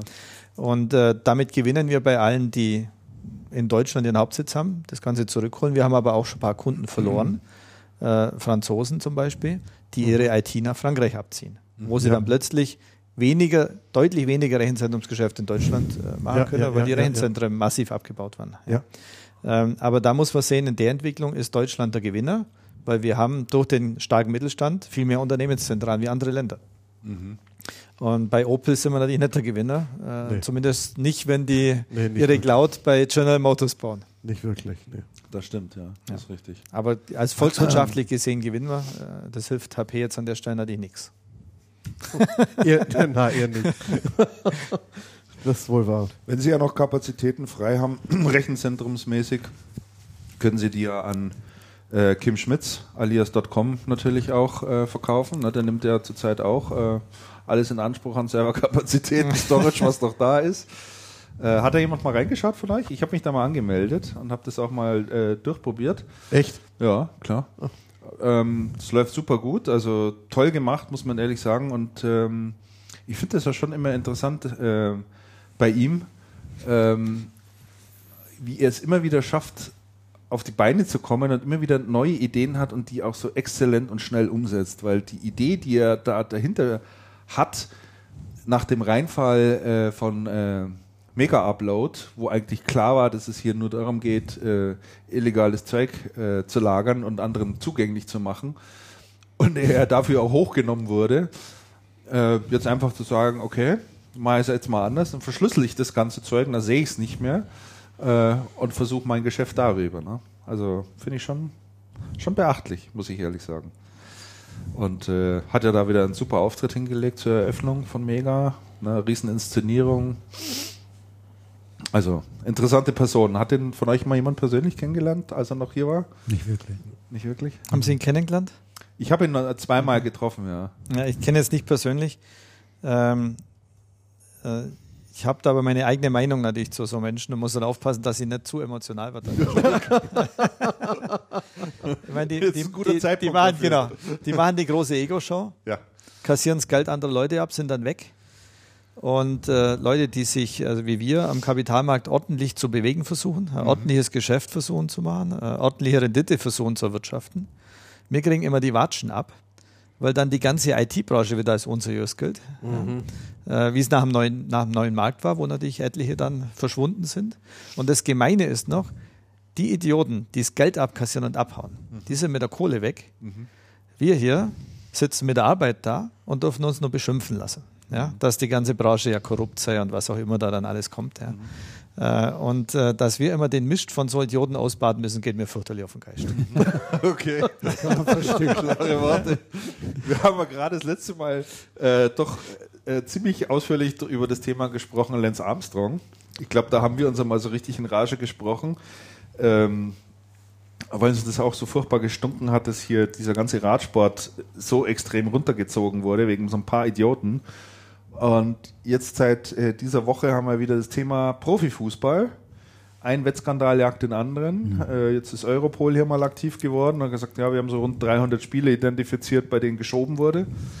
Ähm, ja, also es scheint wohl irgendwo überall Branchenübergreifend. branchenübergreifend Branchenübergreifend. durchzu- durchzuschlagen. Ja, aber ne? jetzt stellen Sie mal vor, wir Also, hätten zur Eröffnung hier die große. Show gemacht und uns mit dem Hubschrauber abseilen lassen. da hätten Sie gesagt, die sind total be die die, die, Jetzt haben sie nicht mehr alle. Bei denen kann man doch nichts mehr kaufen. Ja, aber, zu, ja, das Aber ist er macht die große Show und kommt überall im Fernsehen und hat den, den Mega-Effekt. Ja, aber äh, das ist ja auch der Typus dafür. Also der, der macht es ja, der macht es ja schon immer. Weil es ist witzig, ja manchmal eine anzuschauen Lebensphilosophie- von der Entfernung, aber drüber Das ist ja nachdenken eine man. Lebensphilosophie von ihm. Ja. Man kennt ihn ja auch nicht anders. Wenn er es nicht machen würde, wenn der jetzt als seriöser Geschäftsmann mit Krawatte und, und, und so auftreten würde und sagen, so, ich bin jetzt äh, Ihr neuer File-Hoster des Vertrauens. Ja, aber genau das wollen sie doch. Wenn sie, wenn sie ihre Daten irgendwo hingeben, wollen sie doch jemandem, dem sie vertrauen können. ja, ja, klar, aber es ist ja verschlüsselt. Ja, genau, klasse. Ja, super. Jetzt fragt sich nur, wer den Schlüssel hat. Ich werde das Schlüssel, ganz genau. Also ich bin mal sehr gespannt, äh, wie erfolgreich er damit sein wird und äh, hat ja schon den ersten Ärger bekommen, nachdem dann, äh, glaube ich, drei, vier Tage später die erste Suchmaschine aufgemacht hat. Die nennt sich dann äh, Mega Search. Und äh, da konnte man also, die hat mal aufgelistet, was da alles so drin liegt. Von den Leuten, die dann ihre verschlüsselten Files freigegeben haben. Und kaum überraschend, es war natürlich das übliche Programm. Und äh, daraufhin hat Kim Schmitz aber das alles vom Netz genommen und ja, bin da mal ganz gespannt, wie es dort weitergeht. Einmal kann man echt, echt dazu sagen. So, ich schaue gerade mal in unsere Liste rein, ob es noch Themen gibt, über die wir dringend sprechen sollen. Ah, Logitech fand ich mal noch ganz interessant. Da können wir zumindest mal. Ähm, den geht's auch nicht wirklich gut, ne? Nee, schon seit Aber einigen schon Jahren. seit einigen Zeit, einiger Ja. Zeit nicht. Und bei denen fehlt ja auch die Inno- Innovation irgendwie. Ja, und die waren so super rentabel vor ein paar Jahren. Und da war das Wahnsinn. ein super Geschäft, Das wir war alle ein gesagt haben, absoluter Vorzeige, sind mir blöd. Hätten wir, da hätten wir Mäuse verkaufen, Ja. Milliarden Umsatz, 200 Ja. Millionen Gewinn. Absolut. Und dann wird man richtige, richtige Profits machen. Das hat schnell gedreht. Ja, Hat sehr schnell schön. gedreht, ja. Läuft da nicht mehr. Und jetzt sind sie wohl gerade im Überlegen, ihr komplettes Videokonferenzgeschäft auch mal zu verkaufen. das äh, hatten die doch zugekauft. Das hatten die damals zugekauft. Live. Ja. Ich Oh, weiß jetzt nicht, wie das Name hieß, aber es ein. war, war zugekauft, ja. Schon richtig. Interessante Technik, haben wir mal angeschaut. Wobei mit Videoconferencing muss man aufpassen. Ich, ja, ich, Mit, das, in Zeiten von, äh, von Lync, Skype und, äh, und Cisco Hm. äh, steht eigentlich fest, wer den Markt äh, für sich vereinnahmen wird. Die anderen werden wir alle in zehn Jahren nicht mehr sehen. glaube ich, ja. Also da ist wieder der Winner takes it all. Und äh, da ist nur, also die zwei Gewinner stehen schon fest, ja. Ähm, ist nur die Frage, wer sich dann mehr durchsetzt, wobei ich meine, dass, äh, dass Microsoft wie immer äh, das SMB-Geschäft beherrschen wird und dass äh, Cisco das Enterprise-Geschäft Enterprise beherrschen wird, wo sie heute auch schon ja, extrem stark sind äh, mit ihrem Stammgeschäft. Und äh, da bleibt keine Luft für kleine Anbieter. Hm. Das ist wie im Fernsehbereich. Schauen Sie Löwe, was die tolle Fernseh machen, was Bang Olufsen tolle Geräte macht.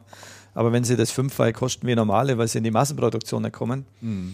Dann kommt irgendwann der, der Punkt, wo jemand wie Apple in die Massenproduktion kommt, ausschicke Geräte hat äh, und dann kauft niemand mehr das. Produkt. Ja. Hm. Und aber jetzt bin ich schon wieder so negativ be äh, in der Betrachtung von kleineren Anbietern, oder?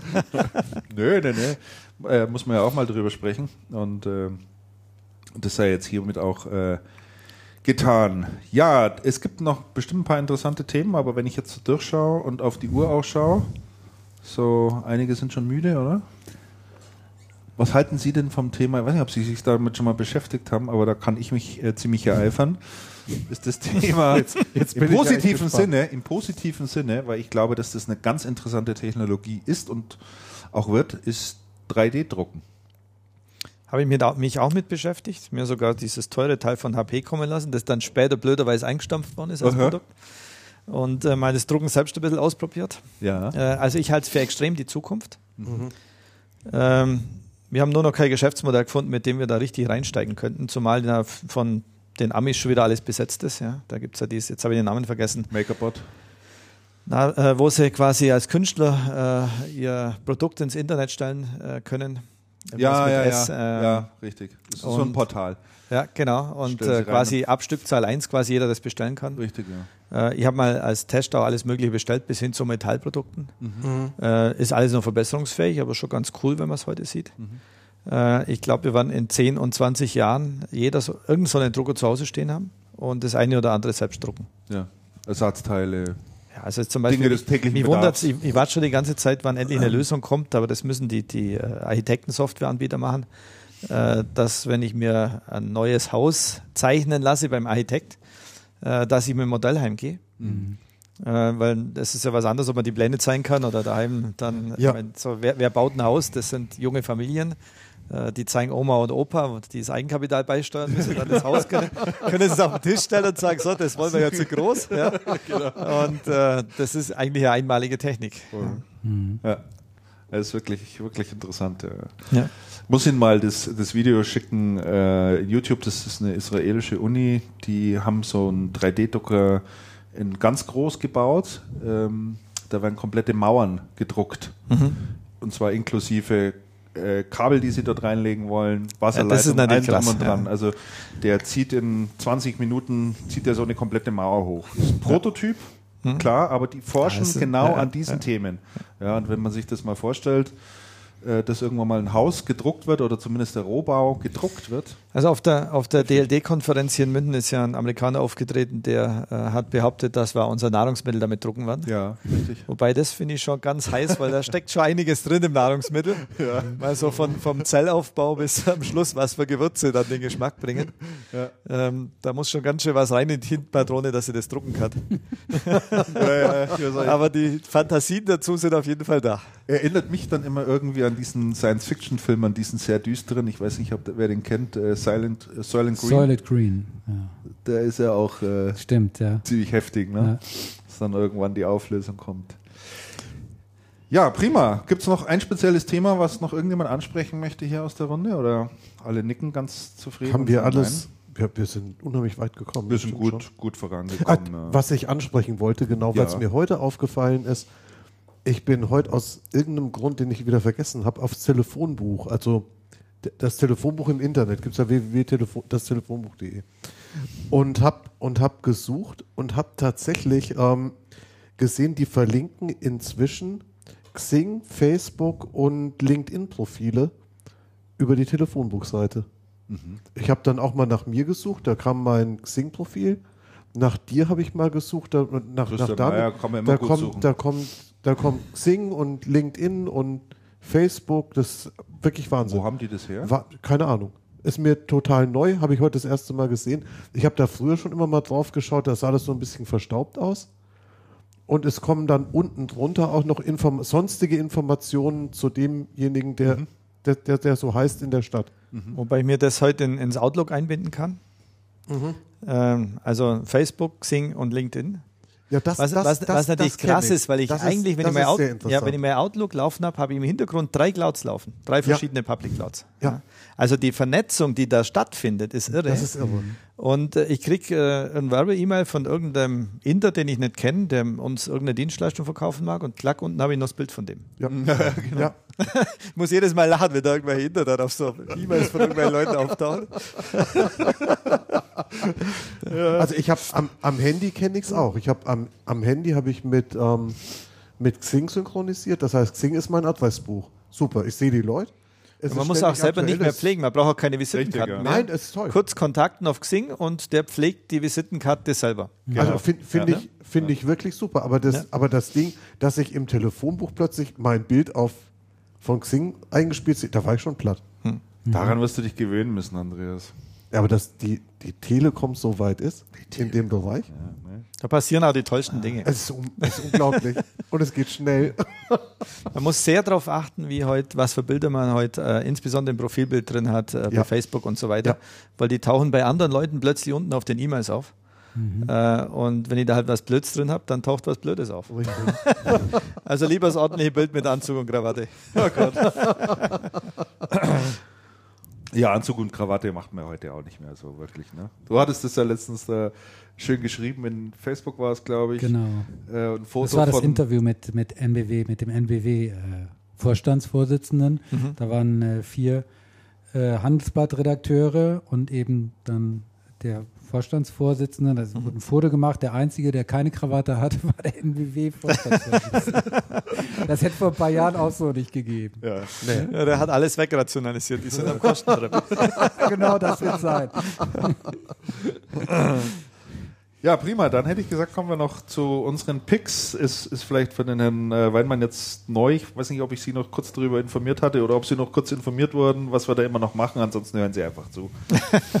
ähm, wir sprechen am Ende der, ähm, der Sendung, äh, geben wir immer noch Konsumtipps. ist richtig so, oder? Meinetwegen. Äh, Geben- Was heißt, was heißt da deinetwegen? Wenn Wegen ihr das so dir. nennen möchte. Wegen dir. Nein, wir, wir, wir versuchen immer noch so ein paar, ähm, paar Produkte, Tipps, Services, was uns so irgendwo aufgefallen ist und die wir für gut halten oder wo wir sagen, das ist echt interessant, äh, geben wir immer noch eine Empfehlung aus und suchen immer noch ein paar Sachen zusammen. Und der Damian hat hier was Rattenscharfes für uns. Ja, eigentlich sind es sogar zwei Sachen, die aber miteinander in Verbindung stehen.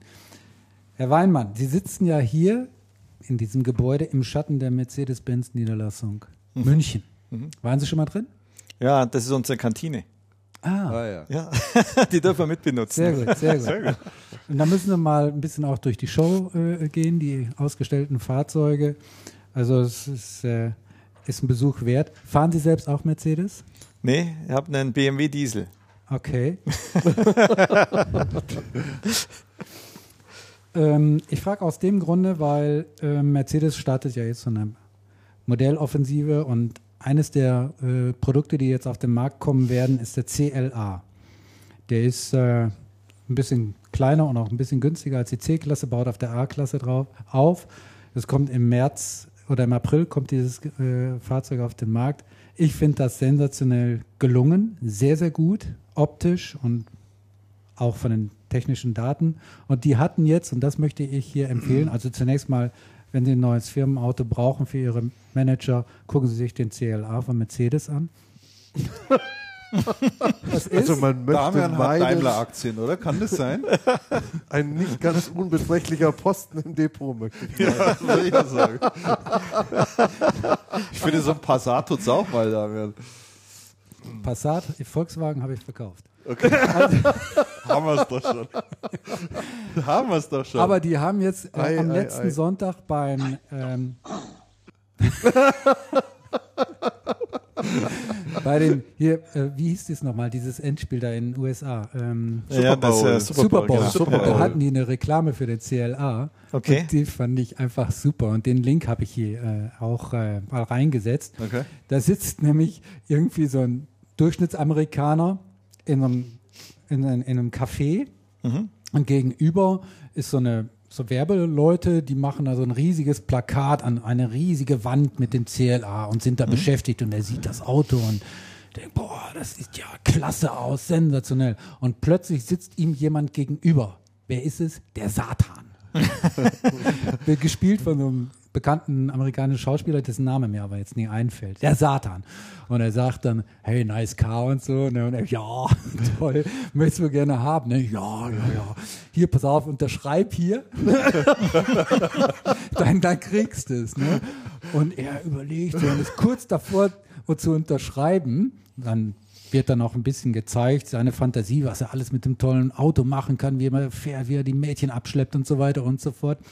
Und dann sind die Jungs von gegenüber an der Plakatwand so ziemlich fertig und lassen als letztes den Preis runter. Und da steht 28.000 Dollar und ein paar zerquetschte. Und dann sagt er, oh, zu dem Satan, also nee, das kann ich mir gerade noch leisten, ne? unterschreibe ich nicht. Ne? Und der Satan stinksauer löst sich da in schwarze Luft aus. Also ganz klasse Werbespot, den muss man sich mal anschauen. Den Spot und dann den CLA kaufen. Ist ja, ist ja dann. ist ja dann Oder noch ein bisschen warten, dann gibt es den auch als CLS, ist auch sehr schön. als CLS. Ja, Was also mit diesen, mit diesen äh, CLA, Spa äh, nicht Space Wagon, so heißt er nicht, der heißt äh, Shooting Break. Shooting Break. Also wie der. CLS Shooting Break äh, gibt es den auch als CLA. Ich tue mich ehrlich gesagt schwer bei Mercedes, dass, wenn, wenn irgendwelche Modellbezeichnungen aufgerufen wurden, ob CLS, CLK, CL, was weiß ich, mir irgendwas dran vorzustellen, weil ich so mit Mercedes vor zehn Jahren, glaube ich, gebrochen habe. Also äh, gebrochen dahingehend, dass mich diese Autos irgendwie nicht mehr interessieren. Das kann ich nachvollziehen. weil die haben, die haben irgendwie so eine, so eine Fahrzeugpolitik gehabt, wo, wo jeder gesagt hat, also Aber das ändert sich jetzt gerade. ja, Das, ja, das ändert sich. das jetzt. müssen sie ja versuchen bringen, die, ja. ja. das Das ändert versuchen sich jetzt die massiv. Ja, ja. Muss auch. Ja, ja. Das ist dann, äh, äh, äh, welche Größenklasse ist das, wenn du sagst Der ist so C-Klasse, groß wie das jetzt die C-Klasse. Die C-Klasse, die wird ja im nächsten Jahr renoviert. Die wächst C-Klasse ist A4 Die oder wächst dann. vergleichbar Dreier? Genau, Okay, das sind die Wettbewerbsmodelle. das sind die Wettbewerbsmodelle. Okay, gut. Andreas, hast du auch einen Ich hab Pick heute mitgebracht? ich hab heute keinen keinen Pick, Pick. mitgebracht. Ähm, haben Sie noch einen Pick? Ja, ich habe jetzt, ich habe was, also ich habe immer irgendwelche Produkte, die neuest, als neuestes gesehen habe. Genau, sehr gut. Also ich habe mir von Wissings eine neue Waage gekauft. Ah, ja. Die twittern kann die. Ja, ja, twittern, aber das ist ja eine. Aber ich kann jeden Tag mein Gewicht jetzt als App anschauen. Sehr gut. Es ist sehr disziplinierend. Ich habe es eigentlich deswegen kennengelernt, weil meine zwei Mitgründer, der Stefan und der, der Raimund Kober, die haben beide vor Weihnachten gemeint, sie müssen abnehmen. Und dann haben sie beide so eine Waage gekauft, sich gegenseitig quasi die Logins geben, dass man das Gewicht von anderen sehen konnte.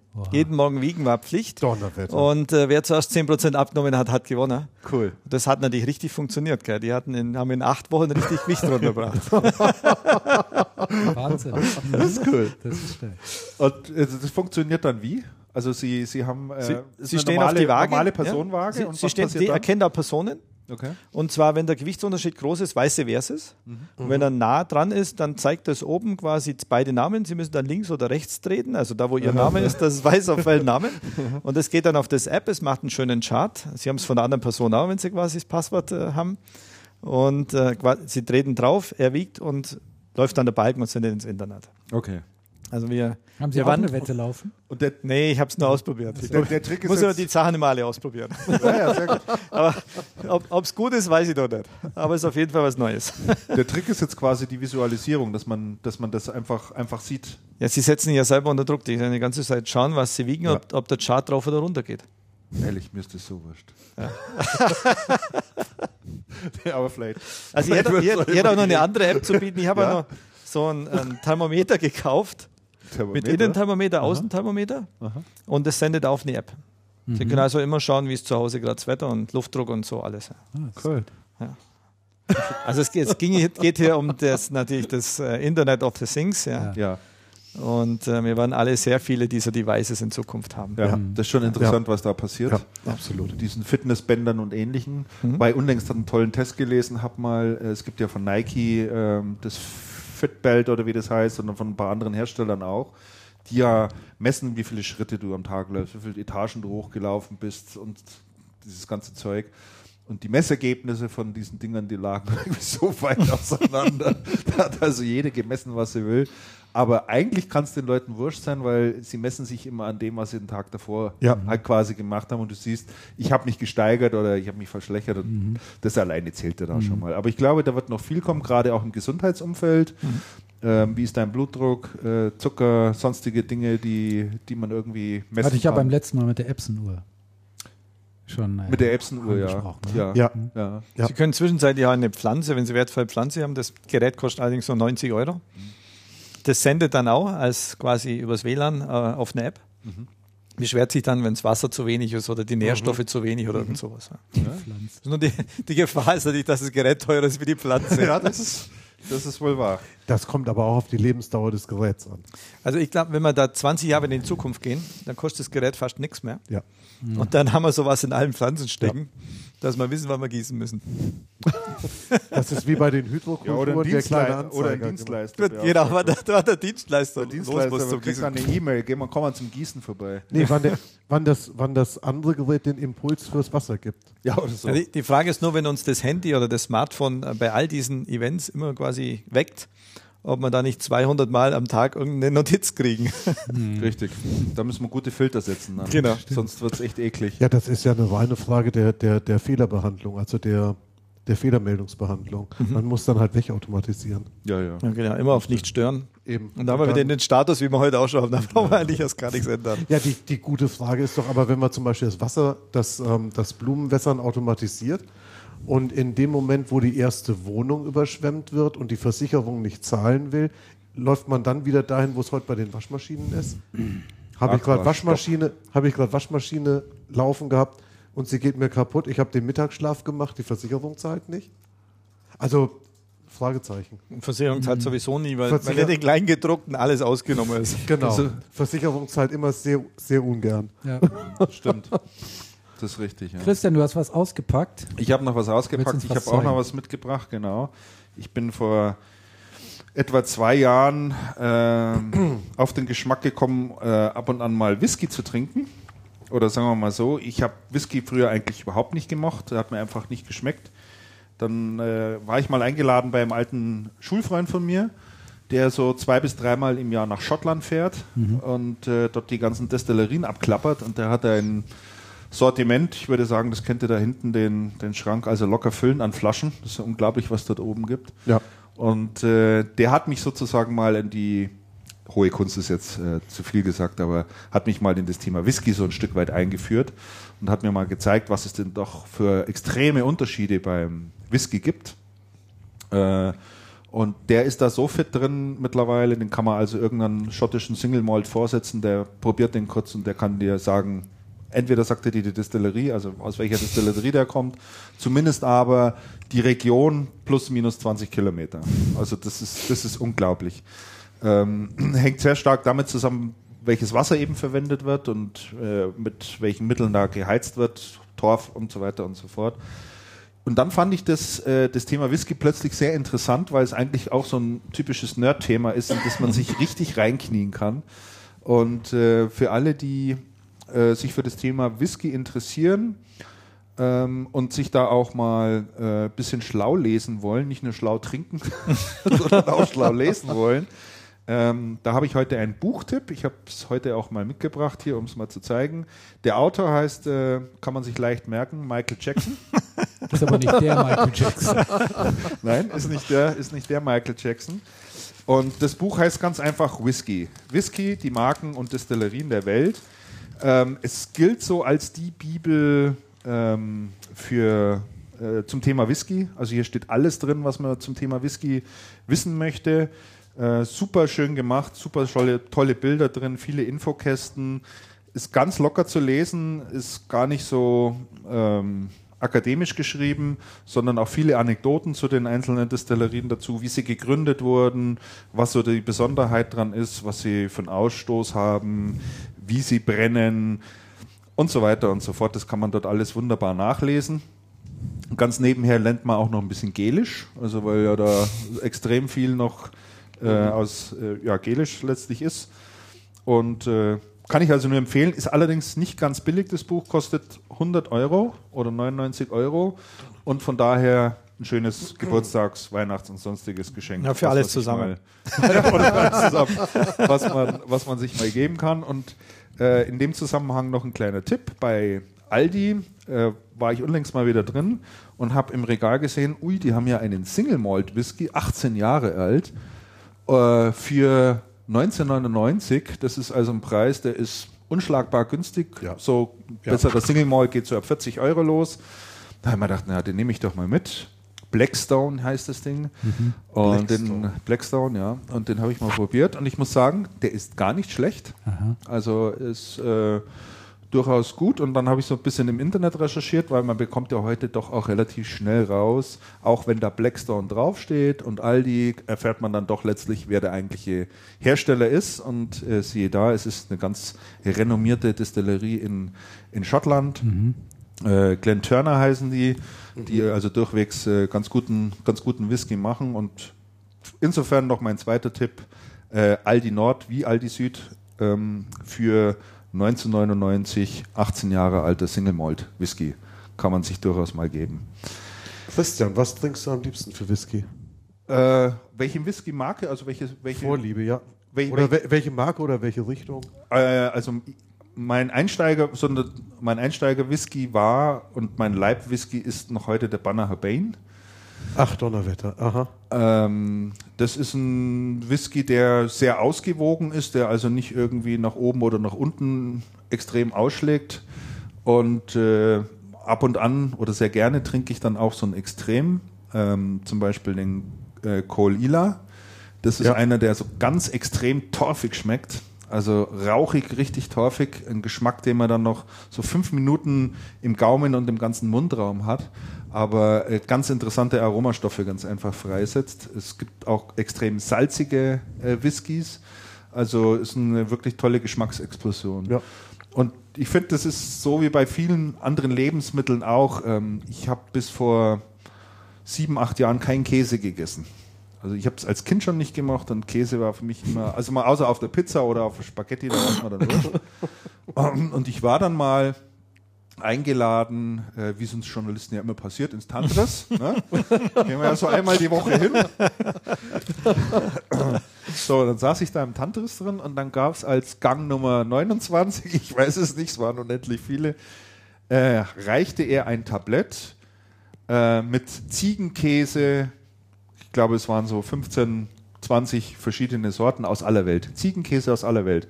So und äh, ähnlich wie ein Sommelier hat er also erklärt, welcher Ziegenkäse, aus welcher Region, von welcher Ziege und was sie isst und wo sie lebt und was weiß ich, keine Ahnung, äh, erzählt. Und äh, da haben wir gedacht, das jetzt, jetzt, jetzt komm, jetzt musst du es auch probieren. Dann hast du ein bisschen Gruppendruck und hab das dann probiert und hat je, tatsächlich jeder Käse völlig unterschiedlich geschmeckt.